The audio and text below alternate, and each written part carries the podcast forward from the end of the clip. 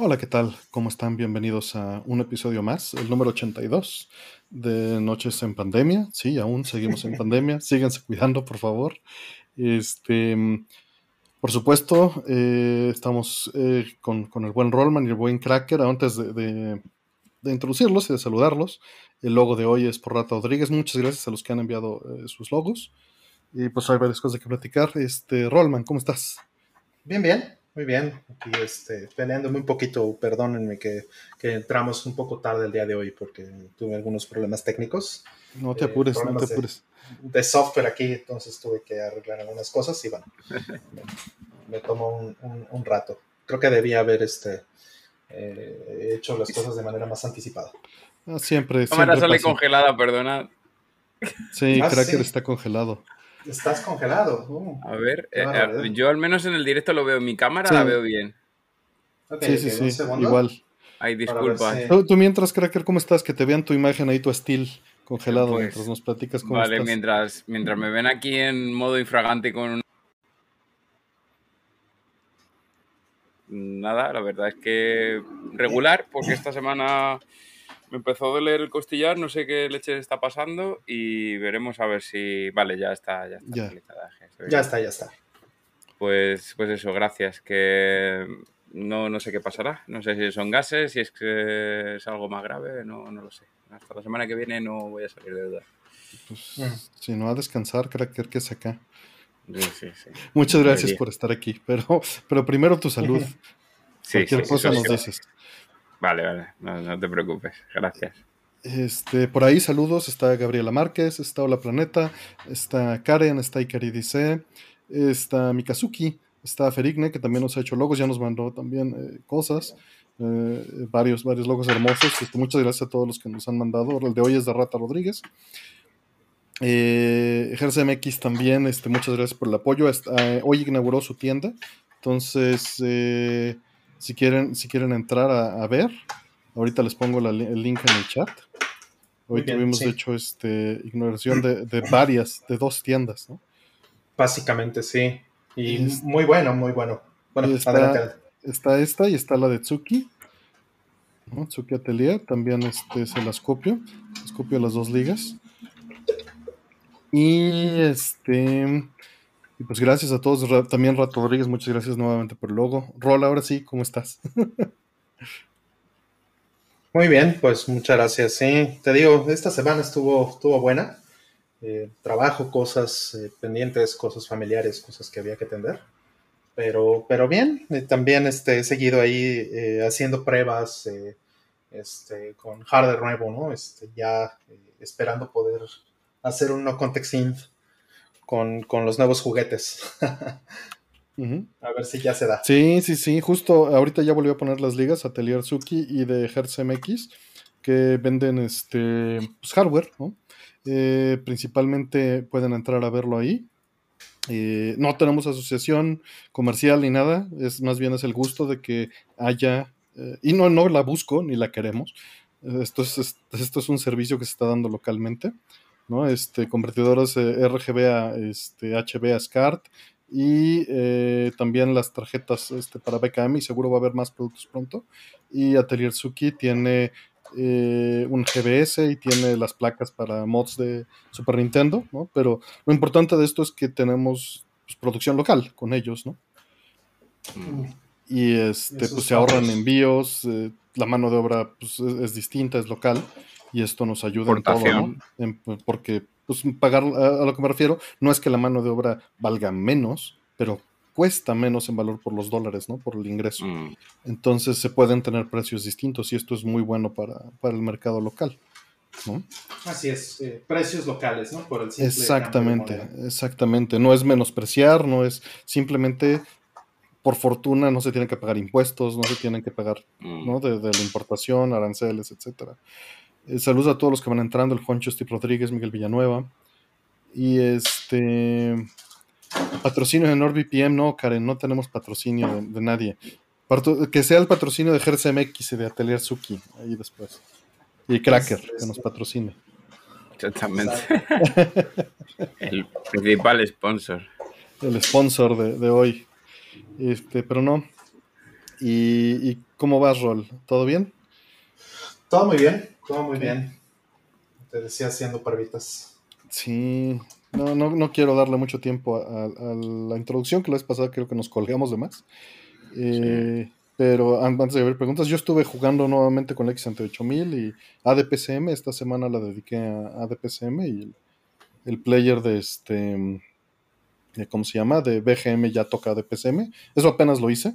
Primero lo metí en MD Fourier. Ya, ya tengo una versión de MD Fourier funcionando en X68000. Y ahora esto, ¿no? Ahí vamos. Eh, todavía falta hacer ajustes, pero ya se pueden hacer mediciones. Y pues bueno, como ven, abrimos este un bloquecito de preguntas. ¿Quieren contar algo más? Mm, No, creo que adelante. Ah, pues entonces vamos a abrir un, un bloque. Mientras entran las preguntas, me gustaría reivindicar un poco. Estuve esta semana dándole al Forza Horizon 5 y ya saben ustedes que está basado en su país. Y no sé hasta qué Ah, punto sí, es. Sí, claro, no sé, no sé hasta qué punto es accurate. No tenemos la más remota idea, porque como son juegos solo en línea, Mm. pues no le entramos. No, Estoy no, igualmente no. haciendo directo por si alguien se en Twitch, por si alguien se quiere sumar y hagamos un poquito tour y digan, ah, esto sí, esto no, esto sí. Claro, sí, eh, yo he visto fotos, he visto fotos y, y se ve muy bien. Eh, y bueno, yo creo que sí hicieron, muy probablemente hicieron fotogrametría de, de algunos, eh, algunos escenarios o algunas, Sí, eh, eh, pues algunos lugares en México, sí, porque sí. sí se ve bastante bien. Las casas, eh, la arquitectura, ¿no? Este, los paisajes se ven bastante, pues Mm. sí, sí, me, sí me convence que eso eh, podría ser en un lugar de México. Sí, por ahí hay un, eh, hay un video de comparación, ¿no? De los lugares, este, Ah. muy, muy bien editado. Muy bien. Ah, no sabía. Sí, sí, sí. Este, se lo Mm. mandé por ahí a Sentient Six hace un rato. Mm. Deja, este, déjalo busco. Aquí está. Yo que estuve, estuve como loco porque hicieron ¿cómo una cosa muy fea y es que mi coche favorito, el Hachiroku, el Sprinter Trueno, pues resulta que lo pusieron solo que lo podrías conseguir mediante ruletas de estas aleatorias. Y Ah, en lugar de comprarlo como los anteriores juegos, entonces ¿qué pasó? Que me he tirado como cuatro directos hasta que lo sacamos ayer a las tontas de la mañana y, y fui el hombre más feliz del mundo. De hecho, hoy me toca tunearlo y seguramente después de este directo me pongo a hacer otro directo con, con el Mm. tuneo ya. ¿no? Pero es Pues- en Twitch. Pues suena bien, suena bien, pues ahí vayan, pueden ir a ver a Twitch el- la odisea de, de, este, Cracker. Vi que estuviste tuiteando al respecto de conseguir un auto. La verdad es que Sí. como no sé de autos y no sé del juego, pues nada más lo vi ya, así el tweet. Pero para Sí. todos los que sí están interesados, ahí están. Dice. Karen que puedes comprar un microbús y hacerlo como los de la Ciudad de México. 10 de 10. Increíble, ¿en serio? Wow. Eso está Sí, muy sí, bien, eso está muy bien. Las preguntas Sí. ya están cerradas. No puse el timeout, se me fue, disculpa Karen, y tampoco le, le metí bien los datos al este al software, entonces entraron 10 preguntas, pero bueno, no está grave. Mm. Y ya están cerradas las preguntas. Eh, saludos a, a Fer, que está por ahí. Saludos, carnal, un gusto. Ya está por ahí. Y vámonos con las preguntas. Entonces, eh, la primera dice: ¿Cuáles son algunos de sus placeres de la vida favoritos? ¿Hay alguno que les gustaría compartir y lo encuentran difícil de hacer? Mm. Pues eh, compartir cosas. Ahora que lo mencionas, es, es uno de ellos. Mm. Eh, que puede ser conocimiento, puede ser tiempo, puede ser comida, puede ser juegos, ¿no? Creo que es Mm. este de lo más importante. Y el Mm. segundo, resolver problemas que creías que no podías resolver. Mm. Mm. Están buenos esos ejemplos. A ver, Cracker. Es muy general lo que ha dicho Artemio, pero digo, un placer de la vida el jamón ibérico. el tonkotsu ramen, el Uf. jamón ibérico, eh, la- el cachucare, la pizza buena, la margarita tradicional. Mm. Son pequeños placeres de la vida. Placeres culpables también, porque madre mía. Mm. Claro. Pero sí, sí, son esos pequeños placeres de la vida. Mm. Sí, yo, yo no sé qué decir. Eh, yo creo que eh, pues sí, comer, una de las cosas que, me encanta es ir andar buscando en, lugares que puedo visitar. Me gusta mm. muchísimo viajar, me gusta muchísimo eh, conocer lugares eh, y estar en, pues en diferentes eh, culturas o lugares que no conozco, perderme un poco y encontrar lugares de comida. Luego, luego, ¿cómo no se van a quejar de que pregunten el que cenaron si siempre estamos con lo mismo? Sí, ya sé, ya sé. Ya sé, ya sé. Ya sé, ya sé. Qué barbaridad. Dice que pues ya empezaron a hablar de comida y no es mi culpa. sí, Karen, esta vez ya te ganamos. Sí, pero fue leve, fue leve. Nos condicionaste, ya empezamos desde antes que, que llegues tú. Eh, rápido, te preguntan que Team Turrón Blando o Team Turrón Duro. Pregunta Roberto Mercado, que es Suki Atelier. Sí, no, no, solo, no solo comer dulces, sobre todo navideños, no me suelen gustar. Mm. De vez en cuando, por echar de menos un polvorón, que no sé si allí en mm. México saben lo que es. No sé, el turrón sí he probado allá, pero el mm. polvorón no estoy seguro si es lo mismo. es, como un mantecado, vamos a decir un mantecado. Es que mantecado puede ser helado o puede ser una mantecada. No sé. Sí, son como una especie de, no sé, como terroncitos así muy de este tamaño. Y el caso es que es muy terroso. Cuando tú lo, lo, mascas es muy terroso. Los hay de cacao, los hay de limón. Ese, ese tipo de cosas que se llaman mantecados, eh, polvorones en España, mm, mm. me suelen gustar, pero muy, muy de vez en cuando. Es, mm. dice Gabriela Márquez que parece mazapán. Eso es lo que me sonó. Sí, Exactamente, sí, pero el mazapán es distinto. Eh, ya os digo, tienen, si no saben, es que es muy peculiar eso. O sea, no he encontrado ningún dulce que se le asemeje, ni siquiera un mochi, vamos a decir un mochi con mm. espolvoreado encima, tampoco mm. se le asemeja, es demasiado blando. Giri nos dice que es como el merengue horneado, que, o sea, que, se deshace en polvo cuando lo muerdes. Ah, ese, ese mochi que tiene el polvo encima se llama guarabi. Sí, pero eh, ya te digo, luego, claro, tú lo, lo, pones y es elástico. Esto sería como que se mm. desmiga en la ah, mano. Ah, sí, sí, sí, se, que Crumble total. si, lo agarras en una mano y lo aprietas, ¿se hace como harina? Se hace como harina, sí, exactamente. ya tenemos una idea. sí se parece a, esto de los merengues horneados o algún tipo de mm. galletas que tenemos aquí a veces. Sí, sí, sí. Hay, algunos panes que también se parecen, que, que sí es como con ah. mantequilla, pero si lo aplastas, se hacen puras moronas. A los cromos le decimos boronas aquí. Mm. No, no, sé allá. Migas, migas. Migas, claro, migajas. sería, migajas. es lo que solemos decir también. Migas o migajas, sí. Mm. Ok, pues vamos con, la, con la, siguiente. Eh, dice, ¿se enteraron de la controversia de Streamlabs y OBS? ¿Creen que puede existir implicaciones legales? Justo Estábamos hablando antes de, antes de empezar el estábamos hablando. Sí, estábamos hablando de ese tema precisamente. Digo, nada más lo mencionamos, no creo que platicamos de, ello ampliamente. Este, pues la verdad que bueno, qué bueno que les hayan dado un estate quieto, aunque sea ligero. Mm. ¿no? Porque este, pues estaban usando OBS ahí en el, en el nombre. Contrario, o sea, el OBS les había pedido no utilizar el nombre OBS en su nombre, ¿no? Y pues se redujo de Streamlabs OBS a Streamlabs.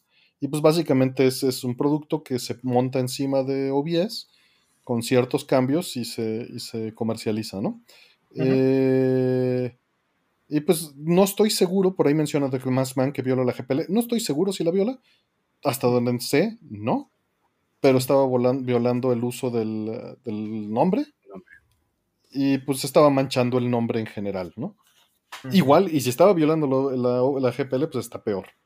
Mm. Sí, así es. Y yo lo que mm, eh, leí eh, justo por el tema de la GPL es que entiendo que sí han eh, contribuido las poquitas cosas que realmente han hecho de ese lado, que no mm. son módulos externos y que no son módulos propietarios que no tocan el código de OBS. O sea, prácticamente todo lo que hace Streamlabs es una personalización de, de OBS pero todos los, eh, todos los, eh, eh, todas las funciones extra se la ponen en módulos dinámicos. Entonces eso no toca el código original. Ok. Pues sí, en general qué bueno. Y no sé si puede haber implicaciones legales. De momento era solo que lo quitaran, ¿no? O sea, lo que tuiteó OBS es que lo quitaran. Claro. Y, y, pues eso está bien. Ya por lo menos se respetó lo que públicamente se, se propuso, ¿no? Sí, e, e, es un tema curioso porque es algo que he escuchado muchas veces en mi vida. El asunto de, oye, pero si es software libre, ¿por qué no puedo usar el nombre? ¿Por qué no usar, puedo usar el nombre Linux? ¿O por qué no puedo usar el nombre tal cual? El código es libre, sí. El contenido muchas veces también que incluye. Los iconos y cosas también, cosas que no son código per se, pero que son contenido dentro de la aplicación, también suele estar con una licencia libre. Pero las marcas registradas no son libres y prácticamente todos los proyectos grandes de, software libre tienen una marca registrada. O sea, Linux es una marca registrada, eh, Debian es una marca registrada, eh, Fedora es una marca registrada, ¿no? Esta Fedora. Eh, Red Hat es una marca registrada, o sea, y esas no son libres, ¿no? Pueden dar permiso de utilizarlas de una forma o de otra, pero, pero no, no son libres para que hagas lo que quieras con ella. No puedes armarte tu propio Linux y decir, ah, este es Debian yo le quiero poner así y, listo, ¿no? ¿no? puedes hacer eso realmente, porque la marca le pertenece a alguien más y tiene ciertas restricciones en el uso de ella. Entonces, OBS está haciendo exactamente lo que haría cualquier otro proyecto de software libre en la misma situación. Ok, pues vamos a la siguiente. Dice, voy a la, la mitad de jugar Metroid Prime Trilogy. La versión digital de Wii en Wii U. La física ya está muy cara. ¿Alguna recomendación? HDMI, compuesto, cables AB, 4.3, 16.9. A ver, con respecto a la Trilogy, no sé hasta qué punto tenían las, configuraciones similares de GameCube. Creo que había como un fix de 16 no menos, puede ser. Pero al menos la de GameCube sí podías tirar de, de 60 Hz y componentes sería a 480p lo más deseable. Cuando el tema de la trilogy de Wii, no sé si cambiaron los modos de vídeo, no te sabría decir ahora si a priori. Y la de Wii en Wii U básicamente es lo mismo. Mm. Eso sí, eh, en cuanto a utilizar analógico digital de la Wii U, pues, mm, ¿cómo decirte? La Wii U sí saca HDMI, pero sí que es cierto que los modos de Wii, a fin de cuentas, los que se sacan, vamos a decirlo así, puros, sin ningún tipo de conversión ninguna, es en analógico. Pero claro, si lo vas a utilizar en un LCD, ¿vas a poner un upscaler profesional o lo vas a conectar en un CRT? Hombre, si lo vas a poner en un CRT la Wii U por componentes, mmm, perfecto. O sea, pero si no va a ser así, mm, con un upscaler o a lo mejor tirando de HDMI, si no quieres gastar mucho. Claro, ya hemos, ya hemos comentado en varias ocasiones eh, que depende un poco de dónde lo vas a ver, así como dice Cracker. Eh, por ejemplo, este, si, si no tienes un buen upscaler y no quieres invertir porque tampoco es que realmente necesites hacerlo, eh, y tu, tu, LCD, por ejemplo, soporta componentes, pues no es lo ideal, definitivamente. O sea, si no tienes un, un upscaler, eh, el Wii U lo puedes considerar como una buena opción. Porque regularmente el Wii U, haciendo su propio eh, upscaling, va a hacer un mucho mejor trabajo que la televisión. O que las televisiones en, general, ¿no? En, el mundo. Va a hacer mm. mucho mejor trabajo en eso. Si lo vas a hacer en un CRT, pues sí, definitivamente sería mejor un, un, este, un GameCube, como dice Cracker. Sí, sí, sí, sí por ahí saludos a Dr. Mike, a este que, anda viendo lo de sus capacitores que están en alta mar, ojalá todo bien. Eh, saludos a Hugo que va entrando. Em, también saludos a eh, Acronos y también a eh, que entró ahorita, acabo de ver, Mista César, que, justo nos mandó también un logo para el siguiente programa. Y pues bueno, ya, ya mis compañeros ya les platicaron todo al respecto de la pregunta. Vamos a la siguiente. Mm, ¿Cuál es para ustedes el mejor booting sound de la historia? ¿Y por qué es el del primer PlayStation? Eh, es una gran elección y creo que eso tiene que ver con la edad y la, edad afecta mucho. no digo que sea nada malo. Es muy bonito es, evocador el sonido por simplemente combinar frecuencias altas y frecuencias bajas, ¿no? Mm, Sí, y, y el fade bonito y largo, largo que hace antes de que entre el juego, ¿no? Y el release este con los, las estrellitas, ¿no? Flotando. Ah, sí. Sí, sí, sí. Igualmente voy a romper, voy a salirme un poco de esto y me voy a decir el, el primero, me voy a adelantar, Artemio, el, el boot up de Dreamcast. Ah, claro. Pero a qué ver, maravilla. luego en rojo, luego en azul. Yo, a ver, lo siento, soy Spanish Fuck, así que luego en azul. Claro, es muy bonito el luego logo en azul, ¿eh? Es muy, muy bonito. bonito. Tengo un Dreamcast azul y es el que Mm. tengo en mejor estado. Mm. Y, este, y es muy bonito, pero sí me gusta más en rojo. Perdón. Ni modo. Sí, sí. No, a ver, eh, la gente que haya, se haya, digamos, criado, por decirlo así, con el, pues eso, en Japón, en. América y tal, obviamente el logo rojo, o bueno, na- naranjado, vermellón, casi se podría decir, eh, es normal, porque es que la product line era así, pero a mí es que Drinkas, para mí Drinkas es azul y blanco, pero porque además el product line venía así, la caja de la era azul y blanco a los lados. Todo muy simple, dos colores, y era azul y blanco. Pero eso sí, hablando, ciñéndonos al tema del botap, eh, ese, es- esas gotitas también, ¿no? Es un poco como las estrellitas del de PlayStation, es muy, muy tranquilizador, ¿no? Era, lo encendías y era como, ay, me quiero arrullar con esto. Y bueno, otro que está curioso, si alguien lo ha llegado a ver, es cuando modificas la, la Dreamcast para ponerle región free, que también el botap está cambiado. Sí que es Sí, cierto, Karen ya salió con esa. Karen Hipster ya nos dijo que el del DevKit. Exactamente, está con el, el del deck que, bueno, sí, es, es, es curioso. Y eso de las letras saltando y tal, pero digamos más elegante en la versión retail. Eh, pero sí, sería mi, uno de mis botas favoritos. Mm. ¿Rol? A, a mí me encanta el del PlayStation 1, sin duda, el del Dreamcast también me fascina. Pero mis favoritos definitivamente estarían entre el de GameCube y El meme. ajá, y el de PSP, me encanta. El sonido del PSP cuando ¡Plan! Uf, qué bonito. Esa guitarra ahí. ¡Plan! Ajá. Sí, sí, sí, sí. Es bellísimo, es como un poquito la antítesis del, del de PlayStation 1, ¿no? El PlayStation 1 Sí, es sí, sí. muchos graves y el del PSP es, son muchos agudos. Ah, Muy bonito. Es Muy algo moderno que hemos también, sí. perdido. Mm. Artemio. Eh, mira, sin duda me gustan todos estos. Creo que de, de esos no hay ninguno que no me guste. Y eso, eso está interesante, ¿no? Pensar en que ninguno de ellos me molesta. Pero justo coincido con varias sugerencias de las que hay allí. Neo Geo. Ah, como no. Ah, bueno, pero es que ¿Cómo también no? depende del juego que Eh, votes. Por supuesto, depende juego- de los samples que utiliza. Pero el jingle Claro. es el mismo, ¿no? Sí, pero en algunos no se oye tan bien como en otros. Y También- CPC2, Uh. que el logo de Q-Sound Ay, la madre que te parió. Es- Ahí es- ya la has dado, eh. es hermoso. Dile, es oh, me hermoso. tengo que poner. Sí, lo escucho. Y cada juego butea distinto también. Utilizan el logo de Q-Sound con los samples del juego. Sí, sí, sí. Y eso también está súper lindo. Y este. Y el de Play 3 me gusta mucho también. En su round. La, la es, es de la los que hay con su sí.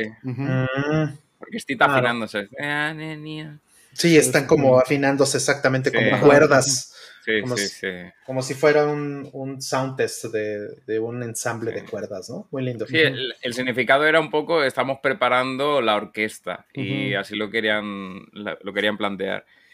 Os voy, a, os voy a decir una cosa, a mí, por ejemplo, el de PlayStation 2 no me gusta apenas. O sea, mí me sí. gusta para- para los memes, ¿sabes? En plan, cuando alguien, por ejemplo, se golpea la pierna y hace ¡ah! y suena pi, y hay como una deformación tipo DVD y hay un meme de eso.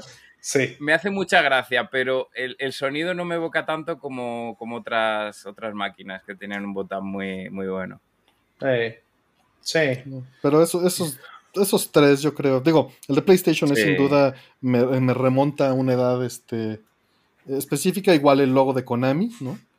Pero Sí, pues no es de una consola, es de, No. es de una empresa. Claro, claro. Exacto. Este, o de un hardware, pues. Mm. Pero si lo remitieras a solo BIOS, híjole, me, me encanta la música de Sega CD. Sí, ese es, es también Mm, del mm. Sega CD americano. Me Mm. gusta Mm. muchísimo la música del Sega CD americano. claro. De jingles, de jingles, otro que me gusta mucho es eh, cuando enciendo mi Sega Naomi. Es- uf. Luego también curioso, los tengo en el canal grabados, la- los de Trifor y Chihiro. El de Trifor es bastante curioso, ¿eh? Porque no, no tiene nada que ver con el de GameCube. No, no, no. El de Triforce es muy bonito. De hecho, ese lo hizo Sega, ¿no? Sí, sí, sí, está hecho... Trifor está hecho por Sega, Bandai, y- o sea, Bandai Bueno, Namco, Namco. y... Ajá, Namco, sí, por aquel entonces, y Nintendo. claro. Sí, sí, pero creo que eh, funcionalmente quien lo programó es el, Ah, es el equipo obviamente. de Sega. Ajá. Y estaba pensado para utilizar. Bueno, eso quien quiera mirar, para no desviar mucho, tengo vídeos en el canal de Triforce, Chihiro y Naomi. Y ven que utilizan el mismo, el mismo entorno de periféricos y tal. Por ahí mencionan que el de Xbox One, la verdad es que nunca he escuchado uno. ¿Está bonito? ¿El del primer Xbox o el de No, Xbox no, One? dijeron Xbox No, One. no, Xbox Ah. One. Ok. El del Eh, primer Xbox está, está curioso. Todavía me Eh, trae sí. recuerdos muy Es- particulares. Es, sí, hecho- es una, la plasta esa que sale. La Sí, con el plasma así. Era como, no, en el, en el cráter ese, que además en los anuncios era como que se rompía el suelo y había como un poder Ah. dentro. Yo siempre, lo que sí. yo siempre lo vi como eh, estos, esta cruz que tienen los, eh, los vasos desechables, de que Ah, les pones sí. así una paja. Sí, sí, sí. Y que, Sí, sí, que sí. tiene así, así se ve. Sí, sí, sí. Eso, pero para arriba, cuando lo pones para arriba, Exacto, sí, sí, el logo de. Xbox. Eh, Fíjate, los de Saturno están bien lindos también. Sí, Ajá. También. cambian. eh, Lo lo único, eso sí, que cambia el jingle dependiendo de, Mm. de cuál sea. Porque Región. no es lo mismo la Saturn europea con ese. Ni la japonesa ni la americana. Con el. o sea, y luego, aparte, dependiendo del fabricante, porque no es lo mismo la Saturn de Sega, la Saturn de Victor, bueno, JVC, eh, la Saturn de eh, Hitachi, o sea, hay un montón de, de variantes. Pero lo que quería decir con el del Xbox era, era gracioso. La primera Xbox, eh, si la modificabas, podías configurar la secuencia. O sea, en la propia BIOS podías modificar. O sea, normalmente era, veías, ¿no? El, el fluver, ¿no? Como decía yo, el Mm. flaver, ¿no? Ahí dando las vueltas y lo veías así y luego ya salía. Bueno, pues hay, hay otras maneras que lo puedes hacer para que panee la cámara, gira alrededor del flaver. Todo eso se genera en tiempo real. Lo, está generando la máquina. El BIOS no. O sea, perdón, el. Sí, sí el sabías que el de Play 1 también. Claro, claro. El, el botap de, de Xbox, lo bueno que tiene es que no es el típico como una intro ya predefinida, sino que es algo completamente puede variar. Y Ah, mira, pensaba, digo, mira, está sonando, pero no, no, no, era una moto que sonaba por ahí. el, de, el de Konami, dice Dr. Michael, de Konami cuando sale a la Tierra. Ese es bueno, pero me gusta más eh, cuando sale el logo de Konami caminando. Tan, tan, tan. Ajá. Sí. Ah, Sí, bueno. ¿No te gusta más el de Metal Gear? El de Metal Gear que hace referencia a Police. Exacto. Tan, tan, tan, tan, tan. Híjole, Sí, qué sí, sí. bonitas. Ah, lindo. Pues bueno, Sí, vamos sí. a la siguiente. Por ahí les puse la votación. Nada más les puedo poner cuatro opciones. Entonces les puse Neo Geo, CPC2 y Play 3. Y ver, que quedó Play uno. Play 1, perdón. Eh, quedó Play 1, Neo Geo, Play 3 y CPC2 en último.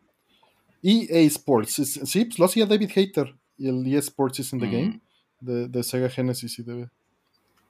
A mí me gustan los memes de eso también. Y, y, y, y, y, sale mazo de. Salía, eh, salía en el E3 este amigo, este, no sé si era David Hater o, o era el otro, pero eh, hacía las presentaciones en E3 cuando era la conferencia de EA.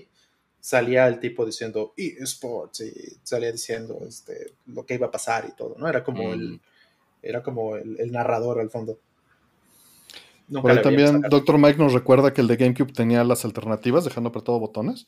Y también Sí. que es, es alterado, es el de Famicom The System, este, cambiado de pitch. ¿no? Ujú. Sonido de. Sí, además que lo podías poner para que sonase como un payasete. Los, eran niños, ¿no? Riéndose, eran como Ujú. risas de niños. Y luego, ¡ah! Sí, cuando hacía. Ajá. Pero a mí, ya, el GameCube es que me recuerda ya a, lo- a los miles de memes que se han hecho con el. Uf, madre mía. Que mira, esta, playera la compré cuando el GameCube tenía nada más dos años. Imagínate, eh, la playera tiene la misma, es, es tan vieja como la X68000 era de vieja cuando salió el GameCube. Mm. Mm. Esas, esas comparaciones me gustan. Justo hoy estaba, eh, estaba leyendo un tweet que decía que el Wii hoy cumple 15 años. Mm. Y efectivamente el Wii ahora tiene la edad que tenía el Super Nintendo cuando salió el Wii. Entonces, madre mía, ya estoy viejo. Sí. Sí. Sí, el, goteo del Dream que está súper lindo, ya lo mencionamos bien. Sí, es muy lindo. Pues vamos por la siguiente entonces. Em, dice Teo Rocha, saludos a los tres, muchísimas gracias Teo, muchas gracias por el apoyo, perdón que no, no lo había mencionado antes, pero estábamos clavados en la, en la respuesta, pero mil gracias Teo y saludos de regreso. Vamos a ver cuál sigue. Dice, por un accidente que ve en rayos X de un hospital, ya estoy mejor. Donde vi que tenían un monitor tipo BBM arrumbado. Me dijeron que ya no los usaban y podían venderlo. ¿Algo que revisarles? Mm. Pues que prenda, básicamente, de menos. si, tienes oportunidad, pues lleva, lleva este, tu Dreamcast, una consola con la suite y pruébalos, ¿no? Vas la, la batería de pruebas básicas, pero pues lánzate, seguro va a haber interesados. Y si puedes comprarles todo el stock, seguro los puedes mover. Y es, algo que hemos recomendado muchas veces, ir a laboratorios, porque muchas veces los tienen guardados en las bodegas, muchas veces ya los tiran a la basura. Mm, sí, sí, una cosa que tendrías que validar, por supuesto, es qué tipo de entradas tiene, porque no todos tienen RGB.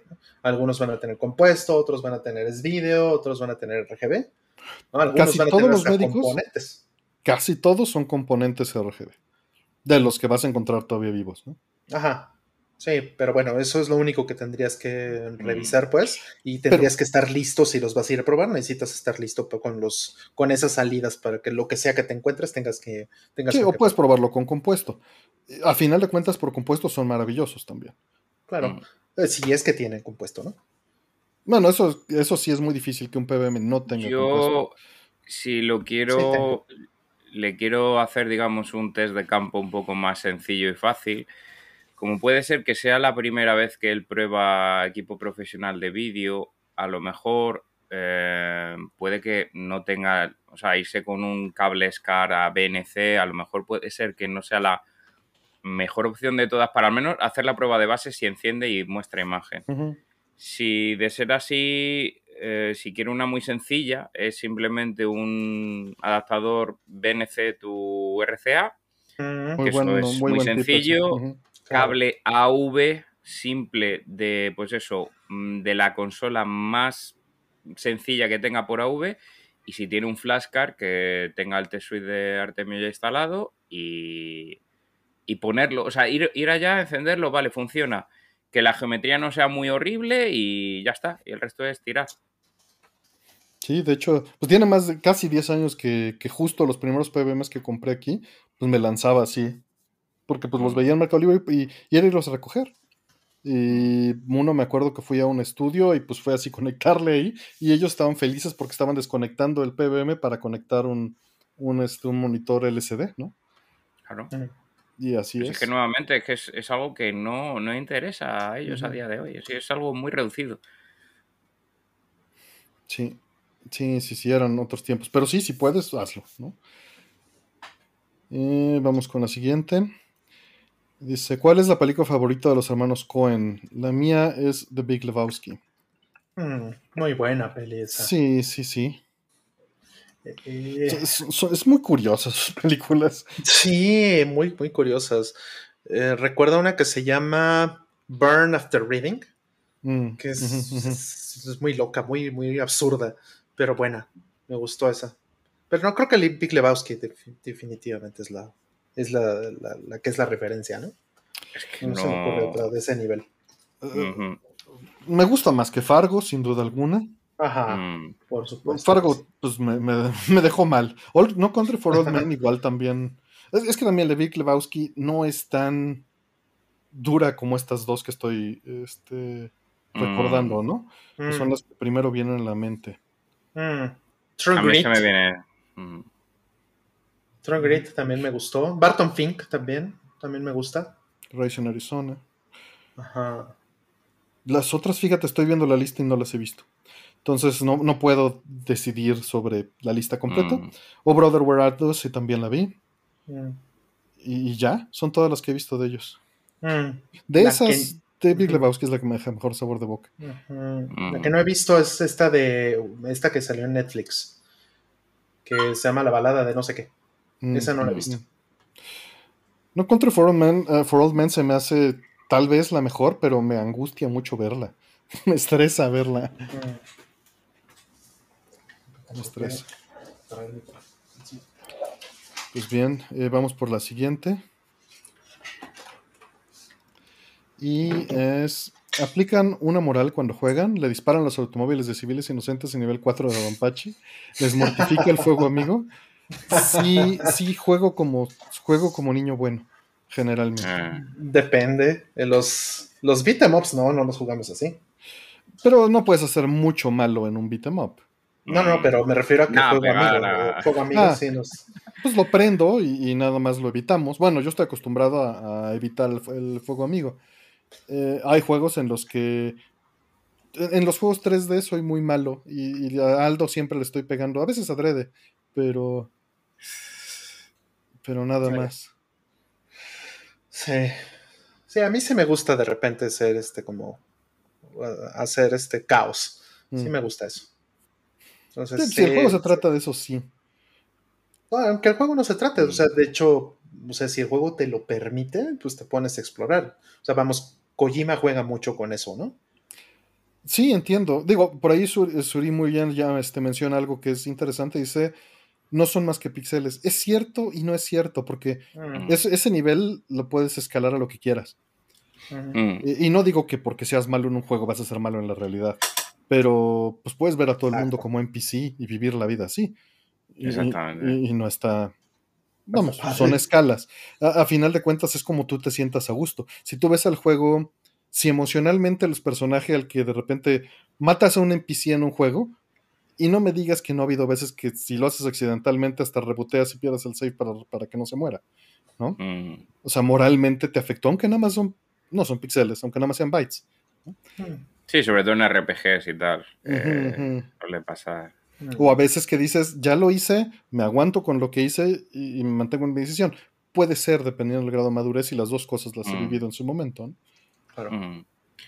Yo en mi caso es que suelo probar ambas cosas. A mí, por ejemplo, un- una de- las cosas que más me gustó de Fable fue el hecho de eh, la primera partida ser como la bondad hecha persona, Mm, que en plan, bueno, se- terminó siendo el personaje un santo. Le, le salió corona, se le puso el, el- el pelo blanco, irradiaba luz, todo el mundo adorándole, tal.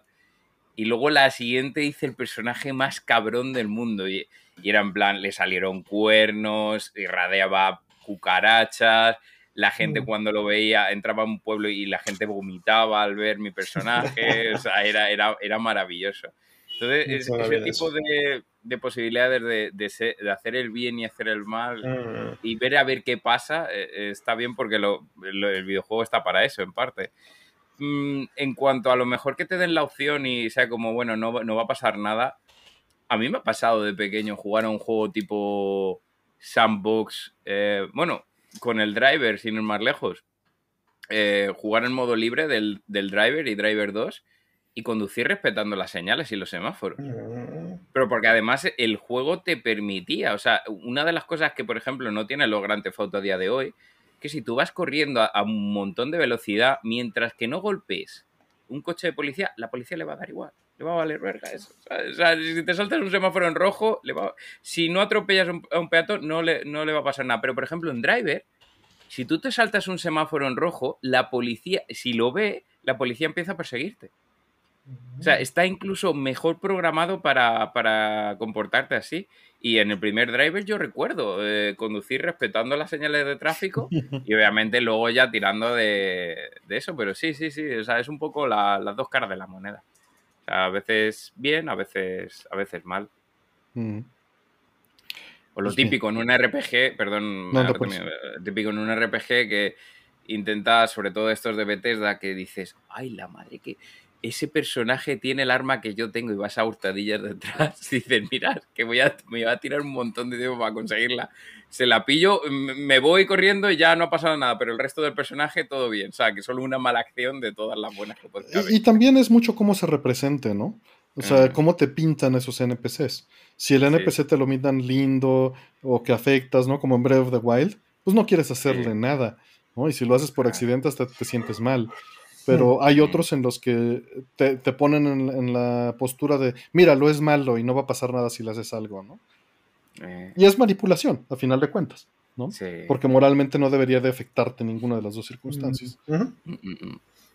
No, pero a mí me pasa, si veo un NPC que es un gato, no, no le puedo disparar. O sea, yo lo siento mucho, me da. eh, lo que dice Artemio, veo un gato y es como, no, no, ni. Y, Sí, y sí. nuevamente es manipulación, ¿no? Como dicen por ahí, a las tortugas en Mario no te importa, pero porque así Claro. te lo están pintando, ¿no? Claro, eh, ahorita que mencionaste el gato, eh, justo estuve jugando hace poco, aquí tengo el cartucho, estuve jugando City Connection. No sé Ah. si recuerdas ese juego, Sí, sí, sí. donde efectivamente la trampa es que no atropelles al gato. Mm, ¿no? Sí, yo hago lo mismo, no puedo pegarle a un gato. mm. Y hay gente que en cambio en los juegos cuando ve un gato, pues lo primero, Sí, ¿no? sí. Que el pingüino de Mario 64, el caso típico que menciona Itza. Mm, De retarlo. Sí. Tirarlo, eh. Hay un montón de memes con eso. Sí, Ajá. pues vamos por la siguiente. Eh, muchísimas gracias a Diego y Manol. Eh, gracias por el apoyo. Dice, con el anuncio del remake, ¿han jugado Knights of the Old Republic? Buena noche y protéjanse del frío. Sí se siente algo de frijolito. Aquí a Cotorro. 19 estoy. Ujú. El cotorro. Ujú. Ah, eh, no sé. eh, Yo jugué. La eh, primera Xbox lo jugué. Ajá, Sí, yo igual, primera Xbox. ajá. El, el juego visualmente es horrible, la animación es una cosa espantosa, pero, pero la historia está bien. La historia está bien y, y creo que el de, el de Switch es muy diferente del, del otro que están haciendo, ¿no? Están haciendo un Mm. remake aparte. Sí, sí, están tomando decisiones distintas. Sí. Pero no sé, había leído que, que lo van a, o sea, creo que salió hoy justo el- la, la preventa en, en Limited Run Games, si no me equivoco. Sí. Y me llegó el mail también. Y creo que este eh, también lo van a lo van a editar o sea, le van a cambiar algunas cosas. Es lo que es lo que leí por ahí o tal vez eso nada más va a ser para el Ah, pues dice. Immortal Mex que sí lo está jugando y que le metieron mano y que está muy bueno. Pero ahí sí, pues ya dependerá si te importa que le metan mano o no, ¿no? Claro, sí. O sea, si lo censuraron, si le cambiaron cosas, los personajes a la historia, si lo hicieron más eh, políticamente correcto. ¿no? Dice Antonio Luciano, tiene mejor historia que las películas nuevas. Es una barra muy baja esa, ¿no? Es una Sí, la de las baja. películas nuevas, pues sí es muy Sí, mala. sí, yo creo que. eh, Pero, pero bueno, Cotor está normalmente aceptado que, que la historia es buena, ¿no? Es y buena, yo estoy sí. de acuerdo, sí. Sí. Sí, no, yo no lo compararía con las películas nuevas. Es demasiado. demasiado de Más- nivel. Sí, sí. Sí, así Y es. por ahí Gabriela nos comenta la pregunta Así anterior es. que en los primeros Metal, tres Metal Gear Solid que nunca mató a nadie. Y cuando llegó a The Zorro que no entendió qué estaba pasando. Ah, Mm, claro. Sin mencionar spoilers ni nada, nada más. Sí, sí, sí, sí. Me salté otras partes. Sí, sí, sí, hace bien. Este, y viene la siguiente. Eh, Casual Gamer nos pregunta, muchas gracias por tu apoyo. ¿Son religiosos? ¿Ustedes? mm, yo nada, Tampoco nada, nada religioso. tampoco nada. Más bien digo blasfemias, pero Mm, trato de evitar hacerlo. Eh, A mí mi Dios es el aire, es el aire acondicionado en verano. Único que...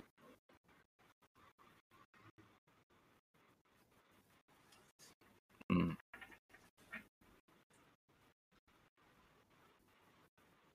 ¿no? De querer, este, e- esta parte de, de- querer eh, afectar el mundo a través de la plegaria, eh, me parece mm, inocente y, egoísta a la vez.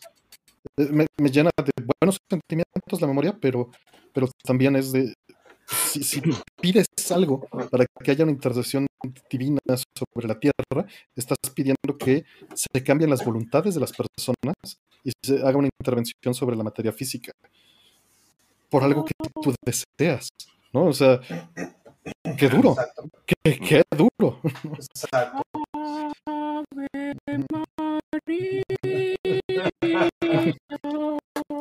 Esa es la- Oremos, hermanos. Ah, ya ya sabéis, ¿no? A nivel de... Sobre Ok, todo en- ya estamos. Ya Genial. estamos, ya estamos arriba. Una disculpa, este OBS eh, volvió a fallar. parece que hay un, hay un problema aquí con la versión. Hice una actualización de la semana pasada, no me había dado eh, problemas, pero yo creo que voy a tener que hacer un downgrade y, volver mm. hasta, que, hasta que se salte en la versión. Ya me había pasado antes que, que tenía problemas con esta versión específica. Pero bueno, una disculpa de nuevo. Eh, no creo que haya sido intervención divina. Dicen, dicen que milagro. Es que ya se arrepintió Cracker de, lo que dijo y ya regresó. Ah, eh, fue, fue inmediato, ¿eh? En el momento en que Cracker dije está bien, me retracto, en ese momento regresó. Exactamente. Pero Sin que Rollman reiniciara OBS, eso, eso pasó solito. Claro, pero además este, se supone que en, estos directos, eh, por las preguntas que nos hacen y todo eso, mm, nos pasamos confesando cada semana de alguna manera, ¿no? Viva Jesucristo y pues, Buda, ya hay que decirlo para que el, stream se, mantenga, ¿no? Correcto, muy bien. Este, pues bueno, ya te respondimos gracias, este Casual Gamer, y no, no, no te sacamos del stream, fuimos nosotros, nos caímos por lo OBS. Ajá, fue OBS el que dio. Pues vamos por la siguiente. Eh, dice, ¿por qué las baterías recargables son de 1.2 y las baterías desechables de 1.5? Rol, ¿tienes algo en mente? Eh, había leído al respecto, tiene que ver con el, con el material, por lo que entiendo. No soy experto ni mucho menos, pero entiendo que, tiene que ver con eso. Y además las, baterías de 1.5 en realidad no dan 1.5 Exactamente. durante toda su vida. Y de hecho las de 1.2 eh, regularmente dan un 1.2 más constante. Em, Básicamente lo que ha dicho Rollman es, para que te hagas una idea, una batería normal va así, el voltaje. ¿Vale?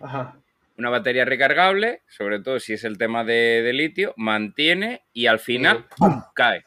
Y ahí hace que el aparato pues deje de funcionar. Pero realmente el rango en el que funciona el aparato no es 1.5. Correcto. Es un rango entre 1.5 y 1.1. Entonces ya cuando el aparato detecta, por eso pasa que cuando tienen ustedes un juguete que va a pila, va, va yendo más lento según va perdiendo carga. Pero sin embargo, si le llegas a poner una batería recargable en formato batería desechable, pero que sea recargable, aguanta hasta que se para. Es algo tan simple como eso. No necesitas ni multímetro para comprobarlo. Por eso, de ahí es la razón. Y como decía Cracker, también es el otro factor. Hay aparatos que no funcionaban con recargables. Exactamente. Eh, porque necesitaban arriba de los 1.2, ¿no? Exactamente. Por eso hay algunos que no te recomiendan usar recargables. Sí, y se mueren en el momento en que bajas de 1.3, ¿no? 1.25. Mm. Sí.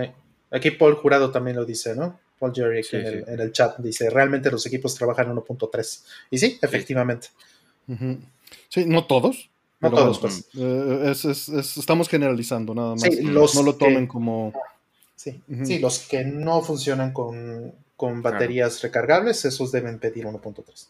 Y los de 1.2 no son todas las recargables. Hay recargables de 1.4 y de 1.5. Las recargables de níquel, este, hierro, níquel cadmio y níquel metal hídrido son de 1.2. Exacto. También, por supuesto. Pues bien, vamos entonces eh, por la que sigue.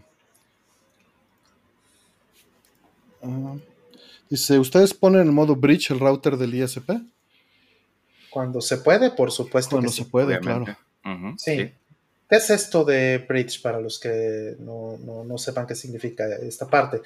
Eh, regularmente eh, los ISPs, digo, no todos, te pueden dar esta opción que es que cuando, cuando te dan un modem, el modem únicamente puede hacer esta función modem. Listo, ¿no? Eh, porque bueno, en un contrato normal de ISP, y eso sí es prácticamente todos, te van a dar un modem que puede hacer muchas cosas más. Puede ser router, puede ser este, access point de Wi-Fi, puede tener este, hasta USBs para que le pongas almacenamiento y hasta un servidorcito mm. de storage. Eh, el que tengo es así, ¿no? El que me dio mi ISP es así, tiene tiene este USB para que le pongas ahí storage, Y te lo comparte en la red y cuánta cosa, ¿no?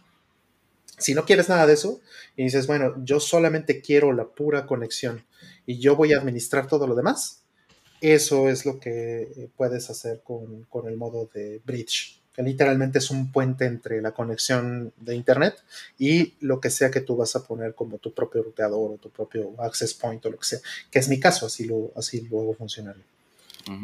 La Raspberry hace todo ese trabajo. Exactamente. Em, última pregunta del bloque y ahorita las abro. Eh, cuando abra las preguntas, yo les voy a decir eh, cuando están abiertas después de, de decirlo. Dice, eh, la red de The Well y Echo fueron los antecesores de Internet en Estados Unidos. ¿Había en México algún equivalente? No, que yo sepa, no había nada. ¿No? ¿Ustedes? Voy abriendo preguntas, están abiertas en este momento.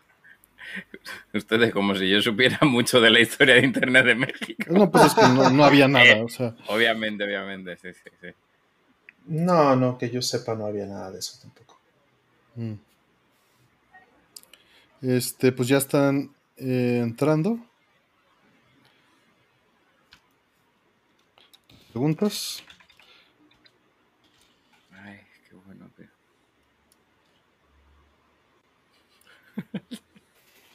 De qué casualidad, ¿eh? hacer la, la blasfemia y que se caiga. Ok. Ya están. Y ahorita que las... Ah, no las bajó a 5, qué raro. Es que han entrado Los Sí, habré puesto al revés, entraron otra vez. Yo creo que lo estoy usando mal. Voy a 10. ponerlo al revés, pero 10. sí. Bueno, ya, ya las Entraron dejamos 10, así. vamos por esos 10. Y vamos a quito el slow mode, nada más para irnos las preguntas. La primera pregunta es: Top 3 mejores y peores presidentes de México. No creo que tengamos mejores. No tengo favoritos. no, no, no, yo creo que la barra es razonablemente baja como para Mm, poder tener un favorito. Sí. Pero lo que sí puedo decir es que uno de mis favoritos, bueno, hay, hay- sí hay un ranking que puedo decir, que es eh, los que funcionan mejor para la comedia y para las caricaturas políticas. ah. Y de esos, el favorito indiscutible, estoy seguro que me van a dar la razón, es eh, Vicente Fox. Ese es fantástico para las caricaturas. Eh, creo que de ahí Salinas también ha sido muy bueno para las caricaturas políticas y por último Calderón. por distintas razones, ¿no? Sí. Sí, por distintas razones todos, Ujú. pero eh, creo que eh, esos tres serían mi, mi top 3 de caricaturizables. En, Pues en España tuvimos también presidentes meméticos. A uno de los que yo creo que han hecho más historia ha sido Mariano Rajoy. Literalmente Mariano Rajoy es que e- el hombre era un meme en persona. Eh, o sea, eh, conferencia que hacía, conferencia que se hacían memes. Sea, no quiero entrar mucho en eso porque aquí en, en la gente que está de Hispanoamérica no lo entenderá, pero madre mía. Pues bueno, vámonos a, a la siguiente. Saludos a, a- a todos los que van entrando. Eh, siguiente pregunta. Dice, ¿cómo lidian con el polvo? Ah. Ah. Bueno, yo tengo una de las cosas más importantes que hice, que aprendí en, en- en- en- en mi vida, finalmente creo que fue, fue después de, de- de un tiempo de, de estar haciendo experimentos, es que puedes sellar eh, las puertas y las ventanas utilizando un- una tira que tiene una como esponja, tiene pegamento de un lado y tiene esponja del otro. Y eso lo puedes poner en puertas y, y ventanas. Y te ayuda mucho con el ruido, te ayuda mucho eh, con el polvo, ¿no? Y con la humedad también. Te Ujú. ayuda muchísimo con esas cosas. Y, y pues eh, eso es de cajón. El lugar en donde he vivido, lugar en donde lo primero que hago llegando es eh, poner estas cintas en, en- en todo lo que aplique y eso reduce significativamente el polvo, ¿no? No sé cuánto, no, nunca lo he medido, ni, ni mucho menos, pero yo sí podría Difícil. decir que es más de la mitad. Mm. Sí, te ayuda a evitar el polvo externo. Lo que pasa es que, por desgracia, nosotros, aunque suene mal la frase, somos unas máquinas de hacer polvo. Entonces, a fin de cuentas, estar mudando piel todo el rato, más los pelos, más todo, todo, todo, y genera polvo. Y al final, quieras o no, vas a tener que limpiar tu casa, buscar un- unas horas a la semana para limpiar tu casa, te guste o no. Sí, aquí tengo una Mm. máquina también de... Uy, uy, uy, lo- los gatetes. Son maravillosos, polvo pero también, también. es una máquina de hacer polvito y míralo, la estatuilla de, de trico en el lagar. Dice, deja de moverme. Déjame en mi lugar, por favor. Exactamente. Estoy durmiendo, déjame que mira. Eh, pero sí, eh, si se refieren a cómo evitar polvo para el tema de, por ejemplo, eh, videojuegos, pues de hecho tengo un vídeo en el canal que enseño cómo plastificarlo de la mejor manera para que no se dañen. Problema es las figuras. Las figuras, si quieres evitar polvo en las figuras, lo mejor que puedes hacer es conservarlas en la caja. Lo siento mucho, sé que son muy bonitas para poner. Sí, pero el problema es que la en vitrina también le entra polvo, ¿sabes? Ah, claro, claro. filtro. Pero le, entra, le entra menos, ¿no? Le entra menos, pero vas a tener cada, a lo mejor cada mes quitarlo. Y el problema, ¿sabéis qué? Que si las, figuras son de PVC, el PVC se vuelve un poco como pegotoso y el polvo se le pega y eso se acumula y al final se queda una capa asquerosa de tocarlo que al final, pues guárdalo en la caja. Si realmente se preocupa el polvo, guárdalo en la caja. Y, hay, muchos problemas. Luego, lo, ideal es uno de estos plumeros estáticos, en mi opinión, ¿no? Mm. Que lo, que lo agitas y se, que, se vuelve, se carga electrostáticamente y lo pasas sobre, obviamente no sobre cosas, no lo pasas sobre una PCB al descubierto. No hagan eso porque la van a matar. Pero si lo pasan sobre sus cartuchos, etcétera, pues no va a pasar nada, ¿no? Y las figuras. Mm. Eh, tienen también la opción de utilizar aire comprimido o, una compresora, ¿no? Pero evidentemente eso solo va a desplazar el polvo de los lugares altos al, aire, ¿no? O sea, solo, solo van a eliminar el polvo acumulado y después pues tienen que, lidiar con él en otros lugares. No, una buena bocanada de ácaros. Ah. que, bueno, los ácaros son inevitables, son, son nuestros este, eternos eh, parásitos. Compañeros. ¿no? Compañeros, mejor dicho, gracias, Cracker. Y este. Y pues en todos los pedazos de piel que dejan en sus colchas, en, su. todo. Ahí están. ¿no? Entonces, pues, pues solo lidiar con él poco a poco. Obviamente, no, no les recomiendo esto, pero si no abren ventanas entra menos polvo. Pero por el amor de Dios, abren las ventanas. Sí, si no luego huele a bodega. Sí, no, y también con COVID y más, pues, ah, bueno, claro, Es, mejor que tengan bien ventilado en general. Este, son simbiontes, gracias a Cronoxy. Les dije parásitos, pero. Pero este, porque no, no, no pienso, no se me ocurre nada más que que se coman lo, lo que tienes, ¿no? Exactamente. Eh, sí, pero pues no, no hay mucho que hacer. Limpiar frecuentemente cuando se pueda. Sopesarlo. Sí. El mundo es figuras, polvo. Figuras tengo muy pocas, por lo mismo. Y las tengo en vitrinas. Y ya. Y pues aspirar y, ya. Limpiador de aire es el aire comprimido o la compresora. Mm. Sí. Siguiente. Em, ¿Qué cenaron? ¿Qué hamburguesa es su ah. favorita y por qué? ¿Alguna de franquicia? A ver, Artemi, yo creo que. Bueno, ah, Cracker, adelante, adelante. Cracker. Bueno, yo que comí antes de empezar el directo me he hecho nada, unos unos filetillos de cerdo con un poquito de col y no, no mucha historia. Mm. Y la pregunta con respecto a hamburguesa era si hay una hamburguesa favorita y por qué, y si alguna de franquicia. A ver, mm, mi hamburguesa favorita es que me la, suelo, me la suelo hacer yo, pero si tengo que elegir una de franquicia, el Whopper de Burger King. No sé mm, qué tiene, pero me flipa. Eso sí, con respecto ¿vale? Con permiso, o sea, el Whopper tiene que pasar por el ranking, pero con permiso del dios y todopoderoso McRib. Y perdona si se nos queda el directo de nuevo. El McRib es muy... es completamente malsano, es horrible, es hipercalórico. ¿Has probado que acaba de sacar Burger King? No. Acaba de sacar una competencia en McRib. Y es grande. oh my god. Mañana voy a tener que buscar un Burger King. Pero oh my God, oh my God. No sé si habrá llegado a Japón porque ya sabéis. No me acuerdo cómo se llame. Déjate, digo. Vale, perfecto. Mientras lo buscas. Es que el caso es que en Japón muchas veces las promociones que hacen las hacen distintas del mundo. Yo me acuerdo cuando la gente estaba alucinando. Uy, eh, Burger King ha sacado la hamburguesa de Halloween que es negra. Y es como, eh, pero si tuvimos la Kuro Burger como hace tres años. ¿eh? Kuro Burger. Y además era, era Kuro Ninja y Aka Samurai. Y la Aka Samurai era una hamburguesa roja, con queso en rojo, eh, salsa chile. Era, era una Mm. hamburguesa picante que flipa. No, no vas a tener allá, lo siento mucho. Es No, costilla eh. King norteña. Uh, sea, es- norteño, es- eso es es, especial eso es en de- México. Pero te mando Ah, la liga, perdón por poner publicidad aquí, no es la intención. No, no, está, pero... está buena. Te mando la liga ya en el chat. Uy, uy, uy, uy, Me, me vas a hacer babear. Pero sí, eh, con permiso del McRib. Yo lo siento mucho, pero el McRib es el to- Dios Todopoderoso, pero luego iría el, el Whopper de Burger King. Mm, mm. Qué bien. ¿Ustedes?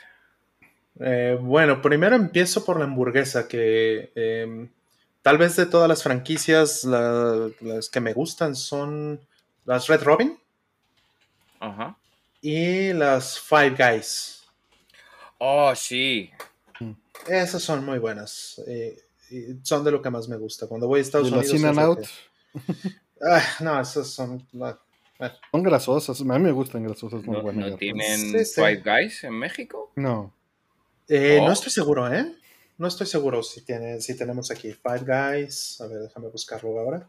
En Japón no, o sea, en Japón no, no tienen, que yo sepa, pero por ejemplo en. España tuve la suerte de en 2020 cuando fui de viaje que hubo un colega que me invitó a Five Guys y Mm. súper gordo todo eso, ¿sabes? Mm, Sí, sí, es comida de gordo, sin duda. Eh, Five Guys sí hay en México. Ah, sí. en la Ciudad de México. me decía yo, Ah, digo, mira. estando tan cerca, me No, extrañaba. pero no, generalmente no es indicativo eso. ¿eh? No, no. A veces este, se van, incluso, ¿no? Ha habido, por ejemplo, Popeye, por ejemplo, hubo en, o Popeye, hubo en, en, en México un tiempo y se fue. Porque pues, no, aquí nadie los quiso. Tuvo Taco Bell en México, imagínate eso, imagínate la, ¡Y! imagínate la Es locura. como meterse en terreno enemigo, ¿no? O sea, Sí, sí, y bueno, duró nada.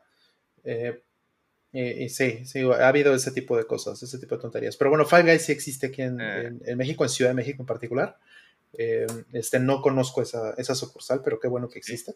Y eh, Red Robin, esa normalmente la como cuando, cuando voy a Estados Unidos, pero no sé si existe. Te, voy a mandar algo este, para que te vayas preparando, Cracker. a ver, eh, te yo lo mandé así, por el Discord. Cosa, ah, vale, cosas que, ha- que hayan desaparecido en, en- O sea, como lo que ha comentado Rol, sin desviar mucho la pregunta. ¿Saben ustedes que en España llegamos a tener 7-Eleven? Aquí, Wow. aquí hay, en México hay. Vale, en, España el problema que tenemos es que eh, con Vinis no, no tenemos. No, Hmm. con Vini no. eh, O sea, no es como aquí en Japón. O sea, con Vini no hay. Uy, madre mía, la madre que te parió, lo que me acaba de pasar, premio. Picadito di cardinale, madre mía. Uf, Mm. ahora me lo explicará Artemio qué es eso, lo primero que he visto. Pero, Mm. pero sí, eh, hubo 7-Eleven y claro, el problema es que los precios en comparación con las tiendas de alimentación eran más caros y la gente decía, ¿para qué? ¿Para que voy a ir al 7-Eleven a comprarme un snack que me cueste, pues, creo que ya eran euros, eh, pues a lo mejor dos euros, si en la tienda lo tengo por uno? Entonces al final se fueron por, por cese de negocios. Pero sí, sí, yo recuerdo ir a 7-Eleven en España. Es gracioso, ¿sabes? Mm. O sea que ahí, ahí ustedes tienen el Oxxo, ¿no? Es muy Sí, como- tenemos Oxos y Sevens y otras cosas, Mm. Super 7 y no sé qué más. Extras, Super contras sí. y extras, sí. Super contra, claro. Aquí hay un Es el Super contra, C, bueno. hay, hay varios Super Cs. Sí. Y les decí- siempre pienso Super Contra. No puedo evitar. Super contra, es que verdad. Llamarle Imposible. Super C a un negocio, ¿sabes? Como- Ah, Te voy a mandar una foto ahora, creo que del Super Contra para que la veas. Ay, Artemio, ¿quieres soltar la bomba que, que acabas de pasar? Este, bueno, eh, de entrada que cené, cené este, unos muslitos de pollo como a la jardinera con este, zanahoria picada y chicharitos en un caldillo de naranja, este, con puré de papa, con puré de papa y poquita cebollita eh, caramelizada en el, en Mm. el caldillo de, de- de- de naranja. Entonces estuvieron Ah, ricos, deshuesados, fueron deshuesados antes de, Artemio Gourmet ahí cumpliendo. pasados primero por la plancha y luego ya en- en la salsilla. Cumpliendo, por supuesto. Este, no, pues ya, ya había fallado muchas veces. Y, y fue sin querer, entonces. Eh, y de hamburguesas, de, de franquicia, voy a responder la última parte. Me gusta la de Burger King de franquicia por, o sea, porque estamos hablando de las franquicias grandes. Eh, por, principalmente por la verdura. La verdura en Burger King siempre es crujiente. Y la verdura Sí. en McDonald's siempre es blanda. Aguada. Sí, qué, qué bra- qué gran ¿Y es verdad. No había, no había- no había, no había caído en eso, ¿eh? Y es, y es muy cierto. Y es, es preferencia. O sea, las dos cosas son buenas, pero me gusta que cruja la verdura. Me gusta la cebolla crujiente, las- la lechuga crujiente, el jitomate Exacto. crujiente. Me gusta firme, ¿no? Exacto. Se Y- nota fresco, se nota Sí. fresco. Y además le da, eh, es heterogéneo. Cuando muerdes, la carne pues, sería aburrida sola. Y con las combinaciones y los toquecitos le da esos, esos este, pues, pues, notas, ¿no? Más elevadas. Es- es- Qué no digo que sea la gran comida, pero si me voy a ir a esas hamburguesas de cadena, prefiero esa.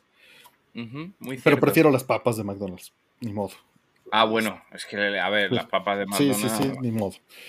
Este, y de hamburguesa favorita, fíjate que estaba pensando, y las de Butcher and Sons me gustan mucho, en particular la Hendrix, que ahorita no está viendo Cracker, tendría que bajar a donde están las hamburguesas y darle clic dos a la derecha para verla. Les mando ahí el menú. Eh, mini burgers, original, McCartney, Cash, Hendrix. ¡Uh! La- la Hendrix me gusta. Y, y me gusta la Marley. La Hendrix es este de res con salsa barbecue, queso cheddar y cebolla caramelizada. La. Y la Marley es de queso de cabra empanizado. Mm. con champiñones, jitomate deshidratado y arúgula. Guau. Ahí, ahí la puse en el chat. Eso suena fabuloso, ¿eh? Sí, son, son buenas. Mañana, Y, y- mañana cuestan me- más o menos lo mismo que una de Carl Jr. Entonces no veo cómo comparar eso. O sea, sí es un poquito más caro, pero ya, ya brincándome de un Burger King a esto, dejo el Carl Jr. abandonado siempre. Claro, claro. Pero claro. Sí. Mañana, mañana me voy a ir a que me piquen Wagyu y me voy a hacer una que voy a, voy a sacar los colores directamente a todos. Sector Cero acaba de sacar un gran punto. La pague y trague de la Roma, sin duda. Claro. Sin duda. O sea, si, si voy a escoger. Pero es que eso, eso no me queda Eh, no es franquicia entonces, grande. Sí, no es franquicia, pero para costo-beneficio son unas hamburguesas que están en una esquina que nos llevó Renzo Cracker, que, que. Les quedan buenísimas con, con jalapeño picado y con este, hay hawaiana y, hay, y Mm. son baratas y son muy ricas y Sí, sí. rápidas, ¿no? Pero no me Así quedan es. cerca. Ujú. Madre Así mía. es. Sí, no es, no es exactamente franquicia, digamos que son, hay, hay varias sucursales. Eh, resulta que, que yo que conozco, mm, hay, un- hay una relación ahí lejana con algunas de las personas que están en, en Mm. ese, en ese negocio. Entonces así fue como, como lo conocí. Y, y ellos son de Torreón, entonces la del, del norte, ¿no? De, de México. Entonces de ahí mandan la carne. Y Mm, pues es, es fabulosa. Son, son muy buenos. Y, y seguro la que vio Cracker al principio que estaba ya en el menú de, este, de Butcher and Sons, la primera que está, era este de Pork Belly. Uy, unos es este, que... se ven buenísimos, esos no los he probado ahí, pero se ve que están sobre una cama de pepinillos encurtidos con cebollas, una rebanada de pork belly, que es esto mismo que, que lleva la ramen, si no lo sí, conocen. sí, sí, sí, que es buenísimo. La panceta, la panceta. exa- exacto, pero va cortada de manera distinta que en España y que en México, ¿no? Pero es esa, es esa pieza. Y, este, y se ven buenísimos esos, esos buns. Bocadillo de chashu, ¿sabes? Cuando me Exactamente, la pasaba, digo, la madre que lo exactamente. parió, tío. Porque además Eso. ese pan se ve súper bueno, ¿no? El que está fotografiado. sí, sí. Y, y de ahí me encantan los espárragos, porque lo- los preparan con un toque de, de limón Mm. y queda buenísimo, y pimienta. Pero muy, muy difícil que vaya ahí. Mm. ¿Dónde está Pague y Trague? Busca en Google Maps, te aparece Pague y Trague porque alguien lo dio de alta como Pague y Trague. Exactamente. Sí, está en la calle de. Eh, Ahí está, Morelia 85, Morelia. Norte. Ajá. Morelia, esquina con Colima. Sí, pues Sí, ya, ya te puse ahí en Twitter, este, Cracker, el, el super contra. ah, Ay, vamos a mirarlo. Eh, estaban comentando en el chat de, es verdad, Super C, míralo. Pero además la C con, con estilo gótico, ¿no? Que no, no pega nada, ¿sabes? Madre mía. Sí, Eh, porque es, es la del logo del logotipo de Corona. Eh, Sí, en sí, la familia acá se, se hacen, se acostumbran a veces hamburguesas con dátil en la, en la carne Híjole, Ah. sí. y cebolla, y esas, esas son muy buenas. Comentaban en el chat del Super, el Super Shack o algo así, ¿no? O el Shake El, Shack. el Shake Shack, nunca he ido. Nunca he ido. Eh, yo- Ah, hay uno cerca de aquí, lo pusieron. Tenemos- este, Yo comí en Japón, Se curiosamente. me hace que está muy caro, ¿no? Se- me En parece Japón muy caro. En Japón tenemos unos cuantos y a mí me llevó una, una cita que tuve con una tía y encima la tía era súper borde, con lo cual tengo muy malos recuerdos del, Shake Shack.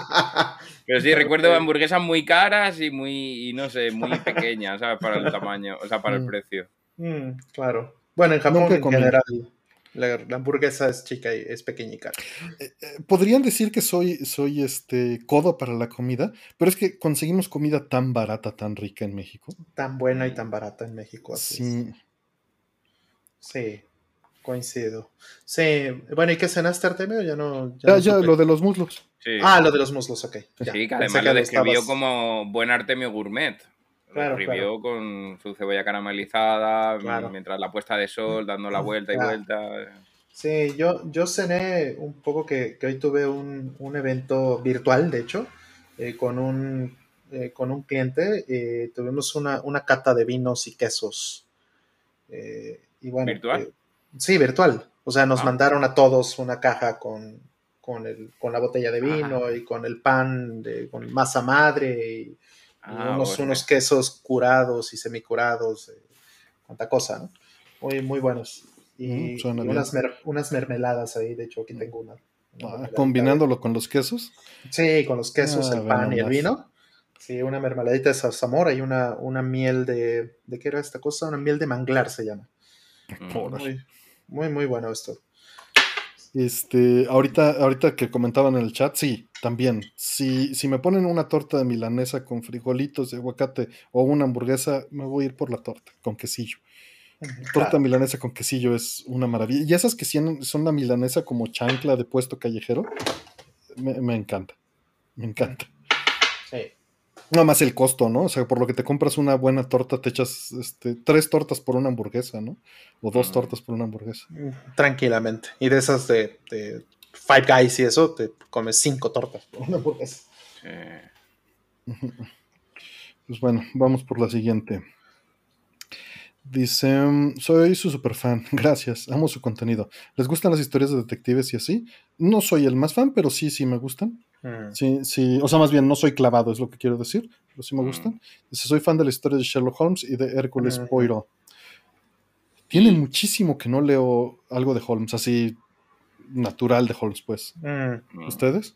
A mí, yo también, y me encantaba. De niño me gustaba muchísimo. Descubrí. Sherlock Holmes eh, teniendo unos 8 o 10 años y me voló la cabeza. Y de a la fecha es una de las cosas más, más, este, más bonitas, pues, tal vez de mi infancia. ¿No? Es- fue de los primeros libros que, que- que leí. Eso, y bueno, de eso me llevó curiosamente a leer eh, las historias de, de Lupin, ¿no? De, de Maurice Leblanc. Mm, claro, Ujú. claro. de ahí hay, hay una muy buena que es eh, Lupin contra Sherlock Holmes, de hecho. Sí. Contra Sherlock Holmes, ¿no? De hecho, porque le tuvo que cambiar el nombre porque lo demandó eh, Sir Arthur Conan Doyle a, a- a Mm. Maurice Leblanc. Pero sí, eh, yo también me pasó lo mismo, que descubrí Sherlock Holmes de pequeñito y casi por la vertiente me pasé a Detective Conan. No me pregunten por qué. Entonces me empezó a gustar y sobre todo me gusta ya cuando lo llevan todo al tema del videojuego. Hablábamos antes de Phoenix Mm. Wright y la parte que tienen esos juegos de esa y de, Mm, de cuando tienes que buscar pistas me gusta Me muchísimo. encanta también. eh, Where in Time es Carmen San Diego. Mm. este, Where in the World es Carmen Mm. San Diego. Dusk. Missing. Ajá. Este, sí, todo eso me encanta, me encanta. Este, hasta Seventh Guest. ¿Jugaron tipo el Sherlock Holmes de, de este, de los noventas de video? de- Y no, fíjate que sí lo vi, pero no, nunca lo jugué yo. personalmente. Eh, lo he jugado un par de veces el de Mega CD y es para hacer test. No, no, no, no es algo que me, me ponga a jugar. Pero, pero, no, no, es para jugarse una vez. Pero Ajá. también lo jugaste ya años pasados, ¿no? Me imagino, no, no cuando salió. Obviamente. ¿Y, y tenías el periódico? No. Ah, es- eso es un gran problema. Mm. Gran, gran problema. Es que el juego venía con un diario Ah, impreso bueno. y el diario lo necesitas forzosamente para, sí, resolver los método casos. antipiratería, básicamente. Pues sí, ¿no? También era una manera de. Pues porque era el paquín. O sea, también no era como que. que, que- que nunca se vendió suelto. Pero el, periódico servía porque, pues, siguiendo esta traducción de, de, Sherlock Holmes, pues veías el caso y te ponías a leer el diario y encontrabas las pistas que necesitabas para resolver el juego y a dónde ir, ¿no? Y tenías que triangular las cosas. Y pues sí, sí lo jugué en su momento también. Me, acuerdo que eso me voló la cabeza brincar de los libros a eso, aunque la verdad es un, downgrade, pero, pero en su momento por el, teatro tecnológico, pues sí. Claro. Sí, sí me pegó, ¿no? Y también estos libros de... Eh, había una serie que era como la de Elige tu propia aventura, pero era de detectives. Y al final venía el caso resuelto en unas hojas que venían este, selladas. Tenías que mm. con una navaja separar las hojas para ver la solución. Sí, recuerdo eso. O leerlas en un espejo, ¿no? O con tinta invisible. Eso me encantaba. Qué padre. Sí. Ah, qué bonito. Eso, eso me gusta. Otras Sí. sí. sí. hoy, hoy no hay muchas cosas nuevas de ese estilo, ¿verdad? O sea, hay más eh, como eh, visual novel y esas cosas. Pues es que, es que la verdad ya se puede hacer también todo eso de una manera menos arcaica, ¿no? no o sea, tenía su encanto, pero lo puedes sí, hacer. Ahora, ahora están las escape room en VR. que si quieres un homónimo, extrapolarlo un poco. Claro, ahí mencionan en el chat este, que si recuerdan la enciclopedia que venía con, con Wearing Time es Carmen San Diego de, mm. la versión de NES. Sí, ya lo habíamos comentado en algún otro programa, es una, una versión que me encanta, es muy, muy linda. Sí. Sí, sí, sí. Todo eso es, muy bonito cuando, cuando viene todo así integrado. Mm. Pues bueno, vamos por la siguiente. Dice Blizzard o Intellivision. Ah. ¿What? Mira, si hablas en un contexto actual, no consumo ninguna de las dos cosas. El, el, Intellivision que está tratando de editar este señor y Activision Blizzard los edita como ah. la peste. Si vas por ah, ese lado. y si vas en el contexto retro, pues Blizzard me gustó en, finales de 90, principios de 2000. Sí. Este, Intellivision lo amé siempre, mm. hasta antes de que pasara esto del, del amico, ¿no? Mm. Pero pues, eso es lo que entiendo de tu pregunta, perdón. Está, todo, está todo dicho con eso, yo creo. Lo mismo, eh, Blizzard, Mítica, StarCraft, eh, Diablo, esos típicos juegos que, que estaban muy bien. Em, más luego otro, otros juegos también de Blizzard, que no son los típicos RTS. Eh, Intellivision como sistema. Vikings. Mm, exactamente. Los, los dos. Y los Blackthorn. Pero claro, a día de hoy, pues obviamente entre lo que ha comentado Artemium, más luego que ahora todo lo que está saliendo de Blizzard barra Activision eh, y demás, pues obviamente la cosa cambia. Yo tengo con orgullo, les puedo repetir lo que he dicho varias veces. El último juego de Activision que tengo creo que es Pitfall. que tiene como 1983 o algo así. Por ahí dicen, otra vez repitiendo invitados. Saludos a los tres. invitados. Esa es la buena. Claro, aquí te voy a poner en, el, en el chat, te voy a poner invitado repetido otra vez. Exactamente. Pues bueno, vamos por la siguiente. ¿Llegaron a jugar en japonés alguna visual novel de la serie Psychic Detective de Data East para FM Towns, PC98, Windows? Ahora sí nos pusiste en jaque. Eh, el protagonista es Katsuya Furuyagi. Me encantaría tener el nivel de japonés para poder hacer eso. No lo tengo. Este, es toda una era perdida que, que me encanta por la estética y por la acústica en particular. Pero no, nunca le he entrado, solo, solo sé de lo que hablas hasta ahí. Sí, igual yo, estoy en la misma situación que tú. Asterisco Aldo dice, tienes un Guitar Hero, no te hagas. Son, antes, antes eran de otra empresa que se llamaba Red Octane. Ajá, los compró Activision. Eso pasó después. Ajá, eso, eso, Perdón. Ajá. Eh, y pues bueno, eh, ¿tú, Rol, llegaste a jugar esto?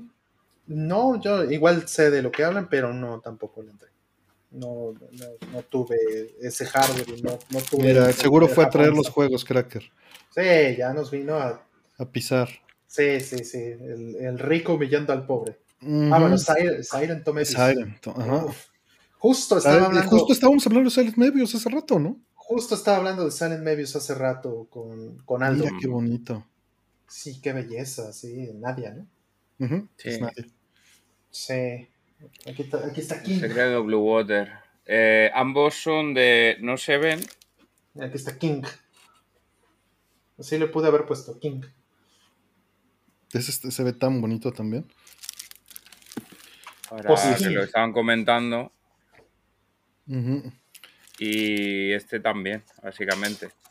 Ambos, las versiones de Town porque se ven muy, muy chidas en CRT. Sí. Este, muchas gracias, Carlos Tadeo Ramírez. Gracias por el apoyo que se hizo a nivel 1. Eh, que, que se aviente un, un, este, un unboxing, no, no creo. Pues eso, esa, esa serie de juegos eh, que hay visual novels de todos esos años, Mm. yo creo que todos los visual novels que, que hubo en los noventas son un Mm. área que, que me encanta. Mm, A mí también. Ojalá tuviera el, el dinero y el tiempo y todo para, y el nivel de japonés. Bueno, ese sí lo puedo volver a conseguir. Hay que Yo ya me doy por vencido, pero ahorita que he estado programando el X68000 me ha servido tanto lo poquito que sé. Perdonen que corte, pero ya que salía el tema de detectives y cosas de FM Towns y tal, recomiendo estos. Solitude y. Ay, no alcanzo a ver. Ambos, eh, que son, Ya, eh, a fin de cuentas, la parte 1 y la parte 2. Mm. A ver, te voy a poner este. Ahí están, The Psychic. The Psychic Detective, exactamente. Ahí estás en, con pantalla completa. Ahí está, Data West. Eh, Muy buenos. La verdad. Eh, lo- los escenarios son acojonantes, ¿eh? O sea, cómo estaba todo representado y esto que imaginaros verlo en un CRT es maravilloso. No son, no son muy caros, la verdad, encontrarlos. No, y todos esos juegos no son, este, no son caros. Em, ahí, Carlos. Muchas gracias. Tareo. Dice, saludos, este, admiro su trabajo y todo su contenido. Te agradecemos muchísimo, Carlos. Este, Aldo dice, un orbinatón para que siga estudiando japonés, Artemio. No, Y, y si me pongo a estudiar japonés, dejo de hacer todo lo demás. La vida no da Aldo. O sea, ya son, son cosas que decidí que, que nunca voy a recuperar. O por lo menos Eso. no en esta etapa de, de- de mi vida, ¿no? Eso Fíjate es una verdadera lástima. pues. El, el, este. Eh, También las muletillas ayudan mucho. Lo poco que entiendo ayudado de la traducción en línea me es suficiente para estar descifrando cómo programa el 68000. Sería mucho mejor si Aldo me tradujera los manuales. Uh, no va a pasar. Te va, te va a poner aquí el link del Nichi. Exacto. Es lo que va a decir así. Ya, ya sabes cómo le encanta ser pasivo-agresivo, así. Ahí Sí, va me va a poner el link del Nietzsche, pero Así, toma. Pero pues no, la verdad es que o, o hago una cosa o hago otra. Y pues no me da. O sea, te- uno tiene que aceptar cuando, cuando pues, te, te enfocas, ¿no? En una cosa o en otra. Claro. Gracias, Ralph. Ahorita, ahorita leemos tu comentario, Ralph. Bueno, pues, eso es buen momento porque justamente creo que ya no tenemos más que decir de, de estos juegos. Dice, yo soy Ralph. Muchísimas gracias, Ralph. Dice, dejo mi voto para que el Hacker sea asset fijo de este programa. Me recomiendan un No, no vamos a forzar a nadie a hacer cosas. Aquí el invitado viene cuando quiere. Y, y- y- y las puertas siempre están abiertas. Es, es repetido cuando quieres, sin duda. Exactamente. Eh, nos da mucho gusto, pero no, no, no forcen a la gente a cosas. Dice, me recomienda, como yo le hice sin querer la otra No, hombre. Yo cuando est- estoy en calzoncillo caminando por la casa y de repente veo Fiat Cracker, digo, eh, espera, espera, que me tengo que vestir. No, pero yo encantado, no hay ningún problema. Sea, Gracias. Dice, ¿me recomiendan un New 3DS? ¿Es cierto que duele la cabeza al jugarlo? ¿Es cierto que a veces no enfoca bien? Por favor, inviten a Dr. Mike. Estaría muy padre invitar a Dr. Mike, pero pues tampoco podemos disponer de él. Aquí los invitados más bien nos dicen cuando quieren entrar y, Mm. y- y buscamos este, que no se encimen cuando llega a suceder. Nor- normalmente estamos solos y no pasa nada, pero hay veces que sí nos dicen cinco el mismo día, ¿no? Y este, ahora sí no podemos, pero, pero se agradece mucho, ¿no? yo es- cuando me retiro, si veo, yo pregunto a Artemio, digo, oye, ¿cómo van los invitados? Me dice, nada, vale. Eh, oye, que tenemos mm, dos, tres personas, como vale, no lo voy a hacer más lioso. Me tomo el día libre. Sí, porque eh, si, si hacemos más, hay un balance, ¿no? Que está difícil de saber cuál es, en el cual podemos interactuar y no se tarda cada pregunta seis horas. ¿no? Claro. Sí, ya fuimos seis una vez. Ya, ya una vez ya pasó. Sí. Y este, y bueno, re- respondiendo a tus otras preguntas, eh, ¿quieren lanzarse primero ustedes? Digo, yo, yo puedo responderlo, Yo, Yo le puedo decir, a ver, lo bueno que tiene el New 3DS eh, es que tiene ese, vamos a decirlo, eye tracking, que detecta dónde estás posicionado. Entonces no le pasa como los anteriores, vamos a decir, los old 3DS, eh, que tienes que estar como muy en la misma posición, porque sí, obviamente emborrona. Puedes moverlo un poco, obviamente no puedes jugar así, pero ¿quién quiere jugar así? La idea es que si juegas así un poco girado, pues no, no pierda ese, ese efecto 3D. Aquí sé que la mayoría juega sin 3D, pero a mí, por ejemplo, los Zelda, eh, el Ocarina of Time 3D y el Majora's Max sí me gustó ponerlos en 3D por el hecho de que generan como esa profundidad, ¿no? Como que hay un escenario dentro del escenario. Me recuerda mucho a cuando eras pequeño y estaban los típicos cochecitos de monedas que tú ponías una moneda y había un cochecito, pero como una especie de diorama que iba pasando y era pues básicamente un diorama físico, pues lo veías a través de una ventana. Pues esa, eso me genera a mí el, 3DS o 3DS en cuanto al tema del 3D. Doler la cabeza, nuevamente esto es lo de siempre. Eh, depende de la persona. Hay gente que la VR no la aguanta, hay gente que la VR le encanta. Eh, con el 3D pasa lo mismo. Ya ustedes si quieren decir. Eh, iba a decir algo similar, ¿no? yo sí te la recomiendo, no veo problema. Lo de que duela o que no enfocas bien, eres tú, no la consola. Mm. Eres tú, no soy yo, y no te sientas mal por el caso, ¿no? Todos somos distintos y están hechos para medidas estándares, a final de cuentas, de distancia de los ojos y, mucho tiene que ver la distancia de tus brazos y, y, pues qué tan separados están tus ojos en tu cara, ¿no? claro. Pero para eso tiene una barrita para más o menos regularlo. Sí, más o menos. De hecho, entiendo que originalmente no la tenía. Que ahí el que insistió en eso fue Miyamoto. O sea, en que hubiera una, barrita que, pudiera hacer esto y que les pidió, les pidió a la gente de hardware que pudieran hacer esto. Y básicamente es un, es, un switch que, que prende y apaga pero además también tiene este, pues un, regulación. un potenciómetro ahí, ¿no? Digamos. Mm. Entonces eh, eh, lo puedes apagar por completo, lo prendes y a partir de eso pues tiene un, rango, ¿no? Entonces depende de la persona por completo. A mí, a mí sí me funciona bien ponerlo hasta arriba, ponerlo completo. Mm. Pero también eh, regularmente no juego 3DS muy lejos, ¿no? Lo juego un poco más, más cerca es un poco con la manera en la que puedo enfocar mejor. Y sí, también otra cosa que me pasa con el Neo 3DS es que, este, pues sí, puedo jugar mucho más libre. No tengo que tenerlo así muy fijo, como decía eh, Cracker hace unos momentos. O sea, tiene, tiene esta parte del eye tracking. Pero una cosa que me pasa es que eh, si muevo muy violentamente la mano, por cualquier razón, me estoy acomodando o lo que Se pierde. Eh, empieza a brincar un poco esto y puede ser molesto. Claro, porque te está buscando. El eye tracking que funciona es, es, intenta seguirte todo el rato, pero si de repente, lo típico, te reacomodas en la silla o lo que sea, de repente el eye tracking dice, espera, espera, ¿dónde estás? ¿Dónde estás? Y empieza como a intentar buscarte y te afecta porque tú sigues mirando la pantalla, pero obviamente intenta reposicionarse. Claro, entonces ese es el único problema que yo le veo, que no debes de moverte tanto, mm. pero si, vamos, si no eres como yo, si no haces movimientos bruscos, este, no deberías tener el menor problema con eso. Y otra cosa importante con el Neo 3DS es que tiene mejor, eh, mejores especificaciones. O sea, los juegos corren mejor. Frame eh, rate. En frame rate, efectivamente. Mm. Y este, en resoluciones creo que exactamente lo mismo, si no me equivoco. Sí, no, cambia mucho. Sí, y, ya, eso es todo. Mm. Es 400 por 240, si no me equivoco. Mm. Sí, pero es suficiente para una pantalla pequeña. Ah, sí, sí. Sí, hay juegos que solo corren poquitos, pero hay juegos que solo corren en 3DS, como Xenoblade. O sea, te acabaste ya los juegos. no, hay como, hay como tres o cuatro. Son como tres, sí. hay, menos que de Game Boy Color, y mira que. Y mira que de Game Boy Color son poquitos, sí, así es. Sí, sí, sí. Sí, que ya aguanta el Super NES, efectivamente, de los, del oficial, ¿no? También eso, eso cambió con los specs. Claro. Sí, no es que no pudiera el old 3DS, pero eh, muy ah. seguramente es mucho más fácil.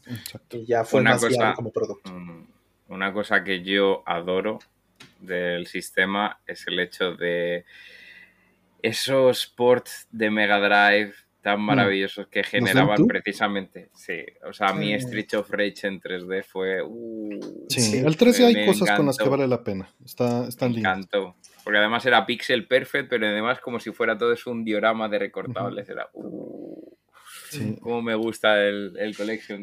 Lo tengo por aquí. creo. Y este Casual Gamer nos pregunta si hay modelos diferentes de New 3DS. Según yo, todos los que hay son estéticos nada más, ¿no? Es Eh, nada más, sí. Sí, está New. Ah, bueno, claro. eh, está New 3D, 3DS y luego New 3DS XL. Sí, Esos son los dos modelos base. Eh, Su- Surimulen, perdón, nos dice que se tiene que marchar porque tiene un examen fijo en otra ciudad. Cuídate. Wow. Perdón, Cracker. Suerte, Bueno, que les no vaya pasa bien. nada. Y Zuremole luego se meterá en el directo de Twitch, que está pendiente a ver qué hago con el Hachiroku. Muy bien. Pero, pero sí, eh, con el tema de, de modelos está New, eh, New 3DS, New 3DS XL. Ya lo otro Mm. sería Es 2DS, superbonito el New XL. 2DS. Ujú. Sí. eh, luego, a ver, dependiendo del New 3DS normal, lo bueno que tiene es que tiene unas carcasas re- eh, intercambiables, con lo cual pueden comprar o sea, el modelo blanco negro y luego cambiarle la carcasa que Mm. quieran. Mm. Y luego el, el XL sí que es cierto que ya el modelo va integrado. Si tú quieres cambiar el eso, tienes que cambiar la carcasa, supone ya algo que no cubre la garantía de Nintendo, aunque bueno, ya Claro. la garantía es poca. pero- Pues bien, siguiente. Dice Rollman, cuéntanos una anécdota de Evo. Saludos. Ah, De Evo. Este, a ver. Mm, un- una, eh, una cosa que disfruté mucho en el último Evo al que fui fue, este, primero que nada, que había todavía muchísimos CRT. Había muchísima gente que, que llevaba sus, sus televisiones, así, había televisiones de todo tipo, ¿no? Había unas televisiones chiquitas así de, de 5, de 8 pulgadas, de, de 10 pulgadas, y la gente andaba cargando ahí con sus, con sus CRTs para todos lados. Y traían, y, bueno, uno diría o pensaría eh, al instante que eso es por Smash Bros.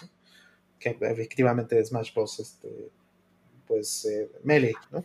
Eh, la gente lo sigue jugando en CRTs.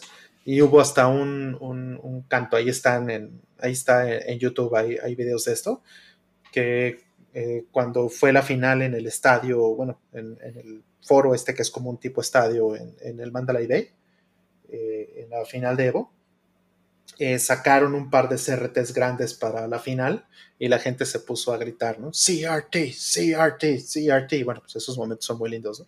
Pero no solamente era para Smash, eh, también tenían Dreamcast, tenían eh, CPC2, ¿no? Estuvo buenísimo, que había gente que, que tenía muchos CPC2 modeados, de hecho, con su Supergon integrado y con este los eh, transcoders estos de on-damned, de, uh -huh. de, de, USB para poder poner las, eh, las palancas eh, Mavcats o Hori sí, o lo que sea, y ponérselas directas así pegado al, a la placa de a la placa de abajo, ¿no? Del, del CPC2. Y de ahí sale derechito este, el RGB para, para eh, o, o, incluso es video compuesto para la tele o, o, el monitor que traiga, ¿no? Y ahí veías a la gente, principalmente televisiones. No vi que llevaran PBMs o cosas así, ¿no? Mm. Eh, este, y, y, bueno, pues ahí estaban los torneos de todo, ¿no? Eso era como un Evo aparte, totalmente diferente, la gente, este, en, en otro tema completamente distinto de lo que estaba el Evo con los juegos de línea normales, ¿no? El único juego de, en CRT, como dije, pues era oficial, era eh, Smash Bros.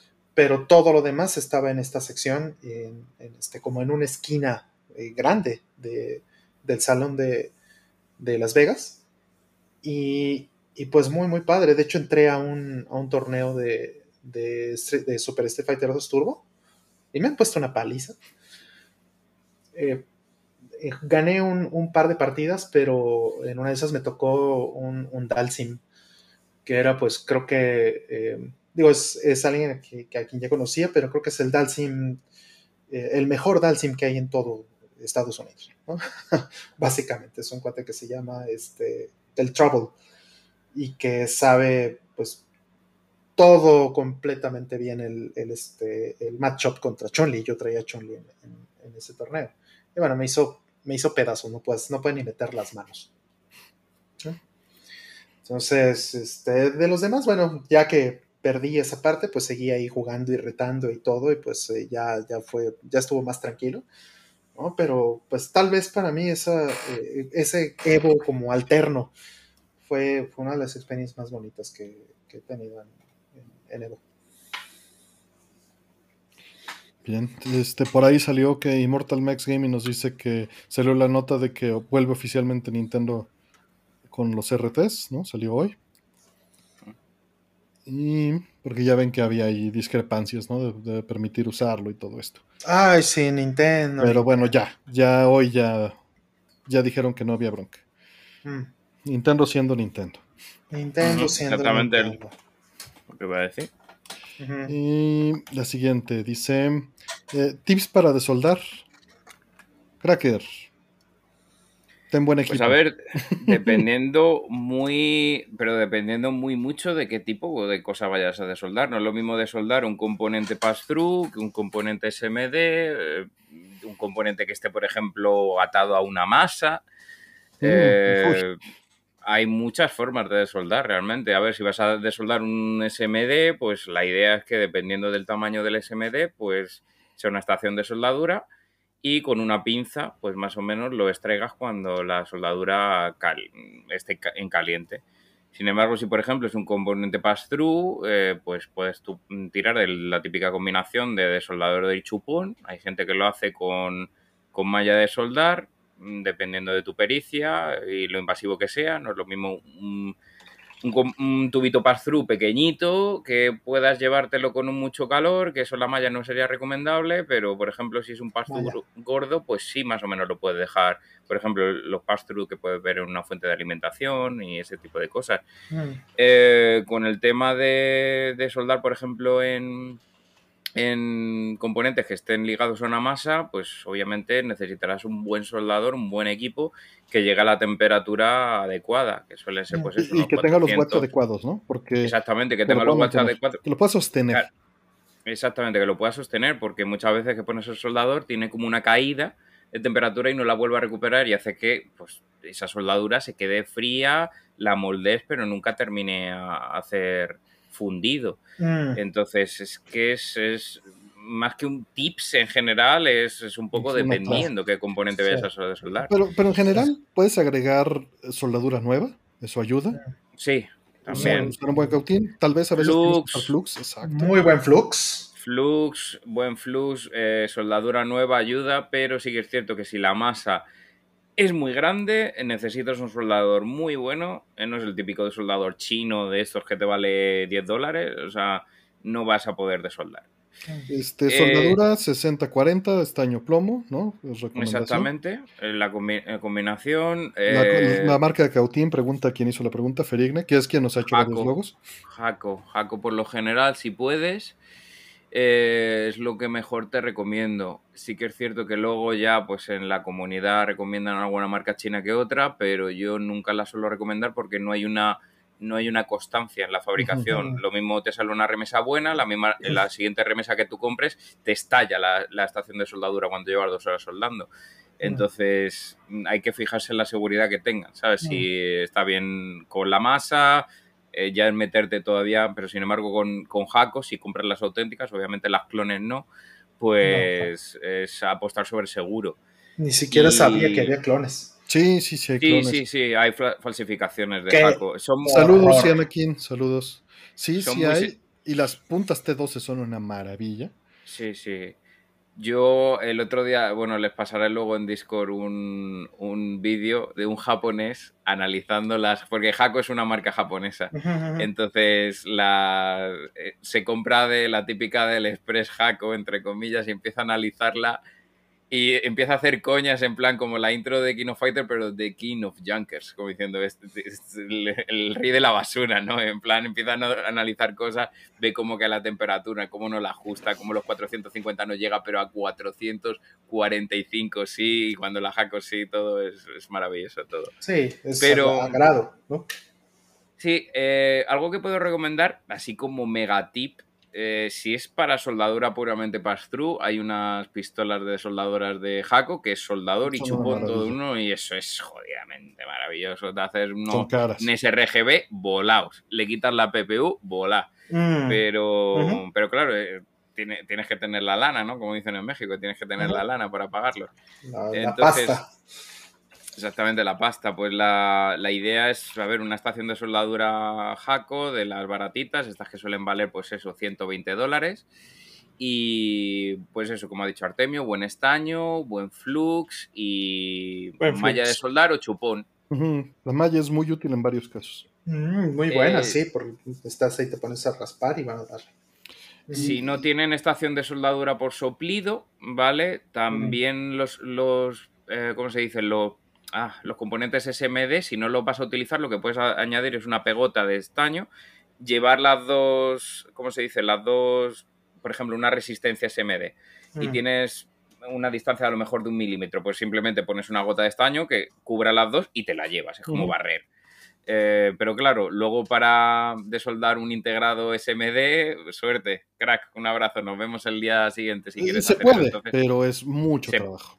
Tienes que levantar con un alfiler, patilla por patilla, eh, y, y eso no aplicar mucho calor, que al final el hélice, Mm. como lo quieras reutilizar, lo, lo funde.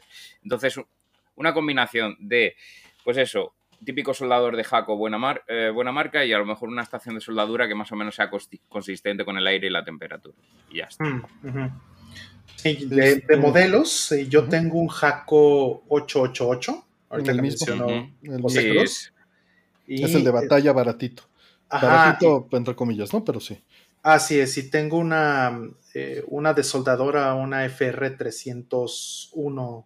Ya de las nuevas, como dice José sí, Cruz. claro. Yo tengo la Para 808. que tengan referencias, eh, mercado local en Japón está costando la FR301 19.000 yenes. Obviamente por el tema de importación a ustedes 4.000 les saldrá un poquito, Mm. les saldrá un poco más caro. Y luego la 888 suelen costar, costar unos 13.000 yenes, que pues si quieren hacer la 2.500 conversión, pesos, ajá. pero 2.600. obviamente con, con importación les costará un Ujú, poco Sí, le tienen que caro. sumar todo eso. Así Envío y todo esto. Por Sí, cierto, horribles, horribles, que han cambiado el color eh, y ahora ¿En son serio? plateadas. La- ¿En serio? Sí, sí, sí. Ya no son No. azul con amarillo. No, No. no, no, no, no, no. La- las nuevas son plateadas y yo la, de hecho, la que tengo en el curro, la tuve que tunear y la pinté de negro directamente, negro Oh, mate, no porque me me, me digas. gustaba más que la plateada, tío. no me digas, eso es una desgracia. Me gusta mucho. Sí, el- se cargaron la product line, básicamente. Sí, qué barbaridad. El calibre es AWG30, ¿no? Para hacer puentes Mm. en, en pistas, ¿no? Sí, el usual eh, 30-32. AVG 30, 32. Y exactamente 32 si lo quieren más finito y dependiendo si es mm, incluso para pistas que a lo mejor estén muy muy muy muy finas lo pueden hacer con el típico cable recubierto de resina que es un cablecito muy finito que es para Mm. reconstruir pistas. ¿Saben yo qué uso para hacer eso? Y digo, es, es, Mm. es- es sucio, pero me funciona muy bien. Agarro la, la, la- la, este, ay, ¿cómo se llama? La cinta para desoldar. El, Sí. el- el- el, este, La malla. La malla para desoldar. Ujú. Y agarro esos filamentos. Como ya Sí. vienen cubiertos en flux Mm. y son Mm. delgadititos, Sí. lo, lo cubres de, de este, de estaño en el lugar. Y Sí. muchas veces, cuando es un punto muy fino en el microscopio, puedes Sí, dejar claro. un, un bus Sí, completo. una traza. Eso he llegado yo a reparar PCBs flexibles Con eso. con eso. De Wow. una cámara digital de vídeo, ¿eh? Que yo la reparé y me, tiré, me tiré ocho horas, ¿eh? Pero al final lo hice pelo por pelo, soldándolas y llevándolas. Esto ya te digo yo que no lo hace cualquiera. Pero claro, eh, sí que es cierto que, por ejemplo, si es algo más, un poco pistas más gruesas, eh, por ejemplo, el bus que puedes El encontrar wire en placa de arcade o lo que sea, a mí me pasa, por ejemplo, muchas Neo Geo que han tenido de- derrame de ácido y demás. Pues O el tornillo en el Dreamcast. esa- el tornillo en el Dreamcast y tal. Lo que he tenido que hacer muchas veces es utilizar ese cable de, de cobre recubierto porque puedes, digamos, dejarlos parejos El- sin el que haya Wire magnético. ellos. El que se usa para embobinados. Exacto. Claro, claro. No, no, si no es que si, si utilizas puro cobre, puro hilo de cobre, va a haber cortos y te va a dar fallos o incluso averiar el producto. Sí, yo lo que hago con eso, con la malla para soldar, cuando la pongo así, la cubro con laca después. Sí, con, sí, sí. con barniz para uñas, este Es transparente. me- Sí, sí, sí. Me, me ha Sí, funcionado se, bien. lo, se lo pones. claro. Ajá. Sí, que pasa sí, que sí. tienes que tener muy consciente de que tu soldadura es buena porque hay veces incluso con un brochazo la- ya la soldadura se levanta. Y Sí, el no, ejemplo de No soldar puedes- en una PCB flexible es, es, es- es un reto. Eso, eso suena horrible, creo que. Reparé, No. la última que hice fue hace año y pico que te- reparé una, eh, una banda y pipín que el Mm. problema es que la controladora de botones eh, es toda una PCB flexible. Mm, y estaba justamente de que algún japonés cabestro había levantado la, la placa Desgarre. y, Ah. y tenía un- una fractura. O bien, pues al final conseguí repararlo manualmente, pero No, no, no. Wow. se lo recomiendo a nadie. O sea, son de las peores reparaciones, las más horribles. Cuando veo algo así, digo como, uh, quitado.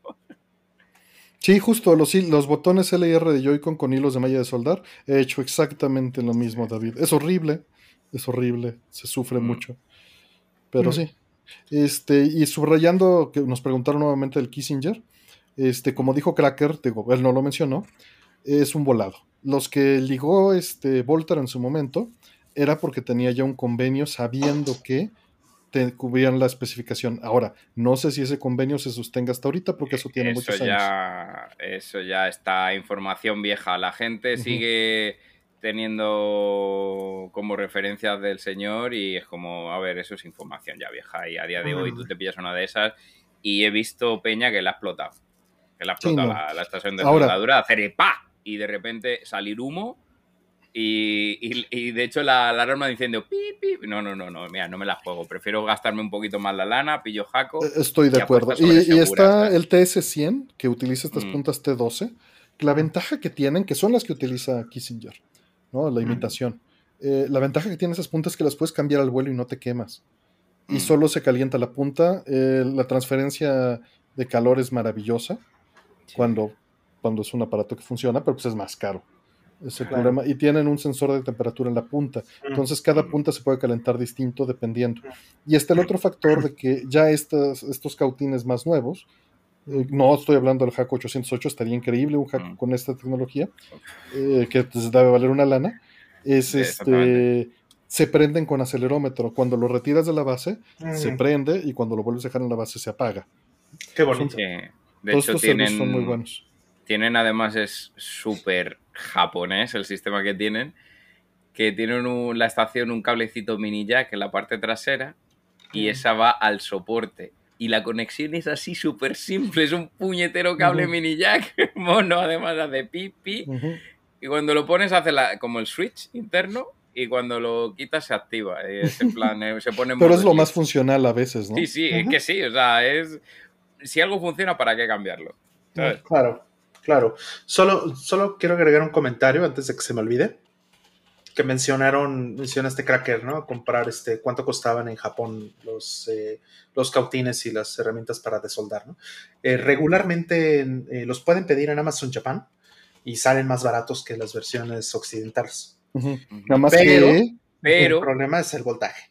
exactamente. Eh, esto que venden en Japón está eh, hecho para 100 volts. Entonces, si piden esas herramientas japonesas, forzosamente van a tener que comprar un, un transformador para poder usar 100 volts en, en su casa.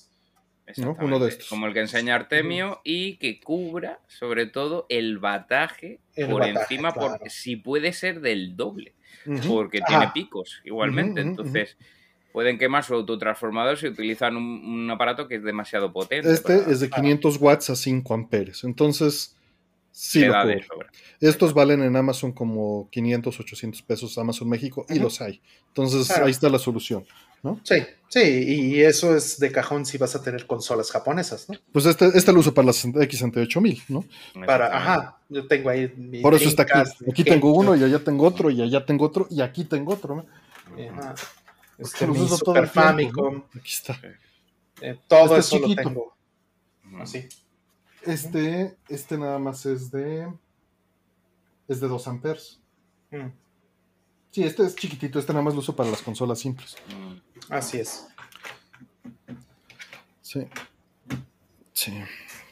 Eh, pues bueno, vamos con la siguiente, que ya aburrimos a, a medio público. Buenos días, de Darum. Eh, ya vienen las, fiest- las fiestas dicembrinas. ¿Qué platillos se acostumbran comer en sus casas? Saludos. Ah. ¿Quién empieza? Vosotros, porque yo no sé ni qué son las fiestas. Decembrinas, Navidad, Navidad. Ah, El Navidad, Christmas, vale. el Christmas. Eh, año nuevo.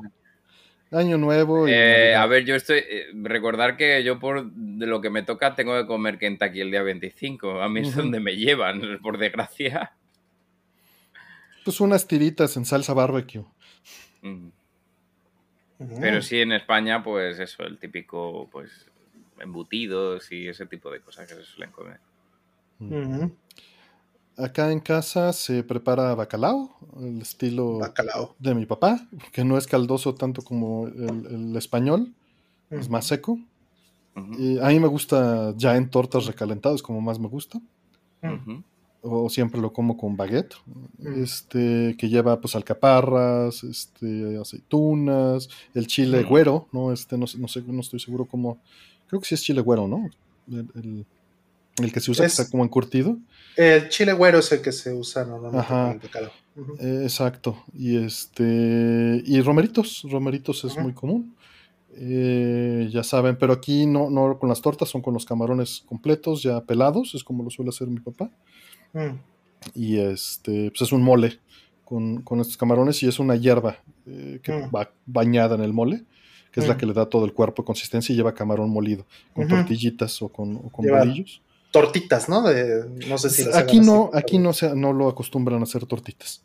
de Entonces camarón. siempre, por eso comentaba que son los camarones aquí, los dejan secos, completos. Ujú. completos secos. Mm, qué interesante. Sí, las recetas familiares, ¿no? Cambian a veces un poquito. Exacto. Sí, eh, eh, aquí también se, se estila el bacalao a la, a la vizcaína.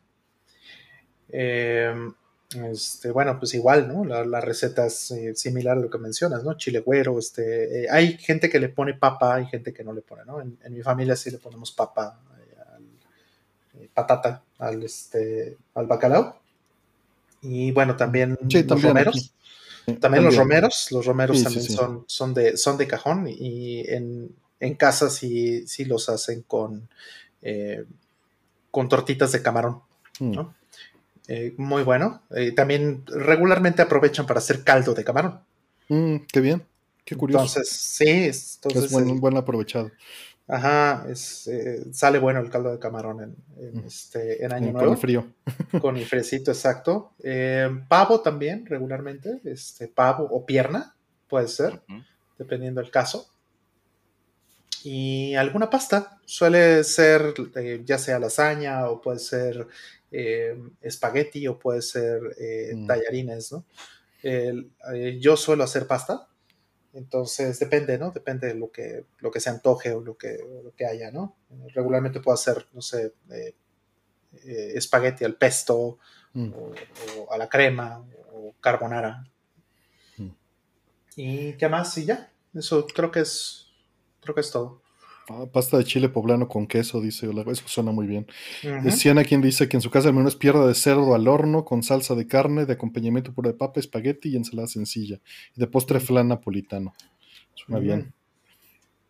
Y José Cruz, saludos José, que hace rato que no te saludé, perdón. Arroz con gandules, pernil, ensalada de papas. Mm, suena bien. Suena bien, suena bien. Pues bueno, ya, ya está. Esos son los platillos que acostumbramos. Qué rico. La última pregunta del bloque es: eh, ¿verán cazafantasmas? No en cine, no ahorita. Mm. No tengo mucha fe, para ser honesto. E- Es, es una manera de protección y prevención. Mm. Mira, con que esté mejor que la 2, me doy por bien servido. Mm. Que la, que la, la última, ¿no? De hace cinco No, no, años. no, no, eso no cuenta, no, no, la 2, la 2. No, sé que no le puede llegar a la 1. Es pedir No, demasiado porque el balance de la 1 es, es maravilloso en, en- en- Sí. en miedo, humor, este, drama. Funciona muy bien la 1. Ujú, Sí, tal vez, eh, tal vez es una de las mejores películas de la historia, ¿no? Yo diría. En, en- en su balance para Ajá. todos los públicos, creo que sí. Creo que es Sí. muy buena. O sea, Sí. como, una, como un producto comercial, ¿no? No como una obra de arte. Como un No, producto comercial es, es, es muy buena. Es muy completa, sí. Sí, Es una muy redonda. muy completa. Ajá. los personajes, híjole. Sí, no, los guiones, el diálogo, ¿no? Las líneas, eh, todos tienen buenas líneas, todos tienen buenas líneas. Sí. Sí, este, lástima que ya no está Egon. Este, ojalá hubiera salido en esta. Ya sé. Y es mi favorito. Sí, también. Ahorita, este, no, no tuve el, capital para hacerlo, o tal vez me vi muy prevenido, pero reeditaron las figuras. no me este, digas. Sí, sí, sí. Y compré nada más a Egon y a Peter porque fue así como prioridad. Y ya no consigo a, Rey y a Winston. Hmm. Bueno, los consigo en reventa carísimos, ¿no? Claro. Pues, y, acaban de reeditar el Ecto 1, el de Kenner también. Y, todavía tengo mi Ecto 1 original, que yo, yo esa Navidad tuve bronquitis asmática. Y este y mi papá me consiguió que me trajeran un Ecto 1 de Kenner Estados Unidos. Y ahí lo sigo teniendo, está en una de mis vitrinas. Está Anubis de Son Offenders y abajo está el Ecto 1 y abajo están mis figuras de, de Sdatcher y, de, y la pistola, ¿no? son de las poquitas cosas que tengo. ¿Y Stay Puft también la tienes ahí? ¿no? no, no, fíjate que nunca he comprado un Stay Puft. Mm. Tengo un Peter este, de la segunda serie, no de la primera, que tiene el, Proton Pack que lanza los rayos, ah. pero la segunda serie se manchan y el traje es de otro color y luego lo tiene en el, pecho y no en el hombro. Y estos que reeditaron son la primera serie que vienen con los colores, o sea, Egon es verde en, esta serie. Eh, Peter es café o marrón y en la, en la edición que yo tenía de pequeño Digo, tenía los que les apretaba las piernas y hacían gestos, ¿no? Que abrían la ah, boca. Se que abrían la boca, sí. Bueno, esos los sigo teniendo. Están aquí, a cinco metros de mí. y, el pegajoso, ¿no? También. El pegajoso que lanzaba el slime. Le apretabas en el backpack y lanzaba el slime. Este, sí, pero. Pues no sé, no, no tengo fe. Pero. y sé que me van a tratar de pegar por el lado de Egon y, no sé, o sea, tengo sentimientos encontrados. Tengo ganas de verla, pero no en pandemia. Mm. Ya la veré en Blu-ray, supongo, no sé. Mm. Sí, cuando tenga que ser. Yo tampoco creo verla este, por lo menos en las siguientes semanas eh, o meses que, que bueno, este, creo que la cosa se está empezando a volver a poner fea con, la pandemia. están subiendo los números nuevamente. No, no, voy a. No, y la bronca en los cines, pues es que el aire está reciclado, ¿no? O sea, tienes que tener cuidado y suerte. Claro. Ya quieren que presuma los, los monos. No tengo todos aquí, aquí en mi oficina. Todos están en una vitrina. Aquí arriba solo tengo los que tengo descuidados. A ver, dame un segundo. Dale, dale, dale. Claro, a ver si voy a ser yo el único que enseñe cosas de la estantería, hombre. Sí, tú eres, tú sí eres fan de Ghostbusters, Cracker. Yo, a ver, jugué a. Uy, perdón, jugué. Yo me vi de pequeño la serie animada. Mm, oh, claro, pues es que es maravillosa esa serie. Es que es muy mítica. Entonces, luego sí, la, la, película. Recuerdo que mi padre también tenía la banda sonora de la película en vinilo. Mm. Pero ya, no, tampoco le saqué más. Mm. A ver, voy a poner Tenio en pantalla completa aquí. A ver. Ah, míralo. A ver, a ver. Saca el cuello.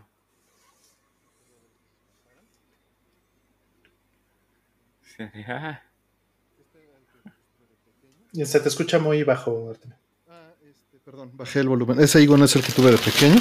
Era de la primera serie. Eh, Slimer lo tengo allá abajo, entonces.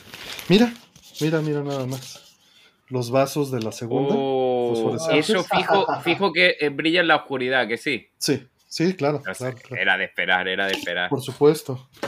Este, déjame ver qué más tengo aquí arriba. Estos los debería de poner abajo con los demás. Ah, mira. Tengo a Janine. Mi favorita Janine. Mm. Crush ahí de, de la adolescencia. qué padre. El Proton Pack de Egon, por supuesto, pero de la otra serie, ahorita lo saco. A ver. Va a decir una burrada, mejor me callo. Aquí, no, tengo muy pocos.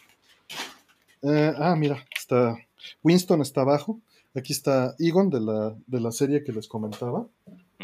Estos, si se mojan en agua fría, se manchan como ectoplasma.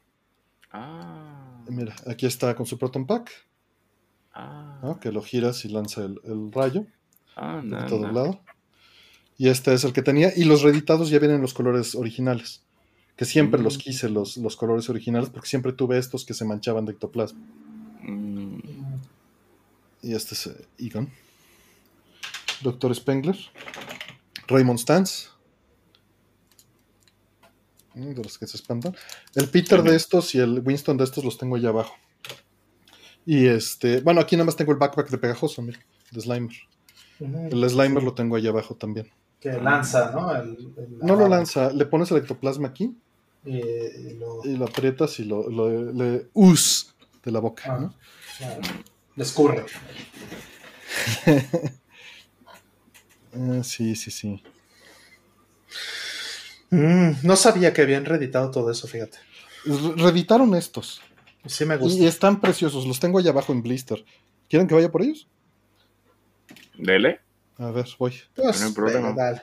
Dale, dale. Preguntaban por ahí eh, si en España, ¿cómo le llamamos a pegajoso? En, en España le llamamos moquete. Moquete.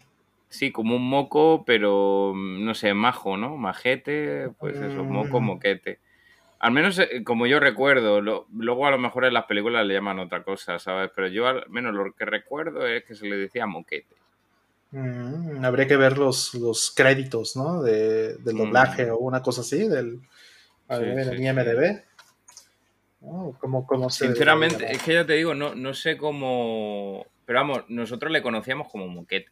¿sabes? llamar? Eso, Y- era los- como un moco, el... ¿Y, y si eran cazafantasmas o era otra cosa?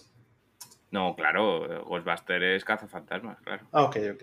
Bueno, bueno, es que nos hemos visto.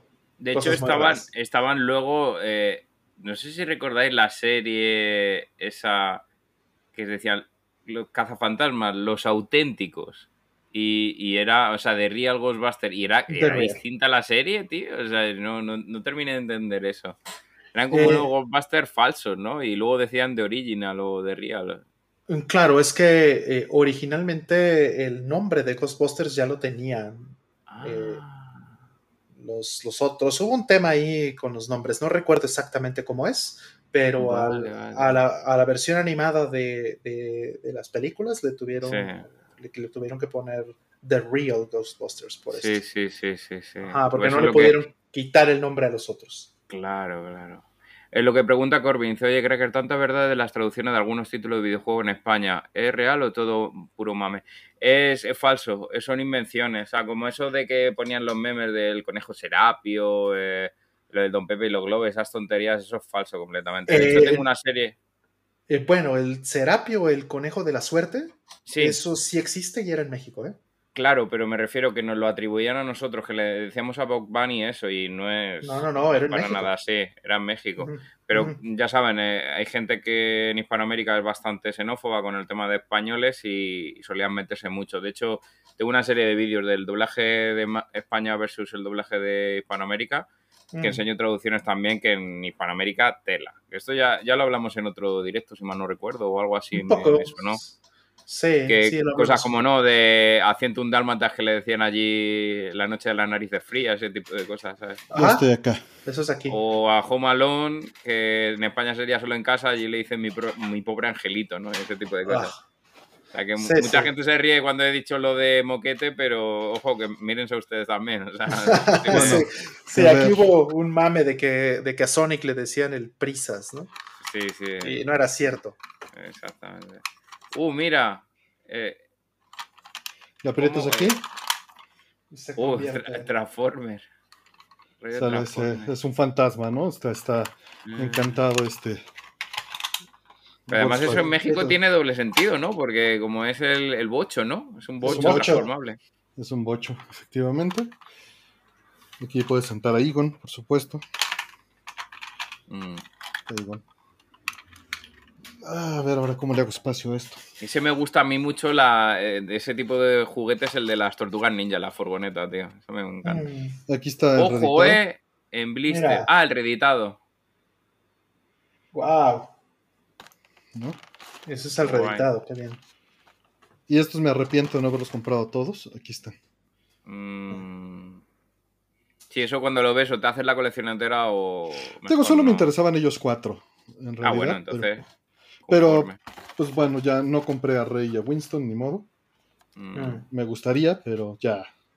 ese barco ya zarpó, ya está Peter y, y Egon, que estos tienen el, el logo en el brazo, ¿no? En lugar de tenerlo en el, en el pecho como estos. ¿Y, y dicen The Real Ghostbusters o qué dicen? Ah, claro, por supuesto. Son The Real Ghostbusters, aquí está. Claro. Sí, tú sabes mejor esta historia que yo, ¿no? Que por Ah, qué lo hemos- el nombre. Lo hemos hablado antes cuando te has ido, pero claro, yo me quedé de pequeño, lo que he explicado antes, Artemio, que yo de pequeño había una serie que ponía de Ghostbuster y luego la otra serie te ponía Los Auténticos, ahí como en una esquinita, ¿sabes? Sí, los verdaderos, aquí está la serie. Claro, claro. The Real. Aquí está Oye, The ¿qué- Real. eh, eh, ¿eso, ¿Eso es lo gráfico, la ventana, o me lo parece a mí, que se ha movido? Claro que sí, claro. ¡Hala, qué bonito! Qué, qué chulo, tío! Claro, yo digo, pues- "Ala, es, electromecánico o algo. Pens- No, me está serruchando el logo como hacía en, los grande. No, cortes no, de lado a lado, izquierda, derecha, izquierda, derecha. Eh, ah, se ve, ahí se lo agarra en cámara. Sí, sí, sí, sí, sí, sí, sí. ahí está, Cómo me gustan esas mierdas.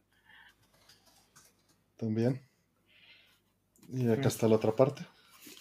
Y están no. todos, aquí están todas las temporadas. Wow. Sí, me No, recuerdo que sí, vimos, vimos unos cuantos episodios en tu casa. Claro, en, en. CRT, en PBM, por supuesto. Por supuesto. Ah, Con bien hipsters. Sector cero, lo siento, pero en España le llamamos el Joker al Joker. eh. Son ustedes que le llaman el Guasón y ese tipo de Eh, cosas. Aquí está el sitio también, mira, de esta edición. Y ¿qué más traje? Traje a Lane, que estaba ahí junto a ellos. Uh, Mira, qué bonito con su con traje, con ropa de verdad. Claro, Real pijamita de- osito. en su pijamita. Ahí. Lane estaba ahí junto y ¿qué más traje? Ah, una memory card de PlayStation. y Me encanta. Es como el bolsillo de Doraemon, tío. era, era lo que venía ahí junto y se me desarmó, pero a ver, ¿de quién es este gacha? El comodín. Ah, de oh, Space Channel. Claro, claro, aquí está. A ver, a verlo. Lo, Sí, se lo- le cayó lo la cabeza. rápido, se le cayó todo en el camino. A Pues ver, es- normal, es un gacha. Exacto, es un gacha. ¿no? Aquí está mal armada, pero No, no, pero vale. aquí está. Ulala. Uh, la, la, madre mía, qué bonita. Vamos a sentarla junto a Egon. Ahí está. Y por supuesto no podía faltar. Oh, Dios. Aquí está de la infancia. Qué bueno. Qué bueno. Que este es el que me pidió mi.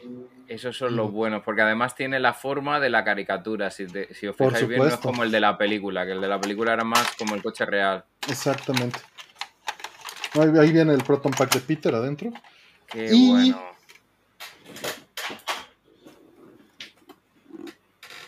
Ahí está. En la reedición, ¿no? Esa es la, La reedición. reedición. Tengo mi caja original todavía, pero, pero esta es la reedición. Uh, qué bonito. Me hice de ella, la vi a seis meses sin intereses y dije, bueno, lo Sí, tuve que hacer. Ya, perdón por el este. Ya No, ni, leí el chat. Me salió Pura fanboy. nostalgia, pura nostalgia, eso está bien. Me No se ha ido nadie, que todo el he estado viendo. Si no han visto en el canal oficial de Ghostbusters en YouTube, han estado poniendo episodios de The Real Ghostbusters todos los sábados en la mañana. Entonces, al levantarme eh, después de hacer este programa, es lo que veo para desayunar. Eh, qué bueno. Qué bien, ¿eh? Qué bien. Sí. Pues bueno, este, vamos a abrir otro, otro lote de preguntas. Sí, todavía es temprano. Mm. Sí, está bien, está bien, va muy bien, muy bien de tiempo. A ver, va el lote, 5 de 10, abiertas. Había una media de tres minutos ¿eh? en respuesta. O sea, ahora habrá, habrá subido un poquito por el tema Sí. este, pero. Sí, genial.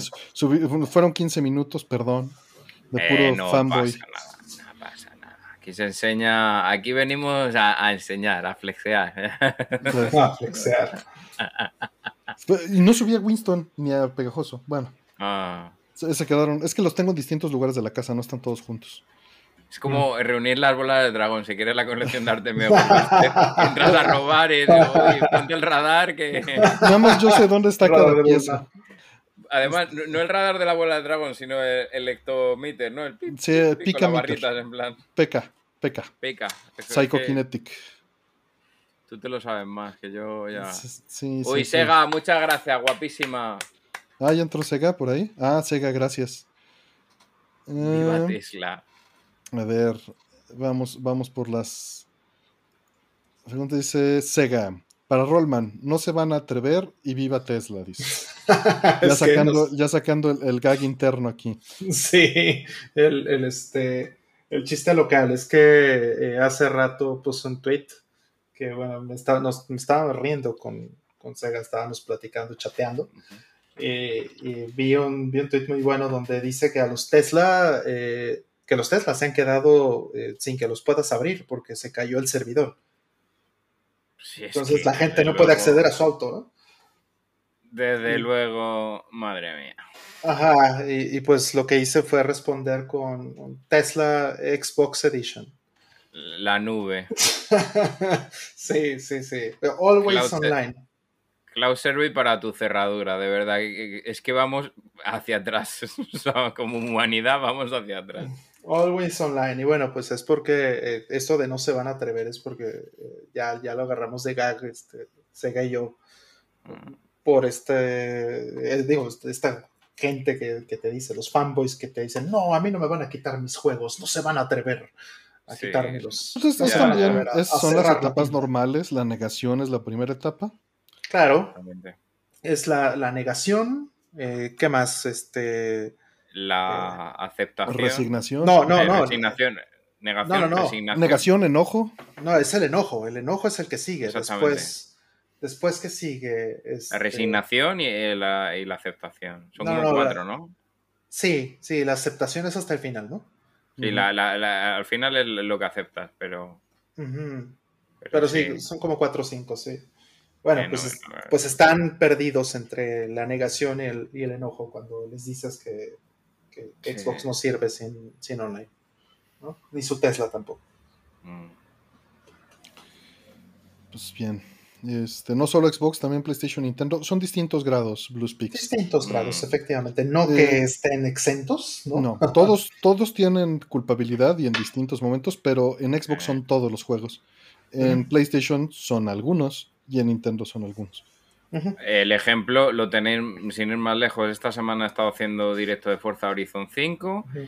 y quería recuperar los diseños que ya tenía, que eso sí, fueran una consola, simplemente pongo mi memory card y ya está.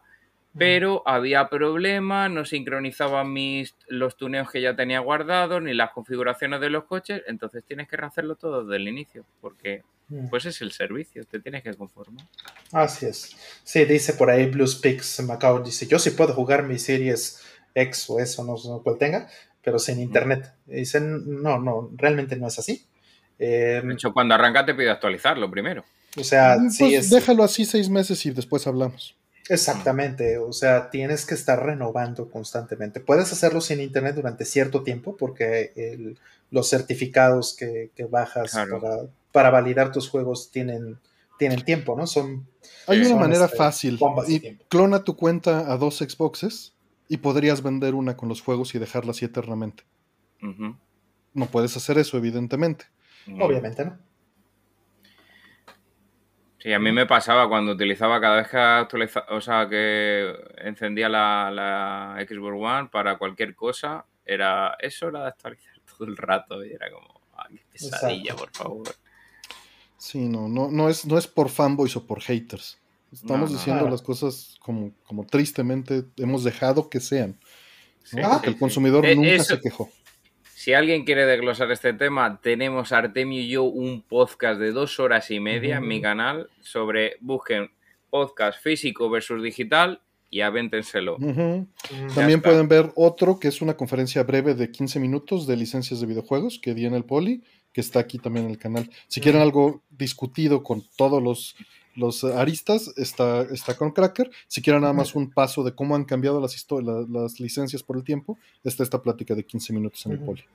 así El vídeo, por si lo buscan desde la home, el de Artemio tiene eh, una miniatura que sale en la portada del Donkey Kong Country de Super. Nintendo y el mío salimos Artemio y yo saludando. Dice, dice David que si nunca te conectas a internet aún así, no, si no nunca puedes, te no conectas a puedes internet, instalar. No puedes instalar el juego. Te pide cuenta. forzosamente. Lo dicho, véanse esos vídeos y ya desglosen para no extender mucho más la pregunta, porque sí. es eso, digital Y versus ya hemos físico. hablado del tema muchas veces ahí Eh, con Cracker, ¿no? montón, Está Ajá. pilladísimo. Claro, pero Y con bueno, Roll hoy- en Score también. Claro, pero bueno, hoy volvió, también. hoy volvió a salir este tema porque pues Tesla está haciendo lo mismo. Exacto. Sí, O sea, pues, se cae el servidor y ya no puedes usar tu coche. disfruten lo comprado, como digo yo. Eh, Pues también, y se vale consumirlo como algo desechable, ¿no? Nada más, pues no hay que aferrarnos porque de por sí las cosas se pierden. La diferencia aquí, y nuevamente hacemos hincapié, es que no las con- cada vez perdemos más control. Sí.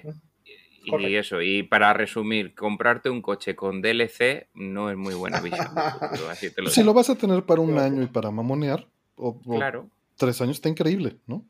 Pues pero sí. tienes que tener la lana. Yo no tengo la lana para comprar un Tesla tampoco, cada año. yo Pero imagínate, pues, imagínate esta situación donde vas y te compras tu Tesla y no sé, quieres salir con alguien, ¿no? Entonces vas a un lugar, vas a un restaurante, o vas a, no sé, un, un antro, una discoteca, lo que quieras, y pasas el rato con esa persona y bueno, después ya llega el momento de irse y el auto no prende. Exactamente. se ha acabó el servidor. Imagínate. Genial, ¿eh? A volverte caminando y luego llama a la grúa. eh, fantástico. O- Elon, un abrazo, un abrazo, un abrazo. O estás en carretera, te quedas sin señal Exactamente. y el auto no enciende. Que no, que no, que no. Eh, a- tienen que tener un tiempo de gracia, ¿no? Pero Sí, sí, sí. Pues sí, Pero ya. Pero no Ya, sé, ya. estás, te, te paraste a comer en una zona donde no hay señal, te paraste a comer en, en la carretera y, y ahí se quedó el auto. ¿no? Eso es, Que es sí, muy está, está muy gracioso eso de poner eh, que los, pas- eh, los pasajeros que lleves simulen los altavoces que se han tirado un pedo ellos, ¿sabes? Que lo puedes poner direccionalmente y simular que tienen un cojín de esos de, de ventosidades. Pero ya, es muy cara la broma. Para hacer la broma es muy caro. Eh, así es. Listo. Eh, perdón, estaba aburrido del tema ya. Ar- Artemio Tacos, venga, vamos. Siguiente. Eh, compré un Kawaii G Mega y no trajo AC adapter de 10 volts a, un miliampe- a un ampere, a 1000 miliamperes, pues, y centro negativo. No encuentro un modelo similar. Si compro uno nuevo de 9 volts a 2 amperes, ¿es seguro? ¿Voy a estar forzando el aparato si lo uso? Mira, Que es un Kawaii Giga Mega, no, no, No ahí me habéis idea. pillado. pero lo que sea, Mm. este, es- lo ideal es que hagas el, el match principalmente. eh, o sea, que sea más voltaje es un problema. A 9 volts también puede ser un problema. Los 2 Ujú. amperes no van a ser un problema. O sea, si te da 2 amperes en lugar de 1000, no pasa nada. Porque eso lo, lo toma el aparato.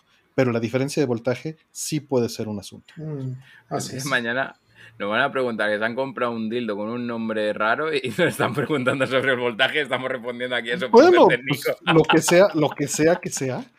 Igual y no, no se mueve con la velocidad. Mira, es un sintetizador. Ah, vale, ok. Ah, vale, un, ka- un kawaii. Yo te lo juro, estaba poniendo kawaii en japonés. Y No, digo, no, "Jimmy, mega, kawaii, me estaban kawaii. saliendo unas cosas raras. Digo, Artemio, ojo, que a ver lo que está respondiendo. Vale. No, es un, un Sinte MIDI de 1993. Ahora entiendo, vale, kawaii, vale, ok. Ujú, Kawaii. Es, claro. es altamente probable que no tengas problemas por el año de fabricación. ¿Por qué te lo digo? Eh, porque normalmente estos aparatos realmente funcionan a 5 volts, la parte digital. Y en el volumen es donde, en el amplificador que tienes, donde no te va a dar la potencia. Mm, Sería ideal que buscaras uno de 10 volts a, a, a uno. Eh, busca fuentes de poder para PC Engine con CD-ROM. Si buscas en internet, si estás buscando local, pues sí, puedes comprar una de estas fuentes de poder multivoltaje, multivoltaje pero mide con el multímetro porque muchas veces no te dan lo que dicen. Muchas veces no te dan lo que dicen, a veces tienes que dar un poquito más. Por ejemplo, si te dicen eh, 11.5, en realidad te están dando 10 o 10.5. Sí, y eso en general, pero las nuevas, las nuevas fuentes de poder que son switching ya no tienen tanto este, Este problema. este problema. Es, es muy probable que te funcione eh, este aparato en particular con los 9 volts a 2 amperes, pero te recomiendo que sí le busques más. Ujú. Hay, Y luego, perdón, a- aquí en México, en Amazon, no te digo que sea la solución, busca.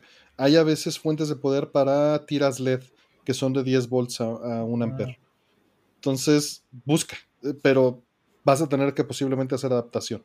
del conector, el barril, ¿no? Que eso es lo que más te va a causar problemas. El barrilito es lo que más te va a costar. Y bueno, lo bueno de eso es que hay kits que traen como 50 barrilitos diferentes. Sí. Y que Pero valen una lana. Vale Yo sé. Yo sé, pero bueno, no, depende, depende cuál es, por supuesto, ¿no? Pues Bueno, el chino, chino, uno, pues sí. pero lo único que necesitas es el barril, ¿no? Tiras Sí. a la basura el transformador chino y te quedas con el bueno y le pones el barril. exacta- eso es lo que hice yo además con, con una fuente de alimentación de, de Super Nintendo porque eh, ya sabéis que no es la misma, misma Mm. exactamente el barrilito que la Super Famicom. Bueno, mm, por a ver, supuesto. América, no, no estoy diciendo el barrilito especial que tiene la Super Nintendo americana, sino el, el barrilito que tiene la Super Nintendo eh, eh, PAL, ¿vale? Mm, Y lo que hice, en lugar de andar con autotransformadores, eh, pues en una de estas cajas típicas que pillo de lotes había un, un adaptador de voltaje de, de Famicom, mm. pero tenía los el cable cortado. Y dije, perfecto, perfecto, porque entonces Mm. simplemente cogí el barrilito, corté el cable, empalmé los cables bien y ya tengo una fuente de alimentación custom que no da interferencias, que funciona perfectamente, pero de Super Nintendo PAL. que por cierto, la Super Nintendo PAL, así como dato curioso, pillan a C, no DC. Pero ¿En que también funcionan con DC. Sí, sí, sí, sí, sí. ¿What? Y de hecho es un- eh, vale, no quería, no quería extender mucho eso, pero eh, mira, dame, dame un segundito, dame un segundito, ujú. que No, la bueno. tengo aquí además. Son para quemar otros aparatos que no nos usan DC. Qué bárbaro, sí. Como dicen ahí, nanny the fuck. Sí. Bueno, ustedes ya conocen la Super Famicom, ¿vale? Ajá. y su Super Nintendo americana y todo lo que quieran. Eh, la Super Nintendo europea, o la. PAL, es esta. Esta en concreto es una, es una española, ¿vale? Que de hecho por el código, ¿vale? A ver si consigo que se vea. SN SNSP ESP.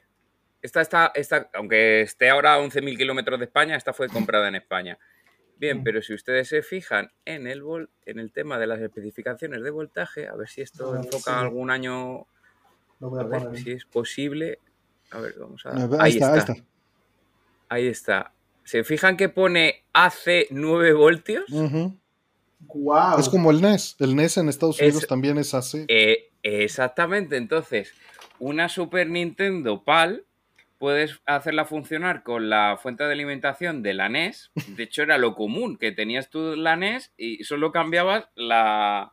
la o sea, conexión a este. Exactamente, cambiaban nada más que la conexión. Pero eh, los puertos que tiene, por ejemplo, la, la Super Famicom, el barrilito es un poco distinto. Eh, así como también en Fam- eh, Super Famicom puedes utilizar con una fuente de, de Famicom también, pero sin embargo con Super Nintendo no casa del todo. Entonces No. siempre es mejor tener eh, adapta- adaptado como tal. Pero lo bueno que tiene es que la Super Nintendo PAL puede funcionar también con DC, que esto no lo sabe casi todo Igual el mundo. que, que puede ser una fuente de, seguro puede ser la fuente de poder del Génesis. Exactamente, exactamente. Pero a la, a la en viceversa no, porque No, más no, de una vez me han dicho, Cracker, me, me he comprado, el típico, ¿no? El suscriptor español, me he comprado una Super Famicom, lo he puesto con la fuente de alimentación de la Super Nintendo, lo he adaptado y, y- y ya no enciende, ya no funciona. Digo, claro, ya no, olvídate, es que eso ya, o sea, mírate a ver si puedes cambiar el fusible, a ver si puedes salvarla, pero si no, la, la acabas de meter de AC a una consola que va solo por DC. Ya está, hasta aquí el off topic, perdonad. No, está bien.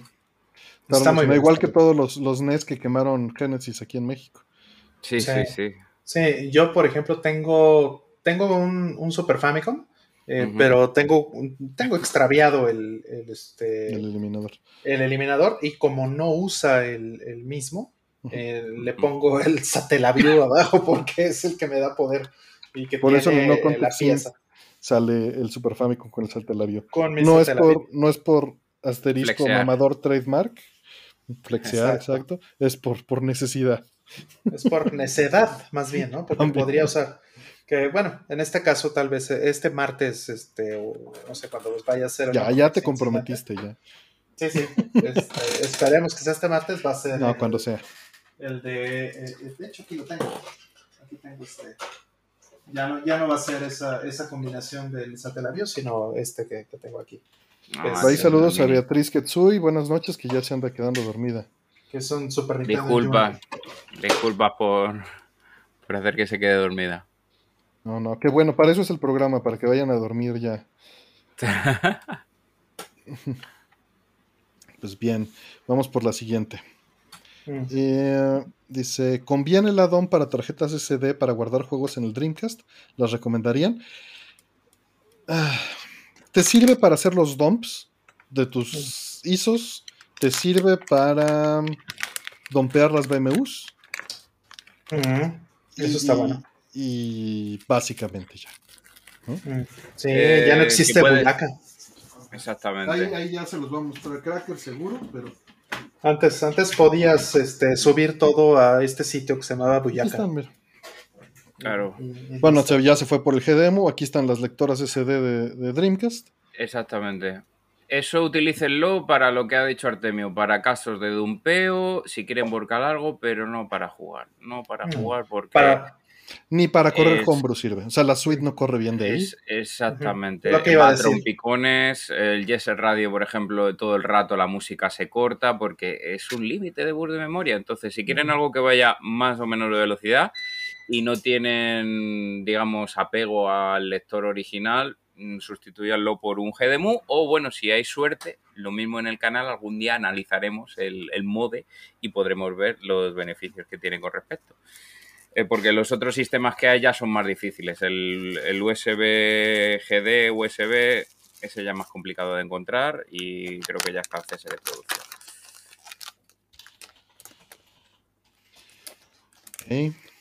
Pues bueno, ya, tienes ahí eh, la respuesta. Eh, quiero desarmar mi laptop para cambiar la carcasa, pues está rota. No puedo ni cerrarla. ¿Tienen consejos para que este principiante no muera en el intento? Saludos. Eh, depende. me, me, la vento, me la vento que. Dale. dale, dale, dale. Ya que he estado trabajando en servicio técnico reparando un montón de ese tipo. Es que depende del tipo de laptop. No es lo mismo, por ejemplo, de montar un HP que un Acer. Hay PCs muy sencillos que se desmontan como se desmontaría cualquier aparato electrónico, sacando por la parte de atrás, poco a poco, pieza por pieza, pero hay otros que directamente tienes que atacarlos por detrás del teclado, porque los tornillos los tienen ah. ocultos. Y si no quitas primero lo del teclado, no hay manera. Y es que para quitar el teclado ya no es solo el tornillo, sino también tienes que tener una serie de palanquitas que te recomiendo que sean de plástico para no fastidiar la carcasa, aunque bueno, tu carcasa ya está rota, ¿no? Se supone que ya te da un poco igual. Eh, para ir levantando un poquito los plásticos porque va todo por pestaña. Y bueno, ya ni te cuento si tu laptop es un Macintosh. Si tu laptop es un Macintosh, pues oye, nos vemos en el próximo vídeo y ya veremos un tutorial porque eso ya es otra odisea distinta. Muchos van pegados con pegamento, otros, bueno, horrible. Con lo cual, cada uno es un mundo. Sí buscaría que más o menos tu modelo y disassembly en Google. Más o menos te puede mm. salir un poco cómo pueden ser los pasos. Si no encuentras tu modelo exacto, un modelo similar de la misma serie puede ser bastante recomendable. Pero, pero sí, lo que te recomiendo lo primero, obviamente, es cosas que puedas más o menos pasarte de, o lo que sea. Ten cuidado. Eh, ah, sobre todo los flex. Exactamente. Cuando vayas a levantar una pieza, ten muchísimo cuidado mira por todos los lados si hay algún cablecito o un flex que esté conectado, porque en cuanto lo levantes, te lo vas a llevar puesto. Y es que no, no ofrecen ningún tipo de resistencia. Si se parte, olvídate. Te has quedado sin pantalla, te has quedado sin wifi, te has quedado sin algo. O sea, eh, trackpad. Y importante, uso una mesa grande. Es que es una, una Dell Inspiron 5547 no te sabría decir ahora mismo, ¿vale? Pero los Dell también se suelen montar en plan modular, o sea que también ten cuidado con ellos. Y lo que decía, utiliza una mesa grande porque cada portátil utiliza distintas alturas de tornillos. Y si utilizas el tornillo largo donde iba el, fino, a lo mejor te está ah, llevando el teclado. Agarra una de estas cajitas que venden para que, para que se metan los aretes y estas cosas. Que, que son muy baratas de plástico en, estos lugares. Con secciones, ¿no? Exacto. Exactamente. Y sí, perdón, sigue, creo. Si por casualidad eh, no quieren utilizar el típico pastillero, ¿no? De cajitas pequeñas para em, tornillos, porque eso yo lo hago a día de hoy, pongo tornillos M2, tornillos M3, porque hay portátiles que tienen grabado, ¿no? El tipo de tornillo que hay, pero otros no tienen nada descrito. Entonces, es el mismo tornillo, pero un poquito más largo. ¿Y cómo lo describes? Pues, hombre, si quieres puedes hacerte un mapa de agujeros.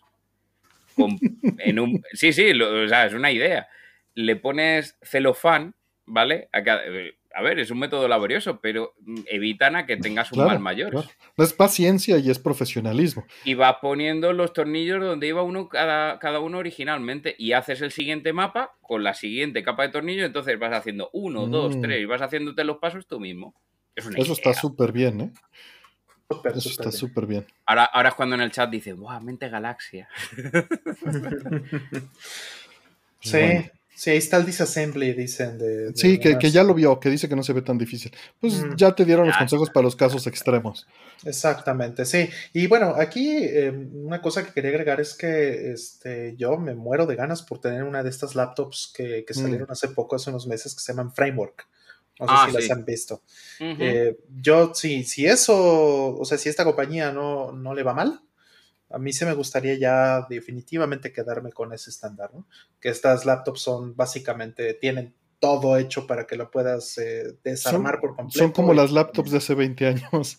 Son como, como, debían ser las laptops y como eran en los 90 en los 80s. que, el otro día, perdón, desarmé una, una Toshiba, una Satellite de 1999.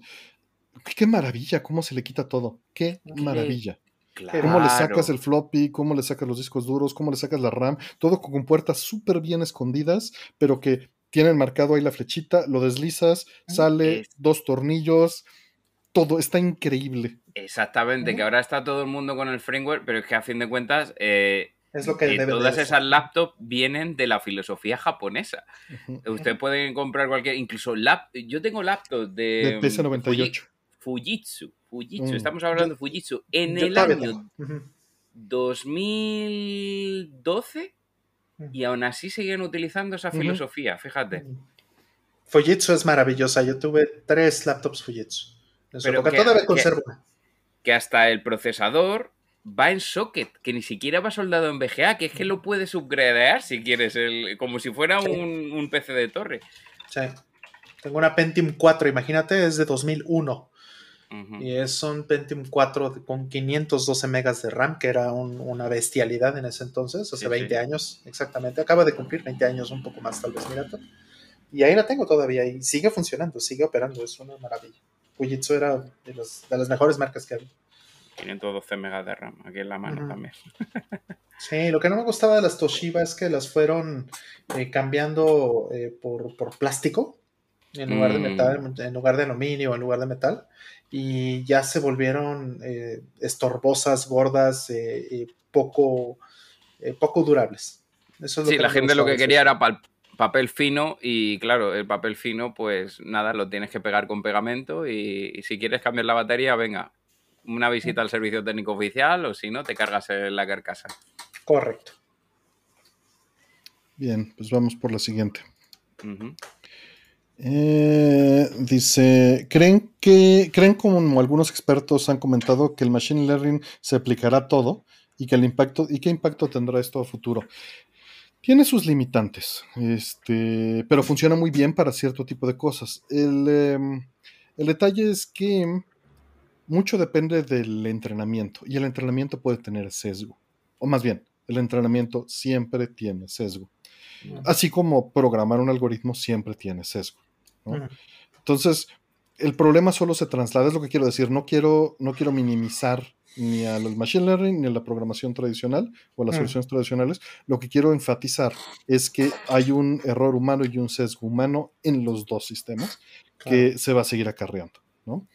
Eh, por supuesto, puedes llegar a decir, no, pues que puedes entrenar machine learning para que entrene machine learning, pero de todas maneras, el dataset define un sesgo. Tienes que tener una política muy limpia para, o, tu alcance muy bien definido para saber que tu dataset va a afectar o no va a afectar o va a ser adecuado para el entrenamiento que quieres lograr. Em, no creo que aplique a todo. O sea, todo esto son tendencias y es una herramienta más que se mete a, la caja de herramientas. Muy buena para muchas cosas, promedio para otras y mala para otras, igual que el cómputo cuántico, ¿no? Eh, ¿Qué impacto tendrá? Vamos a tener eh, muy posiblemente computadoras y procesadores diseñados por Machine Learning este, y cosas de este tipo, que son campos en los que se puede avanzar porque el dataset puede ir muy específicamente enfocado. Son el tipo de cosas que veo que pueden mejorar mucho. ¿Qué, se me va?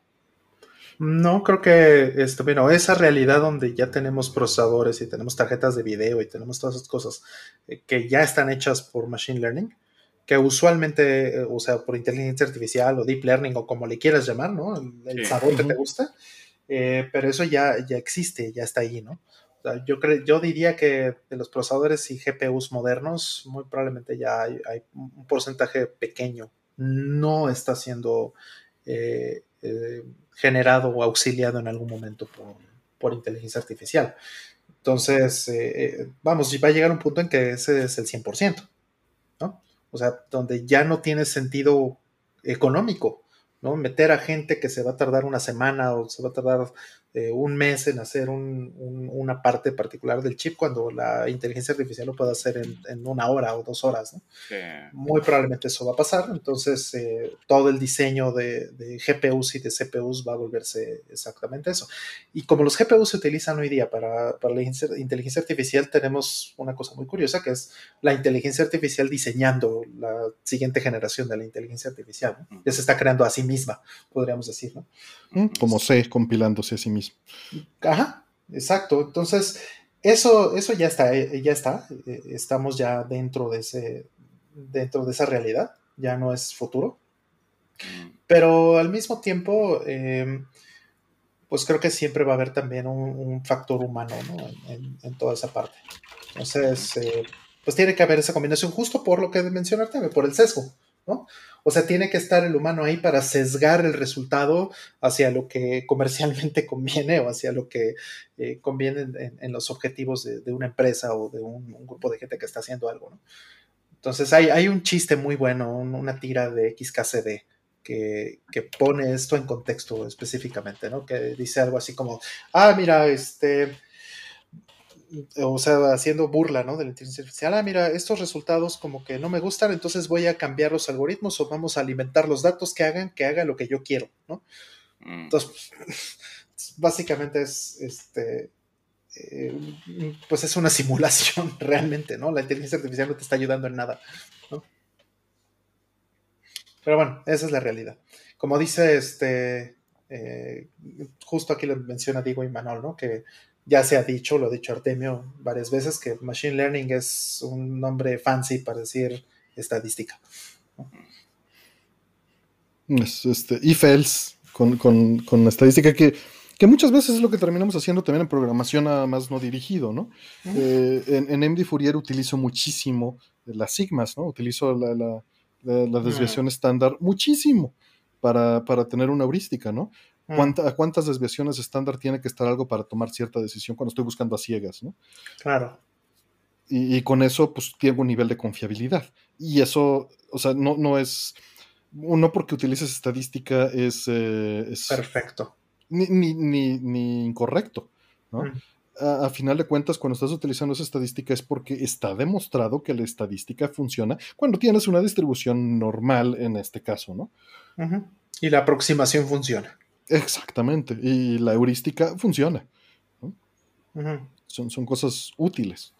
Exacto. Mm, última del bloque. Dice, ¿qué prefieren? ¿1941, Dodonpachi o Setblade? Dodonpachi. Me la pusiste muy fácil. Eh, Porque 1940... ¿Mm? Coincido con Artemio. Sí, sí, Setblade es muy lindo. 1941 no lo tengo en arcade, solo lo tengo en, Super Graphics. Y mm. eso seguramente influencia eh, mi percepción del juego. Mm. Le tengo por eso más cariño a, 40 a 43 y a 42. A 43 yo le tengo muchísimo cariño. Pero porque no tengo la placa. Y no sé si sea lo único. Tengo el porte nada más de Super Graphics. Pero en estilo en general me gusta más de Don Pachi que los otros. Eh, Eh, técnicamente también, ¿no? Pues son de épocas diferentes. 41 está cerca, ¿eh? No, no mucho, pero está cerca. Y Setblade, pues, pues es distinto. Ese sí se sale bastante del, de... O sea, una de estas tres cosas no es como las otras, ¿no? Dale. Setblade se sale. Mm. Y no lo tengo. No lo tengo, solo lo jugué en arcade. Sí, yo también me iría por, por Dodonpachi entre esas tres selecciones. Bien, pues este, ah, estamos muy bien de tiempo. Siento que hemos contestado bastante, van 30. Llevamos, ah. llevamos buen ritmo. Este, van otras, dejen, les pongo primero el chat. Y abiertas. Listo, y eso que siento que me tardé un montón aquí con mis, con mis nerdadas de que no, que no, que no, que no.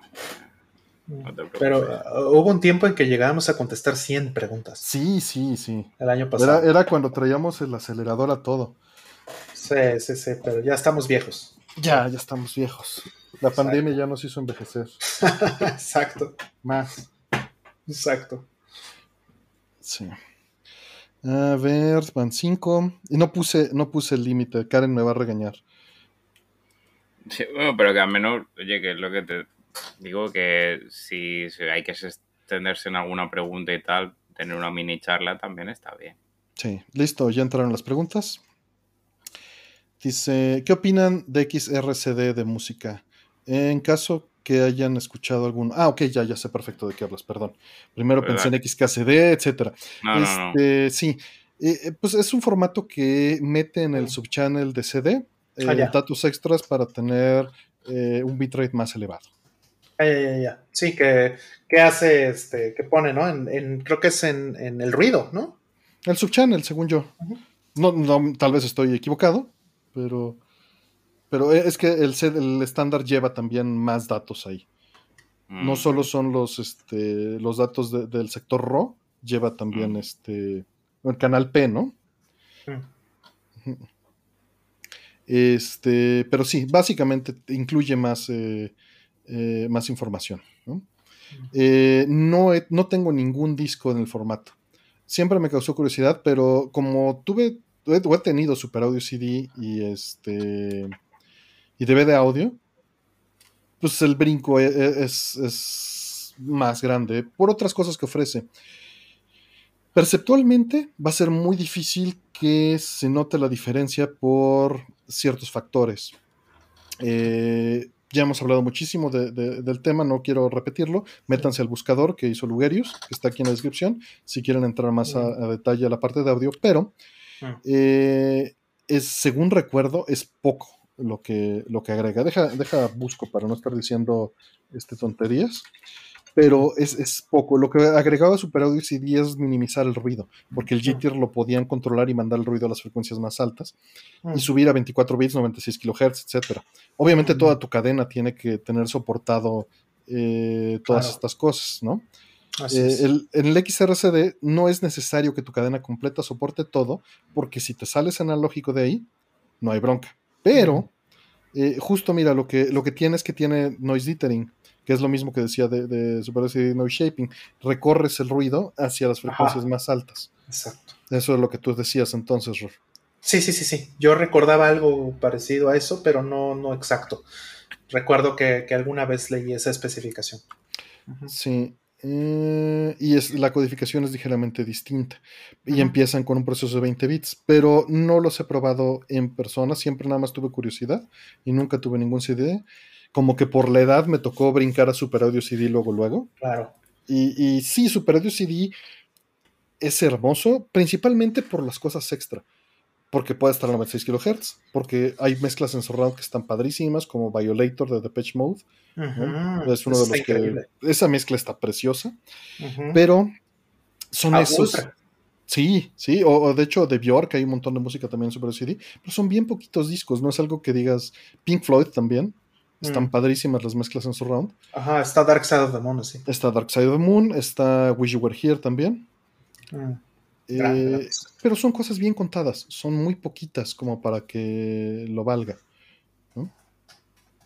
Sí, sí, y realmente solo necesitas dos cosas, ¿no? Necesitas el disco y el player, ¿no?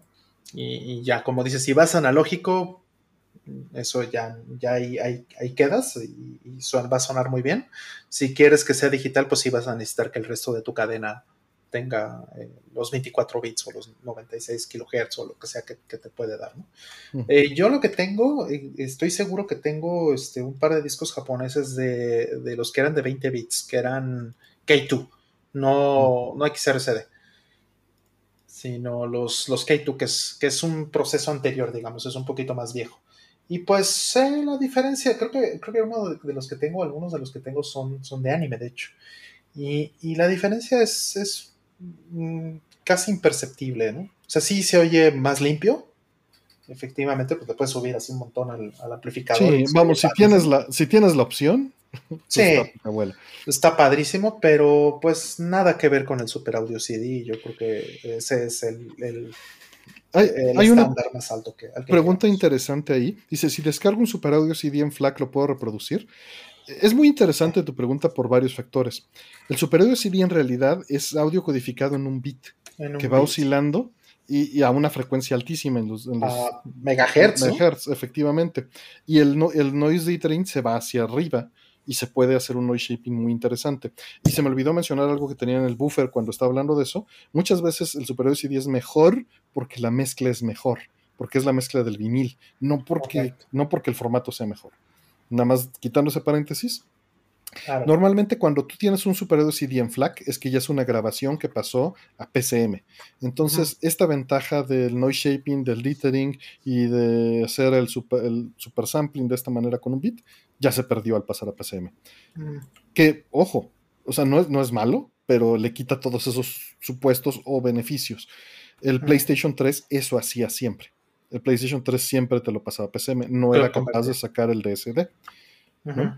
Eh, entonces, eh, cuando lo estás teniendo en FLAC, hay dos opciones. O pasó por un proceso digital en el que ya hicieron la conversión de DSD a PCM, mm. o lo grabaron en analógico de la salida de un reproductor de Super Audio CD. Claro.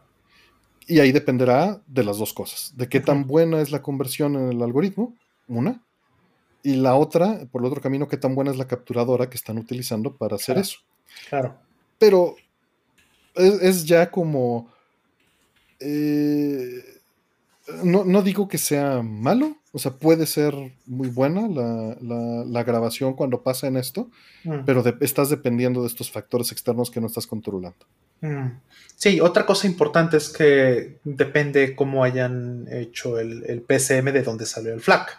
O sea, este, un, Super Audio CD te da más o menos, o es comparable a eh, un 24 bits, 96 kilohertz, me parece hay, de más, ¿eh? Hay de más, pero sí.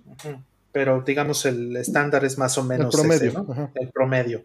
Y pues va a depender de si, si cuando lo convirtieron a FLAC, lo convirtieron exactamente en eso, o lo convirtieron a más, como dice Artemio, si hay otros discos que te puedan dar más. ¿no? Si te da el, el, el Super CD esta, esta, este nivel de calidad y el FLAC en el momento de encodearlo te lo ponen en, calidad de CD normal, o sea, 16 bits 44.1, pues estás reventando todo lo, este, toda la ventaja que te podía haber dado el Super Audio CD en primer lugar. ¿no? Entonces va a depender mucho del escenario, mucho del caso, como dice Bueno, vamos por la siguiente. Antes de eso, les quiero compartir un video que acaba de subir Paul Jurado, un canal de YouTube que acaba de estrenar este, que es este, el teaser en el boot de Capcom de Street Fighter 3 Third Strike en el AO Show 97. Ahí se los puse para que lo chequen. No está en internet, es la primera vez que se postea. O por lo menos la primera vez que se postea que no ha desaparecido. Sí, mm. sí, porque pues igual y alguien lo posteó y, no lo sé, pero mm. no hay actualmente. Entonces ahí se los dejo. Este, gracias, Paul, que ha estado cooperando con artículos y escaneo ahí en los foros de Arcades MX. Padrísimo, sí, sí. Paul, Paul y yo somos amigos desde que éramos bastante, bastante chicos. Entonces, este, pues nos conocemos hace 30 años tranquilamente, si no es que más. Y, pues él siempre tuvo acceso a, material de este tipo. Entonces, eh, tiene un montón de cosas ahí uh, guardadas. La parte final es puro Rival Schools. Me ha ganado, me ha ganado. Entonces, bueno, ya pueden ahí a ver que, pueden suscribirse para ver qué material empieza a subir Paul por ahí. Gracias, Paul. Eh, que, me dijo que va a estar, em, va a estar empezando a subir material eh, con cierta frecuencia que va consiguiendo. ya, ya estoy suscrito. Listo. Y vamos con la siguiente pregunta. Eh, quiero modificar un control y quiero hacer algo parecido al D-pad que se usaba en los Neo Geo. Mm. ¿Existe alguna buena alternativa o alguna forma de hacer algo parecido sin tener que sacrificar uno? No tengo idea. Supongo que 3D eh, printing, pero no tengo idea. ¿Al D-pad de Neo Geo se refiere al que hacía clic? Como el de Neo Geo CD? Sí, sí, se refiere mm. al, vamos a decirlo así, el, el de Neo Geo Pocket. el, pad de Neo Geo CD. Mm. O, el pad de Neo Geo Pocket. A ver, el problema es que es bastante peculiar.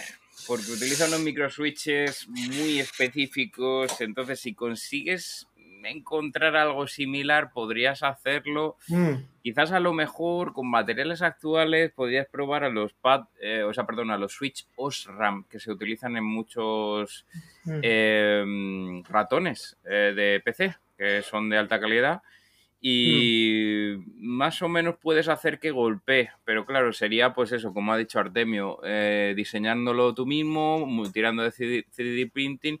Imagino que lo querrá por el tema del puñetero mando de Mega Drive que se ha popularizado, que es básicamente hacer un Frankenstein entre un mando de Neo Geo y uno de Mega Drive. Mm. A ver, mm, si quieren ustedes arruinar mandos originales para hacerle sacrificio, bueno, pero yo soy más de, mm, mira, vamos a conservar los originales y vamos a intentar hacer algo de, 3D printing para que palíe. él menciona que, si se puede hacer sin sacrificar uno. Sí, se puede, pero tienes que meter mm, tiempo en diseño y demás. Ajá, justo hace un par de días, justo lo estoy buscando aquí, esto tiene tres días o cuatro días eh, una persona en Twitter, esto lo, vi en, Twitter, me llamó mucho la atención, que alguien hizo una conversión de un stick de NES, un NES mm. Advantage. Eh, y digo, a mí esto me, cuadró de inmediato porque yo tengo un Super Advantage que reparé hace unos años. Eh, era, es de membrana, no es de, mm. este, no es de microswitches pero inmediatamente me llamó la atención porque esta persona lo que hizo fue justamente hacer una una impresión 3D de, la pieza que va eh, en la palanca y eh, para poder adaptar los microswitches. Y lo primero que dice, y bueno, lo mismo para los botones y todo esto, lo, primero que dice esta persona es, este, em, este mod no requirió cortar nada, no requirió perforar nada y es completamente reversible puedes eh, regresar tu palanca exactamente a como era. Entonces yo diría que hay que meterle ese tiempo pero pues sí se puede, sí se pueden hacer estas cosas, hay gente que lo está haciendo y francamente a mí se me antoja hacerle algo así al, Super Advantage del Super Nintendo. Pero bueno, faltaría que, tuviera el tiempo y tuviera las piezas y, todo lo demás, pero es algo que definitivamente sí, sí consideraría. Me encanta la idea. Mm. Pues bien, siguiente. Eh, disculpen mi ignorancia, ¿qué fierro aparato debo comprar actualmente para poder jugar juegos de NES, Super NES, Nintendo 64 en la TV con mi hijo pequeño que me recomiendan? Es, una pregunta nuevamente difícil, depende de muchos factores. Si solo quieres usarlos como vienen, con video compuesto, te recomiendo un RetroTink 2X, ¿no? que es, yo creo que lo más accesible y, más eh, directo si los quieres jugar sin lag. Puedes conectarlos así directo, pero vas a tener los problemas de que el video se va a ver mal y de que vas a tener lag. Pero puedes mm. hacerlo. Mm. Em, si lo que quieres nada más es, eh, vamos, es una pregunta con demasiadas facetas. Si esto sí tiene las consolas originales. Si no tiene las consolas originales, no es mi, eh, sí, Mister es el, camino, pero también es un camino fancy, ¿no? O sea, es un camino caro, muy high-end en el sentido de se busca alta precisión en audio, video y este y, puede ser lo que buscas y está increíble, mm. ¿no? Eh, sería mi recomendación así, la mía, pero nuevamente, muchas veces las recomendaciones dependen del uso que se le tiene que dar. Mm, eh, puedes ir por las consolas mini, puedes ir por una Raspberry, eh, todo depende también de, de, las licencias, ¿no? Las consolas mini son plug and play, traen muchas licencias, tienen muchos defectos para un purista, eh, en particular en audio, video y lag, pero para muchos juegos que nada más quieras pasar un rato y por el costo-beneficio que te da, puede ser tu solución. Eh, es, es muy difícil contestarte esto nada más con esta información sin conocerte y sin, eh, sin saber cuáles son tus tolerancias, ¿no? A- a- O tus exigencias. Ujú. ¿Qué cosas son las que buscas en los juegos, no? O sea, sí. También qué tipo de la- juegos te gustan. Bueno, pero ya dijo NES, Super NES y entonces 4 sí No, no, afecta Por, lo, por si es un RPG o si es. Pero si es con los ajá. niños pequeños, pues supongo que no van a ser RPGs. No, bueno, o sea, más bien es eso, ¿no? Si, si vas a tener un- una consola mini, pues esas tienen más lag que, que, que un Mister o cualquier otra cosa. No, no, claro, claro. Pero Entonces, un juego de acción, ¿no? No les vas a poner Mega Man en una cosa de esas porque pues no sí, funciona. te van, a, te van a escupir. O se van a entrenar y van a ser superhombres con, y supermujeres con esto de a saber Bueno. jugar con ese lag, ¿no? Exacto, con 10 Puedes- cuadros de lag atrás.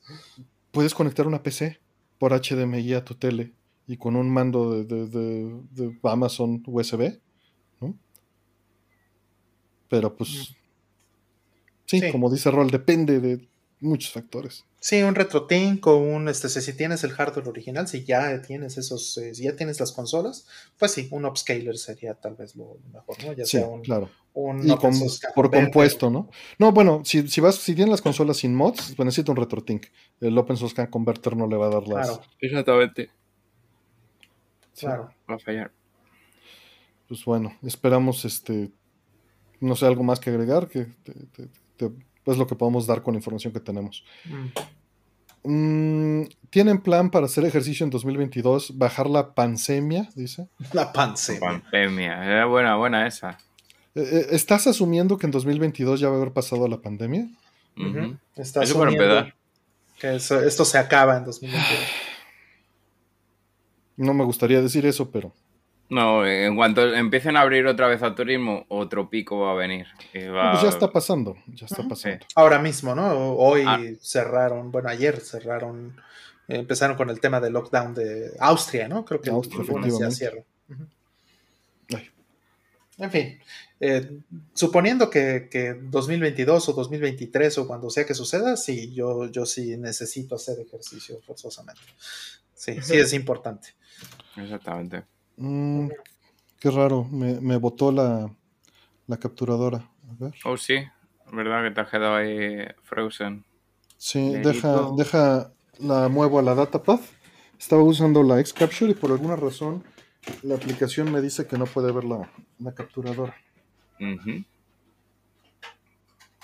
Sí, sí. A ver, Ya ve que el no signal. le estoy mandando el OBE, el, este, el datapad. ¿Sí la ve?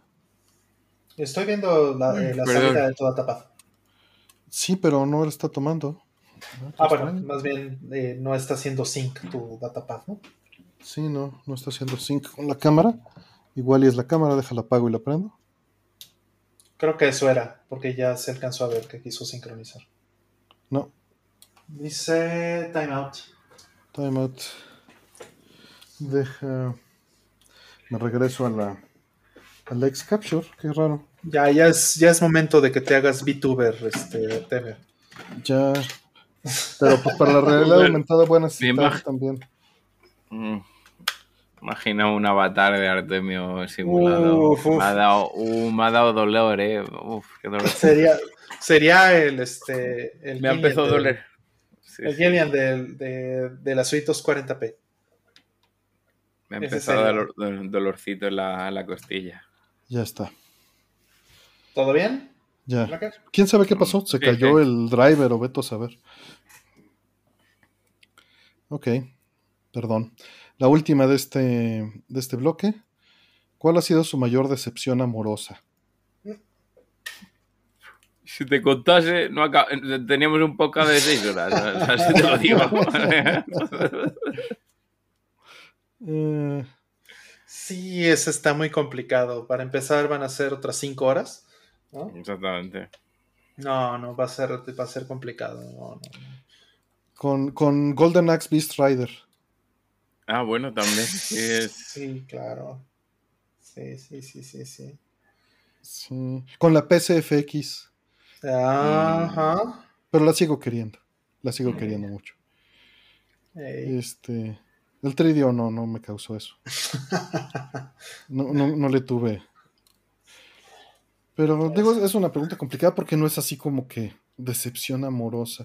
Pues normalmente la decepción en ese sentido creo que viene de la expectativa. Mm, Mm. claro.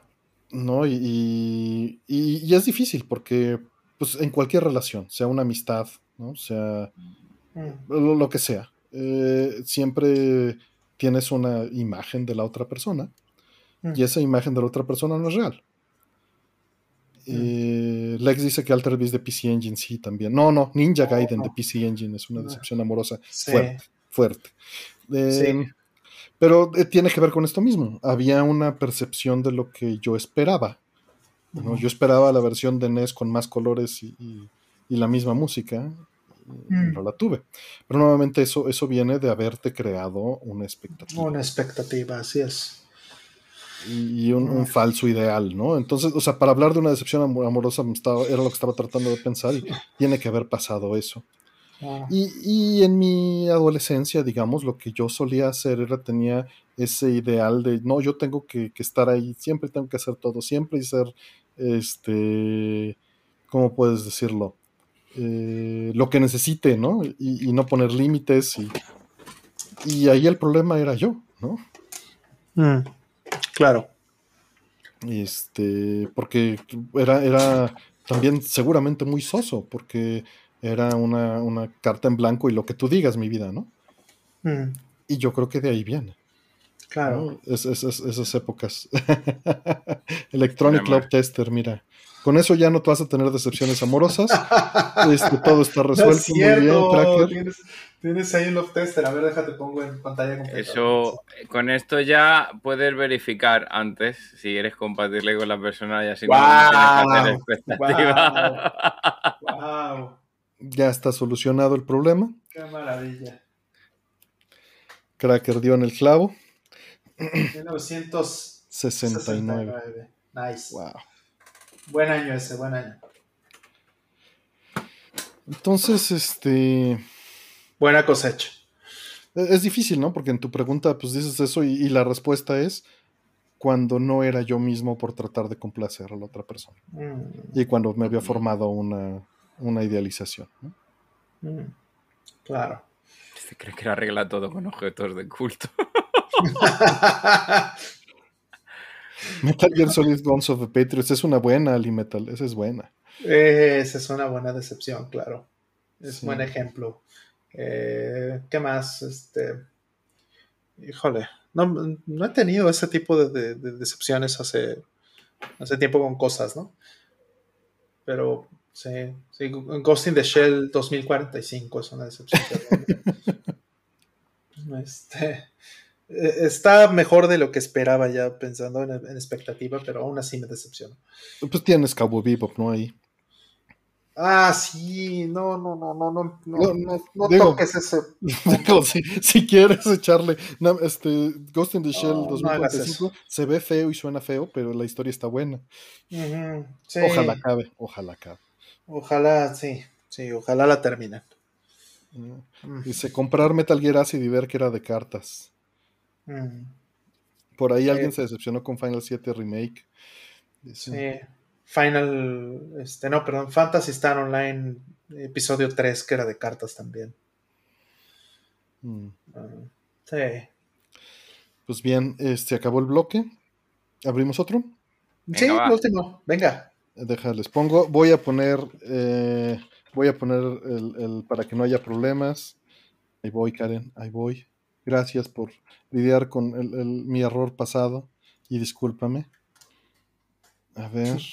Dice Karen que Cowboy Bebop de Netflix parece esos videos de, de College Humor. Sí tienes razón, Karen. Totalmente. Eh, Está muy bien hecho para lo que intentaron, pero lo que intentaron era. Quisieron volar muy cerca del sol. Sí, sí, sí. Qué mal, Y se les, y se les fundieron las alas. Era un, era un problema muy difícil de resolver. Sí. Y, sí, y, y no, por fortuna no fue tan pretencioso como lo fue Ghost in the Shell de, Scarlett Johansson. esa, esa, ni siquiera me acordaba que existía. Mm. Sí, yo, eh, eh, hubo una, una, eh, una función de cine donde pusieron, en, México pusieron este, Ghost in the Shell original, la de Mamoru la pusieron en, en cine. Y pues fui corriendo a verla, pero antes de ponerla, de poner la película, pusieron 15 minutos de esta película de Scarlett Johansson. Y no, bueno, es, infame, infame.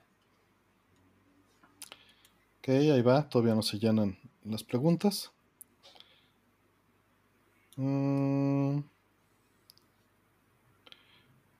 Ahí va, van 8 del bloque. Acuérdense, entran 10 y se hace un sorteo para que queden 5 pollo frito preferido. El, tema es que Raúl llevo intentando todo el directo que respondamos esa. ¿La del pollo frito? ¿En serio? No había visto. Sí, yo la he visto ya un par de veces. Yo estoy ya por responderle por pena. te vamos a decir que pollo frito no gusta. El pollo rostizado de pollos río me gusta mucho. El de la esquina. Ajá. No, no se han llenado las preguntas, ¿eh? Ahí está, falta uno. frito, yo lo siento mucho, pero estando donde estoy, carague. Ah, la de Verán Ghostbusters la respondimos 15 minutos sin Mortal Mech. Seguro andabas viendo malas chinas. Regrésale una hora y ahí está. Claro, claro. Bueno, los pollos eh, favoritos de, de, Cracker seguro son los que están aquí cerca en Avenida porque se llamaban los gilipollos. Ah, sí, verdad. eso, eso ya me lo pusiste, ya me lo pusiste, lo vi. Ya están las preguntas, ya están cerradas. Y vamos. Dice, ¿conocen el proyecto Zombie de Tiny Circuits? No, ¿eh? No, no, no, ¿qué es eso? A ver, vamos a buscarlo. Zombie. Tiny Circuits. Tiny Circuits. Zombie. Es open source electronics. Esto ya, ya luego, luego sonó bonito mm, eso. Ya es como un mini Game Boy. Ajá. Ah, ya sé, ya sé. Es como ah, estas plataformitas como la Pico 8 y esas ondas, ¿no? Exactamente. Mm.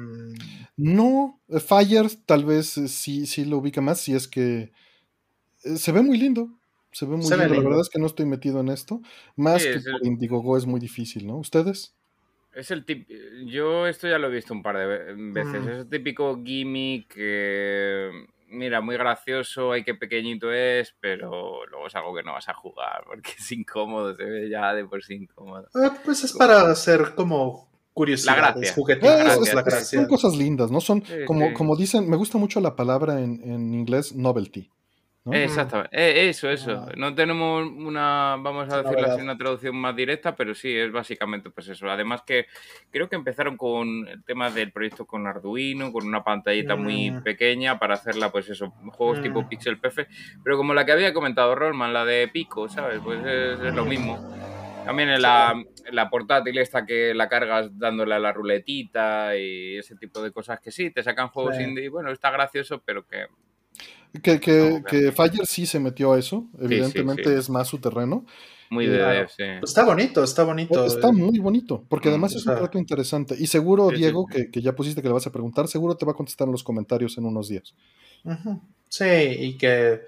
Eh, Saludos a Fire este tipo de cosas, este, pues, no sé, usan también lenguajes de programación muy específicos, ¿no? MicroPython y ese tipo de cosas lindas. Pues está muy bien, o sea, como un juguete, eh, digo. Exactamente. A mí me hubiera fascinado tener esto. Te hubiera vuelto la te vuelto loco, ¿no? Que justo esos llaveros de Tetris de principios de los 2000 que traían 100 variantes, a mí me volaban la cabeza, ¿no? Que mm. tenías juegos de tanques, shoot em ups, de carreras de coches, y ah, super chinos y piratas. Mm. Pero me volaban, me encantaban. Yo quisiera tener un llaverito de esos otra vez. Mm. Y a mí me regalaron uno hace, hace tiempo, un amigo que le compré algunos juegos que, vendió. Y tenía uno. tenía uno y me lo regaló. Me dijo, toma, toma. Esto, sí, quiero uno de esos otra vez, pero, pero había unos bien hechos en la época. Sí, y, desgraciadamente no me quedó. Tenían 999 juegos. Exacto, Brick 999 en uno. Brick 999 en uno. Tengo uno, pero es de los más chafas que hay. Lo compré en el mercado hace como 12 años. Mm. Eso estuvimos en España. Eh, allí a lo mejor no, no sé si lo tiene una cadena que era como Pizza Hut, pero en España, aparte de Pizza Hut, tenemos Telepizza. Mm. Y Telepizza les dio por, por regalar por cada pizza un, juego de estos, un brick game de eso. bueno, al final me mm. hice con toda la colección. Como los de Sonic de McDonald's, ¿no? Sí, mi sí, sobrino, también. me, me topé, de haber sabido, mi sobrino se acaba, la que se acaba de conseguir porque los descubrió y los compró en Mercado Libre con sus ahorros. Yo tengo dos sets sellados Oh. de, de esos, pero no son difíciles de conseguir. Yo los No, compré no, nada más eh. por, por mí, ¿no? Er- eran Sí, no es- baratos. No es como el Sasuke de McDonald's que sacaron hace unos años, que a es una reliquia. ¿Sabéis la Mm. leyenda ese? No. Sacaron un juguete de McDonald's de, de Sasuke, de, de la serie esta Na- Naruto, Mm. que por lo visto eh, tenía una pose de equilibrio perfecto, ¿vale? Que salían con cuclillas y era muy fuerte. O sea, era en plan que la gente probaba y... O sea, el juguete básicamente daba una voltereta hacia atrás, pero es que al margen de la voltereta tenía un balance perfecto. O sea, la, la gente le ponía una olla llena de agua en la cabeza y aguantaba. Wow. O sea, el límite del meme es un, es un pibe literalmente que puso una scooter encima de la cabeza de Sasuke y se mantenía, ¿sabes? Y no se rompía el juguete. Bueno, pues es un juguete memético legendario que a día de hoy pues a lo mejor es un poco más complicado de encontrar. Pero sí, las LCD Game de, de Sonic del 2003, si mal no recuerdo, son relativamente fáciles. Mm. Bien, a ver, este, la siguiente entonces. Dice, en la actualidad, ¿en dónde o de qué manera podrían jugar Golden Axe The Revenge of Dead Adder? La única opción legal y accesible que hay en día es la Sega Astro City Mini. Exactamente.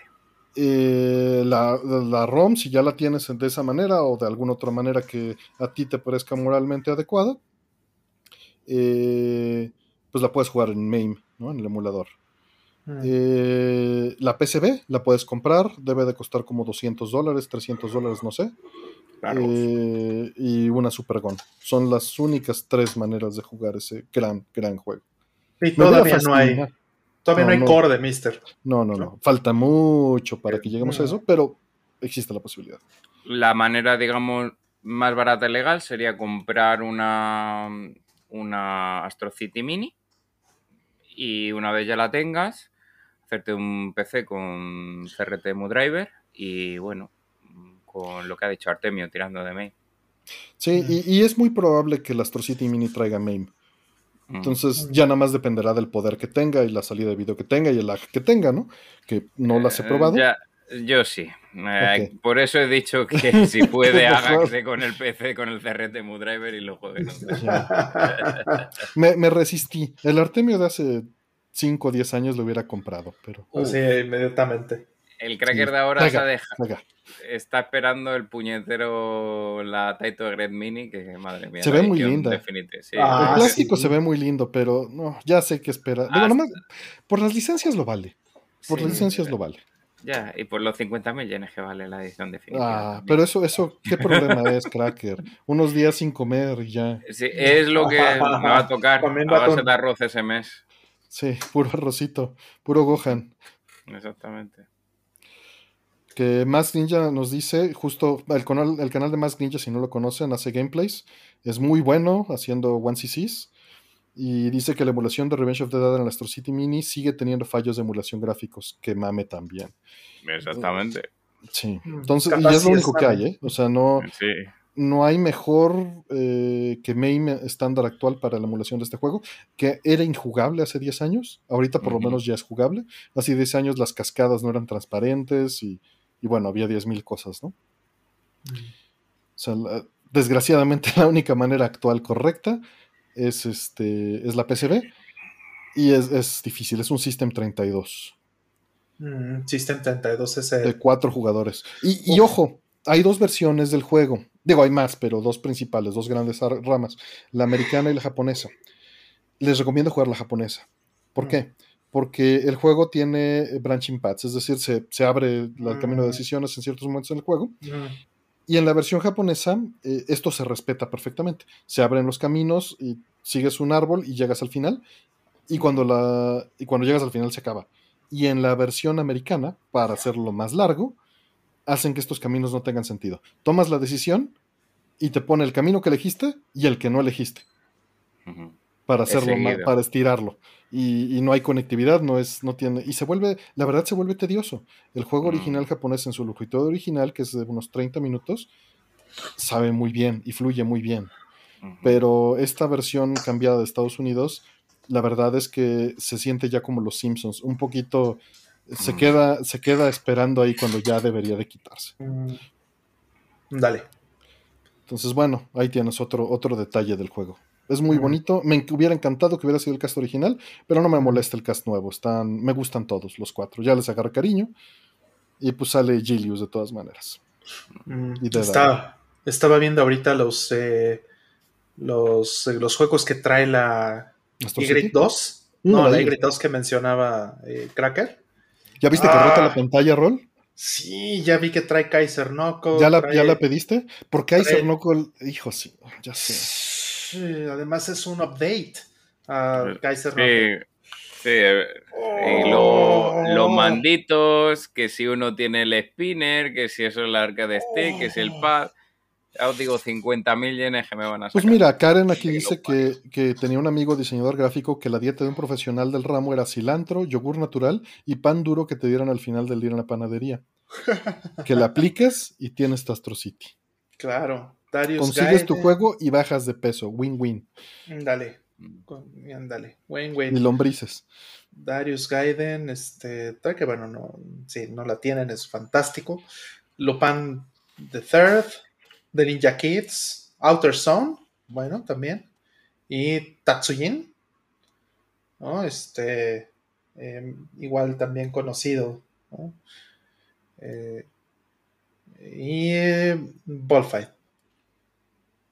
Este, el buen David Pimienta, digo, si puso una respuesta en video de lo de hacer las palancas con los micro switches.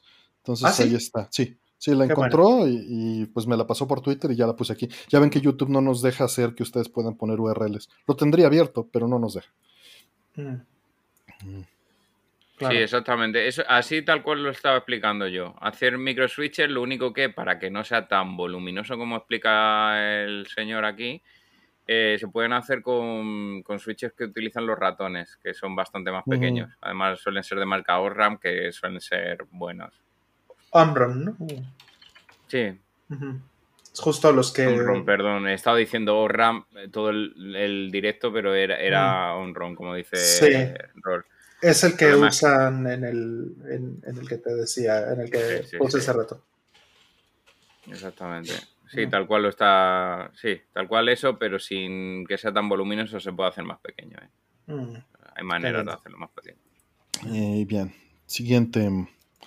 Eh, pollo frito preferido. Ah, al final salió. Mira, sí salió. Mira, Raúl, ¿dónde estás? Ya tenemos. Sí, todavía está ahí, todavía está ahí. Pues Exactamente.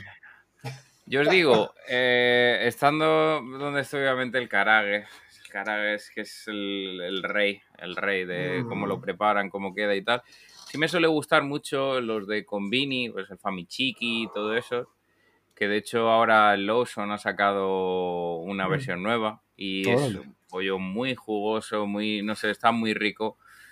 Me gusta más realmente que los del Kentucky. Yo la gente aquí se vuelve loca con el Kentucky y yo digo, pero sí, vosotros tenéis el carague, si es que ya lo mm. tenéis todo hecho. Además de 8000 variantes, super crispy, no sé, eso es lo que más me suele gustar. De frito, no asado, porque el pollo asado es distinto. Sí, nosotros le decimos rostizado, ¿no? Al, Ajá, pero. ojo, pollo Pepe no es frito, Uriel, es rostizado. Claro, claro. Exacto.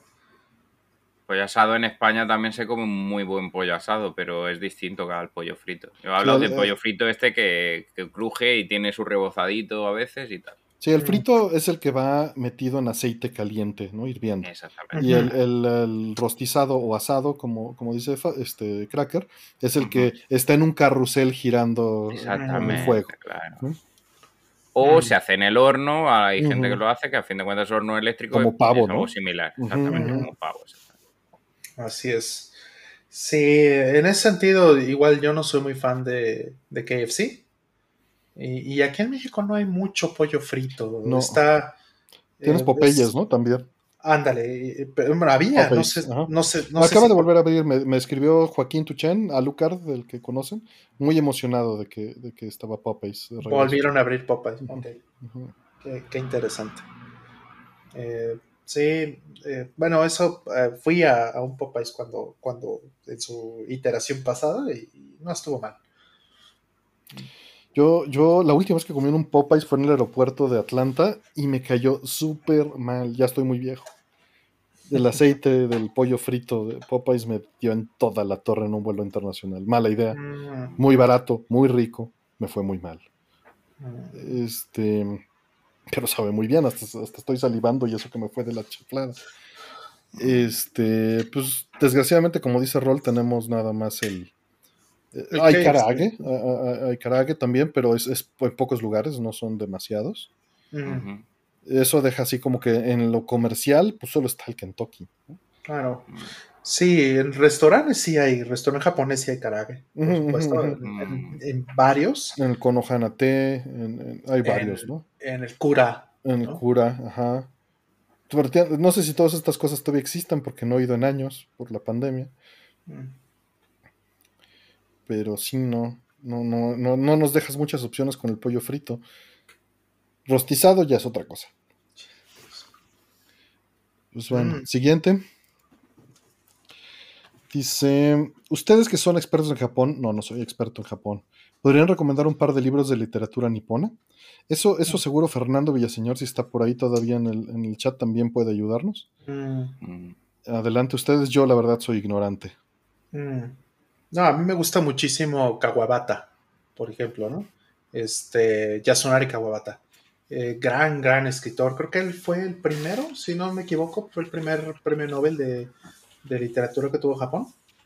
Eh, y tiene un, un, libro bellísimo que se llama, eh, bueno, en español se llama Lo Bello y lo Triste. Es, es, un libro bellísimo, es un libro muy lindo, sobre todo si es, es un libro interesante si, si, quieres visitar Japón por primera vez o algo así. Sobre todo es, es un libro también que, que se desarrolla en Kioto.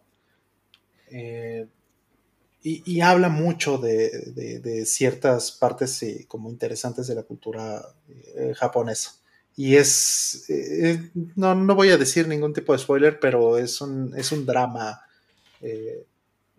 romántico muy interesante.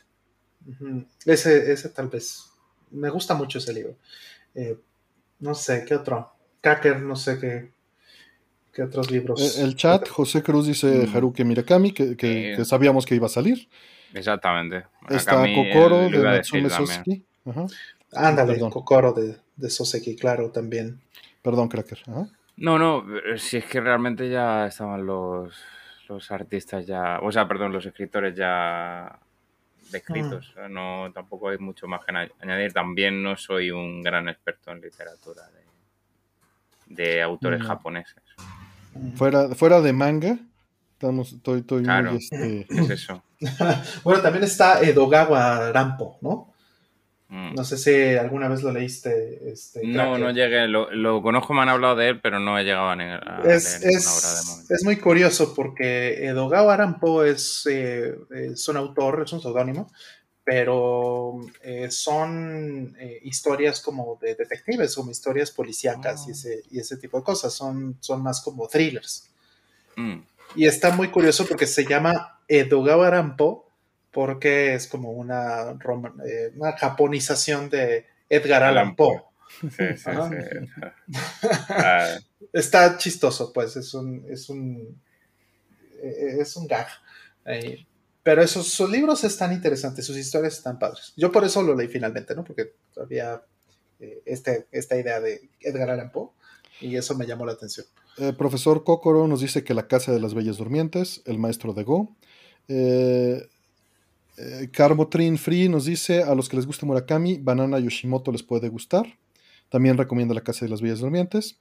Eh, Alex K nos recomienda Nikito Nipongo.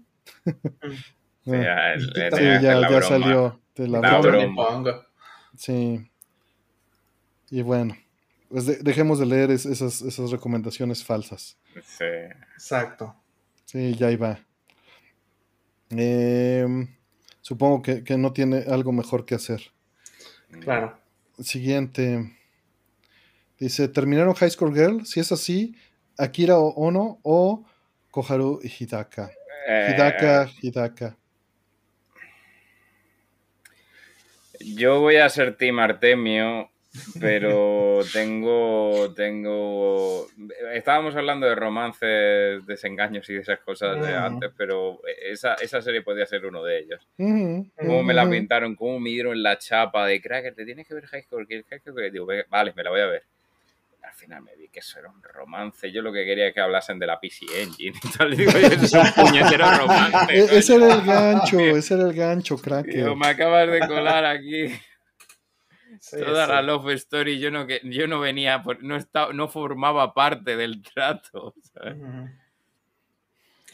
Sí, sí. Digo, eh, mm, lo, mi reacción obvia sería hablar de Hidaka, ¿no? Decir que soy Team Hidaka, pero en realidad no tanto, ¿eh? Porque no me gusta que sea tan cara noble. Sí, sí, sí, sí. Él, dijo, es que también es un animal. También como lo plantean todo esto. ¿sabes? La ambas, ambas relaciones. sí, las, las tres relaciones, digamos. Como no podían hacer un anime divertido de, de, Peñita yéndose a recreativos, joder, tenían que meter ahí la love story súper tóxica. sí, lo tóxico es, es lo problemático. En eso y esa animación CGI horrible. Ay, sí, asco me da. es que pero, no puedo. Pero están bien capturados los juegos y están capturados de hardware. Eso sí, eso sí. A mí el detallito, cuando me, a mí la coña, cuando sale Gail y le empieza a hablar de ayúdame, no sé qué. eso, es, eso es un puntazo y estás viendo el juego ahí con sus lines está guay, ¿sabes? Pero y, que, sirva de backdrop histórico está bonito. Sí, eso sí, está muy bien y que te metan datos, ¿no? En los cortes, eso está bien, está bien. Y cómo ver la evolución, ¿no? De cuando son pequeños, o sea, está pues eh, la, la, era antigua, luego la era un poco de mediados de los 90 y tal, cómo va evolucionando, está bien. Pero el, el, rollo ese de la historia de amor y todo eso me sobra completamente. Pues es que es lo que vende, a final de cuentas, drama. drama, ¿no? Tenía que hacerlo así. ¿Tú crees que iban a, a, vender claro, si no eso? Me dieron, me dieron la turra con eso y, venga, y, venga, crack, que te tienes que ver. Y yo, vale, le voy a dar la oportunidad. Me lo vi y dije, bueno, madre mía, cómo termina. Y la segunda temporada yo esperando, de, bueno, ahora repunta yendo para abajo, ¿sabes? Cuesta abajo y sin freno. ¿Sabes? Eh, digo, eso es algo duro de contar, pero. Y también, no sé, no, no. Bueno, el caso es que cuando, cuando estaba el manga, un, amigo mío tuvo Julián Barré y estaba inmovilizado por completo. Y pues me ofrecía ir a cuidarlo en, las noches, algunos días para cubrir a la familia. Pero la situación eh, eh, era, pues dura, ¿no? Porque su única comunicación era a través de los ojos no podía mover absolutamente nada más. Entonces tú le ponías una hoja y me iba moviendo los ojos y, con los ojos te indicaba cuándo detenerte para ir escribiendo letra por letra y, que pudiera yo tener una comunicación de lo que necesitaba. Y, pues yo estaba, ¿cómo lo entretengo? ¿no? O sea, está, está aburrido y, y, pues con él yo veía Robotech, ¿no? Macros, este, Play of Immortal, muchas cosas. Y pues le dije, te leo High School Girl. Y me puse a, leerle High School Girl, ¿no? Y, a contársela con, mostrándole el manga. Entonces, por ese lado le tengo algo de, cariño. Hombre, ahí sí, porque hay una historia bonita. Ajá, pero de todas maneras, pues sí me recuerda esa angustia, ¿no? De decir, ¿cómo, hago que no la pase tan mal, ¿no? Mm. Mm. Sí, sí, Qué duro. la parte buena de esa, de esa serie es precisamente también que es ligera, ¿no? Exacto, exacto. Por lo mismo y eso sí, saliendo en la mañana no podía perdonar mi licuado de fresa con una torta de, milanesa y quesillo. Mm, sí, recuerdo que me comprabas. Fue mi recompensa. Eh, se acabaron el lote, son las 3.12, llevamos 40 preguntas. ¿Qué hacemos, señores? Pues Yo me avento otra. ¿eh? Unas, unas, poquitas. Deja, deja, preparo. Y... Listo. Va abiertas. Y vamos con las últimas 5 del bloque de 10.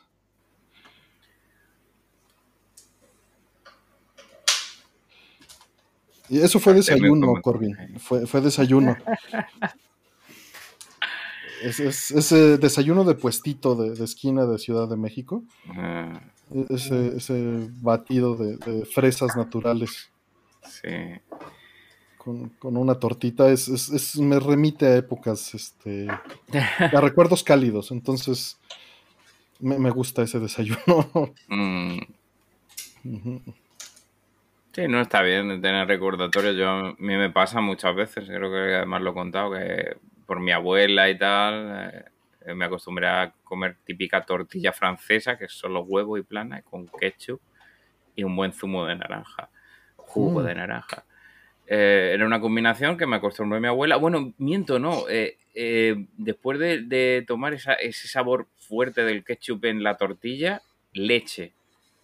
Mm. Y muy de ah. vez en cuando lo hago, pero y no suelo beber leche, pero lo hago simplemente porque me evoca, pues como tú has dicho, Artemio, el tema de, pues eso, recuerdos. Ya están las preguntas. Y sí, los recuerdos, es que se asocia, la, parte sensorial se asocia fuertemente a los recuerdos, ¿no? Olores y sabores. Sí, sí, hay cosas que incluso aunque no lo asocies, de repente un perfume o algo y te recuerda a alguien que usaba ese mismo perfume, ese tipo de cosas. Sí, es, muy inmediato, muy, muy mm. eh, primordial, ¿no? A ver, dice, aventura de texto favorita. Aventura de texto. Ah, si tiene que ser solo texto, me pilles ahí, porque yo es más, si hay gráfico, vale, te puedo hablar, pero texto, texto solo. ¿Texto puro? Pues tiene que ser Colossal Cave Adventures, yo creo. Eh, aunque yo, yo le tengo cariño al género porque mis primeros juegos fueron puras aventuras de texto, los primeros que programé. Eh, completos, ¿no? Era un género que, en las calculadoras programables podía desarrollar y expandir, ¿no? Entonces le, tengo ese cariño. Pero fíjate que los pude jugar hasta después. O sea, Zork y Colossal Creed Adventure los pude jugar ya hasta que tuve acceso a una terminal Unix. Mm. Zork, claro. Ese es el, ese era como el, estándar, ¿no? Ahora, tal vez estoy tomando demasiado literal. que la pregunta es aventura de texto, ¿no? ¿Qué es una aventura de texto? Imagínate que es un. Voy a, voy a ponerlo de la manera más burda posible: un libro interactivo, Sani, donde se te presenta un texto en pantalla y tú puedes interactuar diciendo: ve al norte, recoge la piedra, camina al sur, este, baila, este, recoge llave, ¿no? Interactúa con esto, jala cuerda, prende lámpara. Eso es una aventura de texto eh, tradicional. Eh, por aquí, muchísimas gracias, Mikazuki. Este, Muchas gracias por el apoyo, en verdad. Gracias, puso un, sticker con, lentes. Gracias. Eh, de, de with it, con un mando de. de sí. Sí, un mandito que es Deal with it. bastante, bastante gracioso ese emoji. Eh, eh, justo lo quise separar. Thimbleweed Park es, una aventura gráfica, no es una mm. aventura de texto. Técnicamente es una aventura gráfica point and click, mm. no es una aventura de, texto. Mm. Entiendo que, tal vez esto es lo que quisieron preguntar, pero estoy contestando literal la, la pregunta. Es, eso, o sea. Sí, sí, Shadowgate este, califica como aventura de texto, probablemente no. Por la mm. misma razón. Digo, por ahí tiene que estar. Este, ah, pues fue Carmo Free quien hizo la pregunta. Ya si quiere. Yuji, Yuji hice Cozumel. ¿No lo jugué? Que. A ver. No es de texto solo, pero, pero sí, también es. Son juegos de leer, tal vez es lo que. Sí, aparte Yuji es de España, con lo sí, claro. Entonces, eh, también tenemos un. a nivel local mucho de, esas, mm. ese tipo de, ah. sobre todo en PCs eh, más populares en Europa como eh, Sinclair Spectrum y demás que no fueron tan mm. populares en América, entonces había mucho mercado de eso también. Carmen Free ya aclaró que la pregunta si era texto puro. También Puedo, hacer trampa porque déjenles quito el, el, rate, perdón, se me, se me pasó. Ay, sí, Después de los digo, qué pocos comentarios, claro. Este, ya está, ya quitamos el slow rate.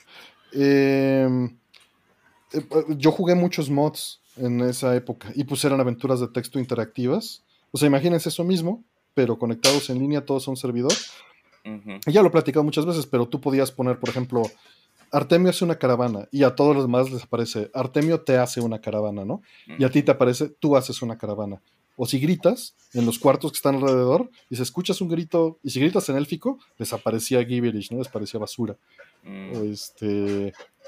O, o podías poner las frases en directo, ¿no? Eh, de, Artemio te toca el hombro, y al, eh, dice, le toco el hombro, y a la otra persona le parecía, Artemio te toca el hombro. Y todo salía narrado así. Una partida de rol online por texto, para que os hagáis exacto. una idea. Y, y además tú podías, ya que te volvías wizard, podías crear tus propios quests y le ponías sus triggers y qué cosas hacer. Y si tú estabas parando en un cuarto, por ejemplo, y entraba alguien a una mansión y decía, ah, pues, eh, no sé, salía, Joaquín toma la, la segunda piedra en el estante, la, la monta y se abre un hoyo en la pared, ¿no?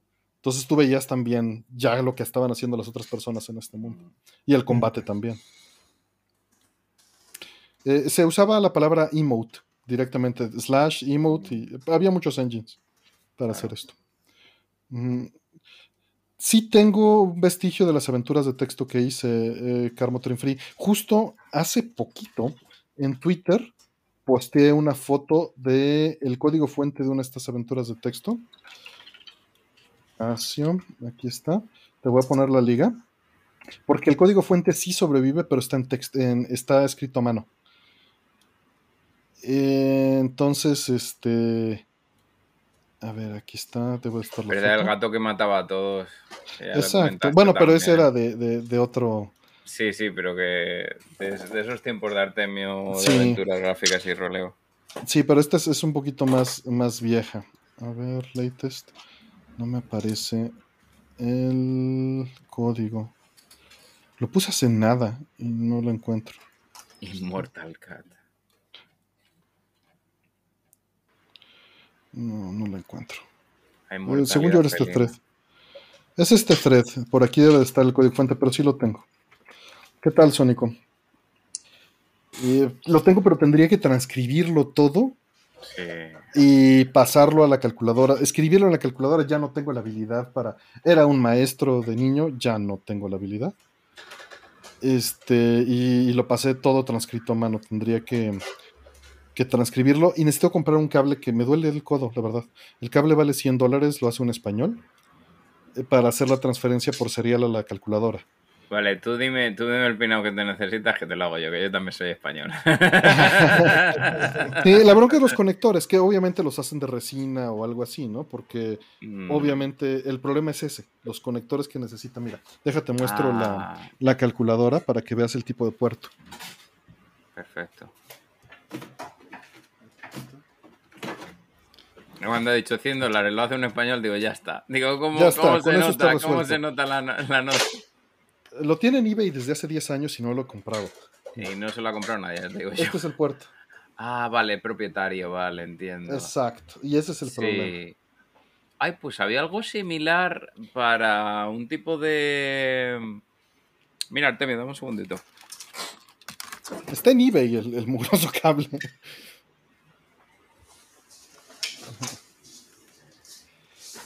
No, y la verdad es que quién sabe si haría la transcripción. O sea, obviamente si compro el cable. Esto es de la era de, de las Game Watch. Ah, mira qué lindas se ven. ¿Vale? Un. Eh, Qué bonito. sí, es Mahjong, pero hecho por, por Nintendo, ¿vale? Estamos hablando Mm. de, pues eso, ya, ya antiguas y demás. Y eh, bueno, tengo dos unidades porque. em, Porque todo lo resuelves con aparatos de culto. No, todo lo re- esto también tenía un cable propietario Mm. para jugar en multiplayer. Ah, mira. Exactamente. Entonces, eh, pues sí, sí Aquí es, está el código un, fuente, ya lo encontré. es un poco similar al tema de la calculadora. Eh, en- entonces, ese cable a día de hoy no se fabrica, pero sí tienes que pillar un conector que sea similar y, y saber el pinout. y Ya está. Sí. A ver, mira. la- Bueno, ya ahí está. Ya les puse la liga con el código fuente. Bueno, la primera hoja del código fuente. Son 45 o 50 hojas de código fuente. Mm, Sí. Bueno, vamos a la siguiente. Dice, su juego favorito de Saturn. Por ahí saludos, entró Chris Bermúdez, que no sé si sigue haciendo los videos de Castlevania, no sé si acabó en noviembre, pero, pero ahí está el buen Chris. Saludos, Castlevania. Entonces, juego favorito de Saturn, de Sega Saturn. Ha cambiado con los años. Muy difícil, ¿eh? Em, Sí, una decisión complicada esa, ¿eh? Yo. Es que, es que si te digo uno, luego va a haber otro que me va a gustar también más. claro. Hay muchos buenos. Y Hay de género distintos. buenos. Panzer Dragoon, Sí, Outrun, sí, Panzer que también Dragoon me gusta mucho Dragon. Dragon. Los tres Daytona, Panzer Dragon. fíjate. Mm, Daytona, Daytona. incluso. Eh, En su momento lo, lo disfruté mucho. Sí. Eh, Digo, Virtua Virtua Fighter, Fighter, 2, es Fighter Megamix. Virtua Fighter. Mega Man. Incluso el Sonic R. ¿En serio? Vaya. A mí me gustó. Fíjate sí, que sí. tenía muchas carencias, pero Sí, sí, sí. sí. Muchas, muchas, pero era lo que había y, y lo aceptabas. la versión del 3 de Blast para Saturn. Pero así que sigas. eh, por ejemplo, me encantaba Shadow of Armistara, pero pues ya comparado con la PCB, pues, pues No, ya pues no, no. ¿no? No, pues A ver, eh, a ver, está Leinos. claro que luego. Vamos yo, me, por yo me exclusivas, baso en claro. Vamos por exclusivas. A ver, déjame, déjame le doy una pensada. Está Leinos 2, a mí me encanta ese juego. Mm. Muy bueno.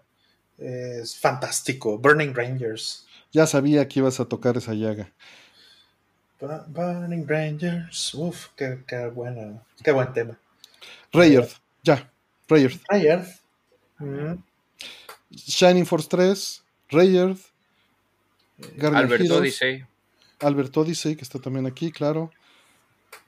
Albert Radiant Odyssey. Que bueno, es arcade, pero pues exclusivo de, de- de la plataforma. Ya, a fin de Mm. cuentas. Sí, el arcade es un Saturn. Y viceversa. Em, no, no, sí, Ah. me baso en el sistema de Die, Die Hard, me gustaba mucho. Die Hard es, es- es lindo, es lindo. Mm, Purikura, Princess Crown, Panzer Dragon Saga.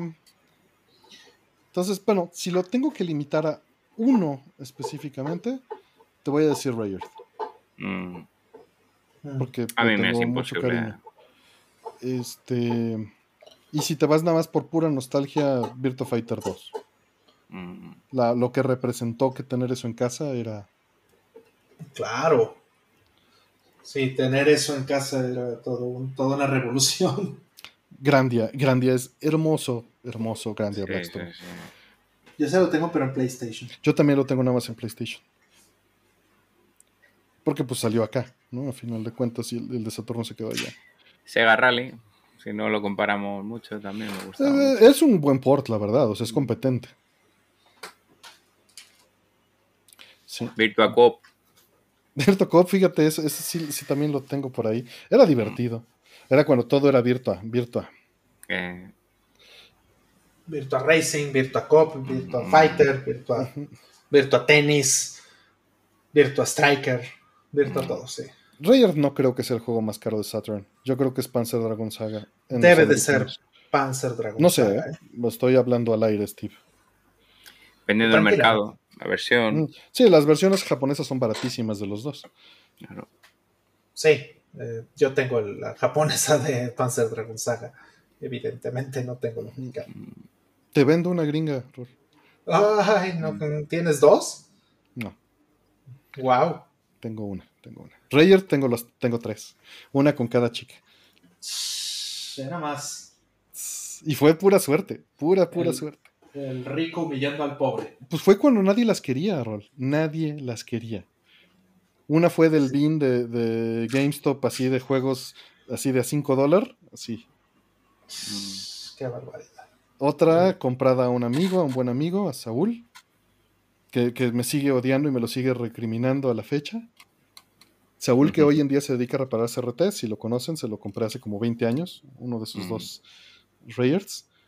Y el otro Padre que Rayard, se dedique a, lo de, a- a- reparar CRTs. exacto, y el otro eh, de un amigo que me lo dejó aquí heredado, el buen Joselec está por ahí. Y curiosamente, cada uno tiene una chica distinta en la en el padre. Sí. Trae este, a Fu, a A Umi A Hikari. y a Hikari. Ajá. Genial. Ajá. Sí, sí, sí. Entonces tuve, tuve suerte. Tuve suerte. Pues sí, te fue, te fue muy bien. Sí, sí, sí, sí. Y que es un exceso, lo sé. Pero Mm, y se acabo de comprar el Switch y los Joy-Con están fallando, sobre todo el derecho. Wow, qué raro que sea tan rápido. En Smash a veces se desconecta y en Breath of the Wild hay Ah. lag en los botones. Ahí está la Si no- explicación de por qué Ya está, ahí Sí, Smash, salió ya directo. está, Ya, ya, ya está, ya tiene la respuesta. Eh, bueno, hay, eh, en realidad yo te, yo te diría algo más, más directo. Muy probablemente tiene que ver con el ambiente electromagnético en el que estás. Debe de haber muchas redes Wi-Fi, mucha interferencia, muchos microondas. Pruébalo en un lugar donde no tengas eso para descartar que no sea el ambiente en donde estás jugando. Por esto odio las cosas wireless. Las odio, las odio. Sí. Con todo, con, con la fuerza de mil soles, como dicen por ahí. Mm. Ah, dale. Este, fuera de- de eso, o sea, si, si, si no es esto, ah, pues dice, vivo en un edificio de departamentos. Es muy probable que ese es el Ya problema. está. Vete por cableado, este, si puedes. Eh, por ejemplo, el, Pro. Oh. Ahí, perdona, ahí, aparte, si es lo que quiere, porque sí, una buena recomendación es el Pro, aparte te va a durar un poquito más el tema de los joysticks. Si él aún así lo que quiere por cabezonería es utilizar el modo portátil, hay Joy-Cons que no son wireless, que son, y además de hecho son más baratos porque precisamente se ahorran todo el tema de comunicación. no tienen wireless. pila. de Hay de Hori, Hori, además con la cruceta corregida, porque no son botones sueltos, sino cruceta. Es un poco más recomendable, a no ser que obviamente si puedes jugar en dock, preferiblemente pues mando pro y ya está. Sí, pero sí sea, es muy posible que sea el problema wireless. Incluso cuando se presentaron los mandos de Wii en las conferencias y de, de Switch, tuvieron el problema de que nos pedían que apagáramos en el E3 los celulares. Porque que hubiera tanto Wi-Fi y tantos celulares en, la- en las bandas, hacía que no pudiera. O sea, Miyamoto, está el video, por ahí lo vas a encontrar. Está en el stage y no le funciona el Wiimote por la interferencia electromagnética. Mm. Triste eso, ¿eh? Ujú. Pero es algo normal del Wi-Fi y del, eh, del, del wireless en general. Ancho de banda y cuando se copan, se copan. Interferencia entre todos. Y pues siento que pase esto, pero bueno, tu solución, prueba eso, vete a un parque y ve si funcionan perfecto. ¿no? Mm, Y, y si en el parque funcionan muy bien, ya tienes tu respuesta. mm, Claro. Sí, siguiente. Eh, ¿Ya terminó Yoshi Breath of the Wild? No. Nah. no, no va a pasar. Va a salir el 2 y va a salir el, el remaster y el remake y lo demás y a lo mejor para entonces. Sí, no que yo sepa. Igual y ya lo acabó. ¿Saben qué? Pídanle en un stream que lo acabe. Ándale. Pídanle en un idea. stream. No, no podemos hacer un raid porque él no usa YouTube y viceversa. En YouTube no hay raids, pero cáiganle y pídanle que juegue Breath of the Wild. Mm. Sí, sí, esa va a ser la única solución. Sí, por otro lado, este, pues también le encanta meterse en ese tipo de En camisa de once varas, como dirían. Le Buscarle encanta. tres pies al gato. Le encanta, le encanta, le encanta. Sí, le fascina. Cracker, no sé si esperarlo para. Eh, que, que ya piden otra tanda de preguntas, pero ya son tres y media de la mañana. No, no, no, ya, ya, ya. Ya. Creo que ya Vamos por la, por la última. Ya si Cracker llega con el tema anterior, pues ya que nos diga ahorita. Mm, ah, bueno, ya llegó. Tra- traj- ¿Trajiste algo para mostrar? Ah, no, no, no. Ah. Como estabais hablando de, de, de eso del brazo de Wild y tal, y no tenía mucho que decir, digo, Ah, no, no. coloco un poco, ¿sabes? dije, va a sacar el. el- el Sí, va a sacar ahorita la espada. Sí, la espada. Pues- Pues sí, tengo, además tengo la, la edición del brazo de Wild, tengo la europea. Y la japonesa no, porque era igual que la, que la europea, pero con menos contenido, y la Master Edition, que era exclusiva de GameStop, que graciosamente te venía tanto en inglés y en español, eso me gustó un montón, por el tema de la distribución, imagino, por el... Por México. Sí, sí, sí. Y bueno, la Master Edition. De hecho, tengo unboxing en el canal de, de la Master Edition. Del, Sí, yo del- también, me, la verdad sí me atasqué también.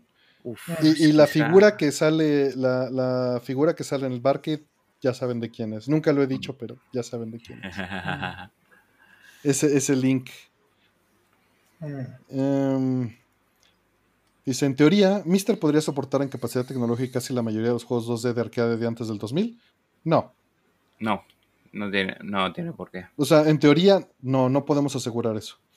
Mm. Antes del 2000 eh, podríamos incluso albergar placas que eran de casi 128 bits, o sea, que equivalentes. Sí, O que tienes, tenían este, FPGAs. tienes la Taito Mm. F3, tienes EPC3, tienes el PGM de IGS que tiene un ARM ahí adentro. Ujú. Mm. ¿Quién sabe? El La verdad, 2 también. está la verdad es que hasta alguien no lo intente, Mm. no lo Sí. Ahora es interesante que por ahí leí que, que hay un, un, un primer intento de PlayStation. Sí. De Eh, hecho, estuvieron ya Mm, Ha avanzado publicando. Es, es una Eso persona está- extremadamente talentosa. Si quieres, está la entrevista. Hace un spas. Ajá. Está eh, muy, FPGA muy, muy Zoom Pass, lo entrevisté en el canal de, de Mister. Mm. Y es, fue muy interesante hablar con él. Es, es una máquina. O sea, Qué, qué barbaridad, ¿eh? Porque un PlayStation está complicadísimo, ¿eh? y Sí, va o sea, avanzando fuerte. Va avanzando Son, fuerte. son cuatro chips eh, para empezar, ¿no? E- Este año hizo Game Boy Advance, hizo este, ¿qué, qué otra cosa hizo? El- la comunicación, el- la pausa para los save states, ¿no? Hizo una cantidad brutal de cosas este año, este, esta Mm. persona. Deja eh, Mm. por aquí, eh, justo en, en las notas de la entrevista que seguro tengo aquí. Mm. Eh, Veremos a ver también ese R320 que está también con el proyecto de Saturn. Veremos a ver. Sí, sí, sí, sí, también. Que es otro, otro jaleo que. De verdad, cuando hicimos el podcast eh, Artemio Jotego y yo, hablamos de eso y la verdad es que dicen, no envidio para nada el trabajo que están haciendo ellos porque menudo jaleo de arquitectura de meterse en eso. Sí, no, está, está canijo. Es, es demasiado. Mm. Es demasiado. A ver, digo, no me acuerdo qué episodio fue. Por aquí tengo mis notas de cada episodio, pero este es Porkchop. Fue antes de, de entrevistar a Porkchop. Creo que fue el episodio 3, justamente. Ah, y no, no están aquí las notas. Bueno, pueden escuchar el, el episodio. Se los dejo mejor. Eso va a ser más fácil. Este, Te los dejas de tarea. Event FPGA Zoom. Mm. Aquí está. Fue con Alan. Ah, pues sí, tiene todo el sentido. Y aquí está. Fue el episodio de abril. También por eso ya no tengo tan, tan claro. Siento que fue ayer y, y tiene un montón de tiempo. Mm.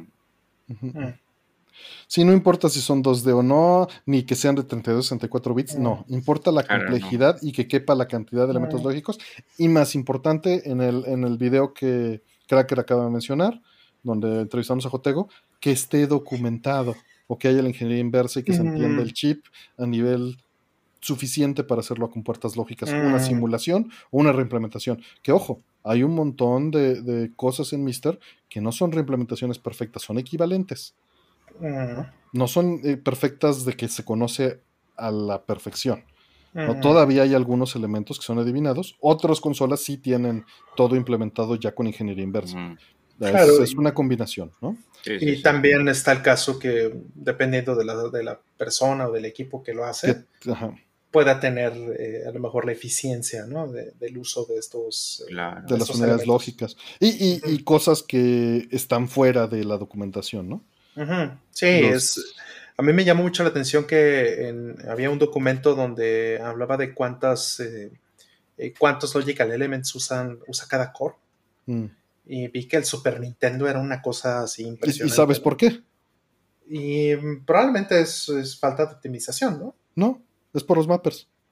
Mappers.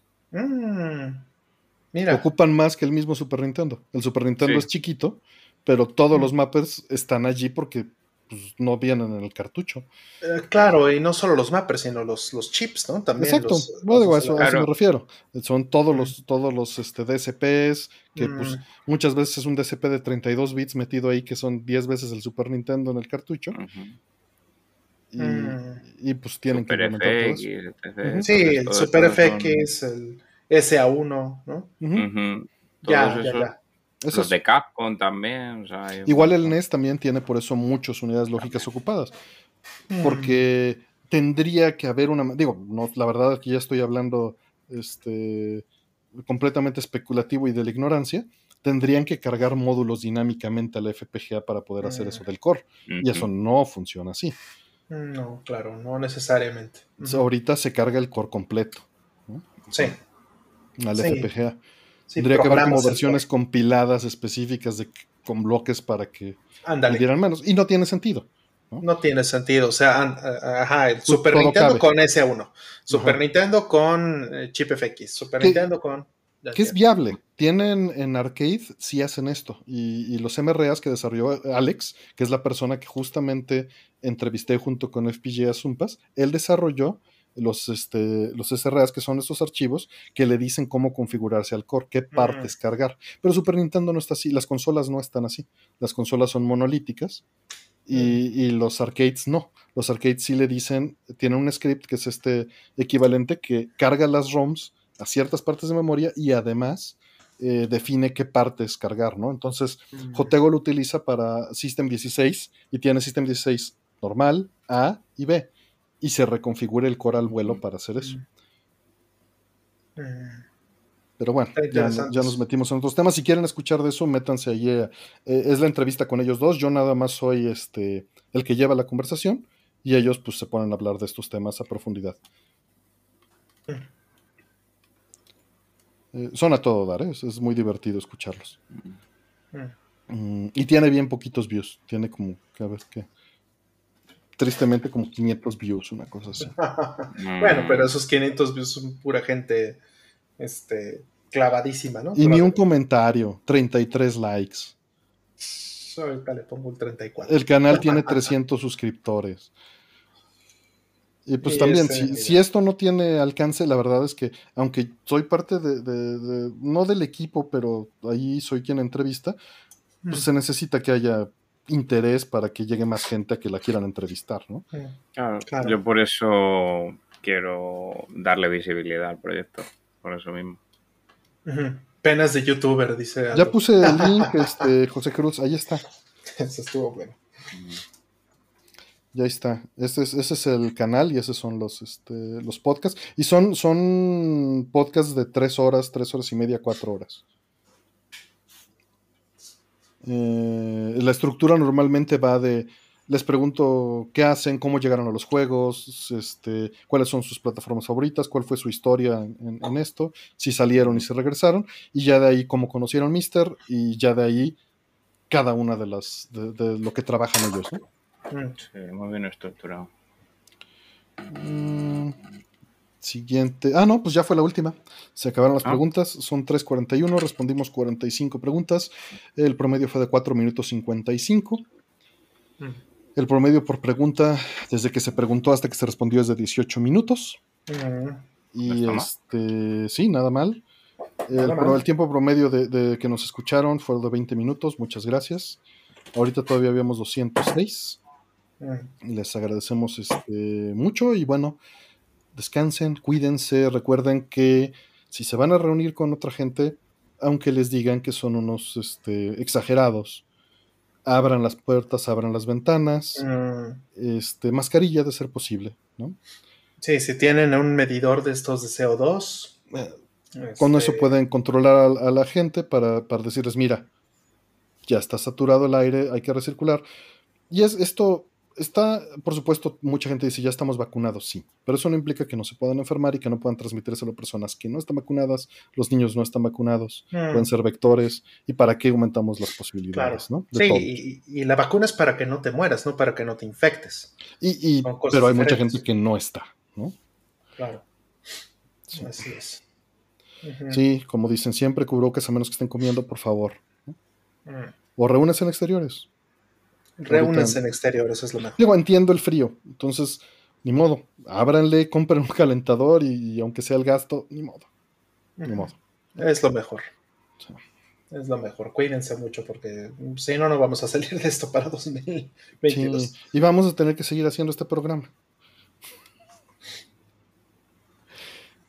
Bueno, pues Cracker, muchas gracias por venir. Esta tu casa. Nada, Este, pues, si, si no conocen a Cracker, su canal está ahí también en YouTube, tiene muchísimo material. de, mods, de descubrimientos en Japón, de vida en Japón. Sí. Estoy súper resumiéndolo, pero ahí tiene un historial de una década y cacho, ¿no? Una década y cacho de videos. Sí, sí, sí. Aunque no, lo, aunque no lo hayan visto, aunque ya lo hemos repetido como invitado muchas veces. Nuevamente, muchas gracias a Rata Rodríguez por este logo de hoy, Ferigne por siempre hacer logos también, y por supuesto tenemos unos logos, unos logos este, ya en queue. Ahora, ahora tenemos este, tres logos ya formados para la siguiente semana. Muchas gracias, están muy lindos, ya los, ya los verán este, pronto. Gracias. Sí, este, los de hoy estuvieron increíbles porque son de hecho dos variantes, ¿no? No, no lo habrán notado tal vez, pero eh, dice Roman Artemio, pero también dice Roman el 3. Ah, eh, ah, es que exacto, yo la en el thumbnail está la variante con los números y en este y Roll puso la variante normal aquí en, la, en stream. Sí, pero en, sí puse también. En, ah, también, no me, no me fijé, perdón. la otra. Este, gracias Karen por la moderación. Icari DC, muchas gracias. Eh, más ninjas y todavía anda por ahí. Saludos. Gracias a Onicaruto. Eh, hola, planeta. Eh, sí, ya, casi tengo el mío. Gracias. Claro, que Cracker ya, este, un contrato. Que ya, ya un contrato. que no la explotación aquí. tenerlo horas hablando. Exacto, sí, ya. Pero sí es nuestro sponsor. Es nuestro sponsor. Nos patrocina Cracker. Claro este profesor Cocoro, este José Manuel, eh, doctor Mike andaba también por ahí, Cris Bermúdez, no sé si todavía andas por ahí, saludos. Karen, espero que ya estés bien dormida. Paul, si siguen ahí, acuérdense su, su canal, ya hablamos de él también. Este, entren a, verlo por todo lo que está saliendo. Gracias a Aldo por hacer el software. Eh, que es lo que nos permite hacer las, las este, preguntas y respuestas. Y por supuesto, gracias a Lugerius. Como se darán cuenta, es un largo gracias porque sin ustedes no funciona nada de esto. Y este, sin cada uno de ustedes, Lugerius es el buscador y es quien se fleta ajustando los timecodes de, la, de, las preguntas con el tiempo real en línea. Y bueno, pues este, nos estamos viendo. Cuídense, descansen. Muchas gracias. Cuídense todos. Y jueguen Gradius. Gracias a Rol por la producción, que se me fue. Mm. Son tantos agradecimientos que se me va. gracias, Cracker. Gracias, Artemio. Gracias, Cracker. Bye.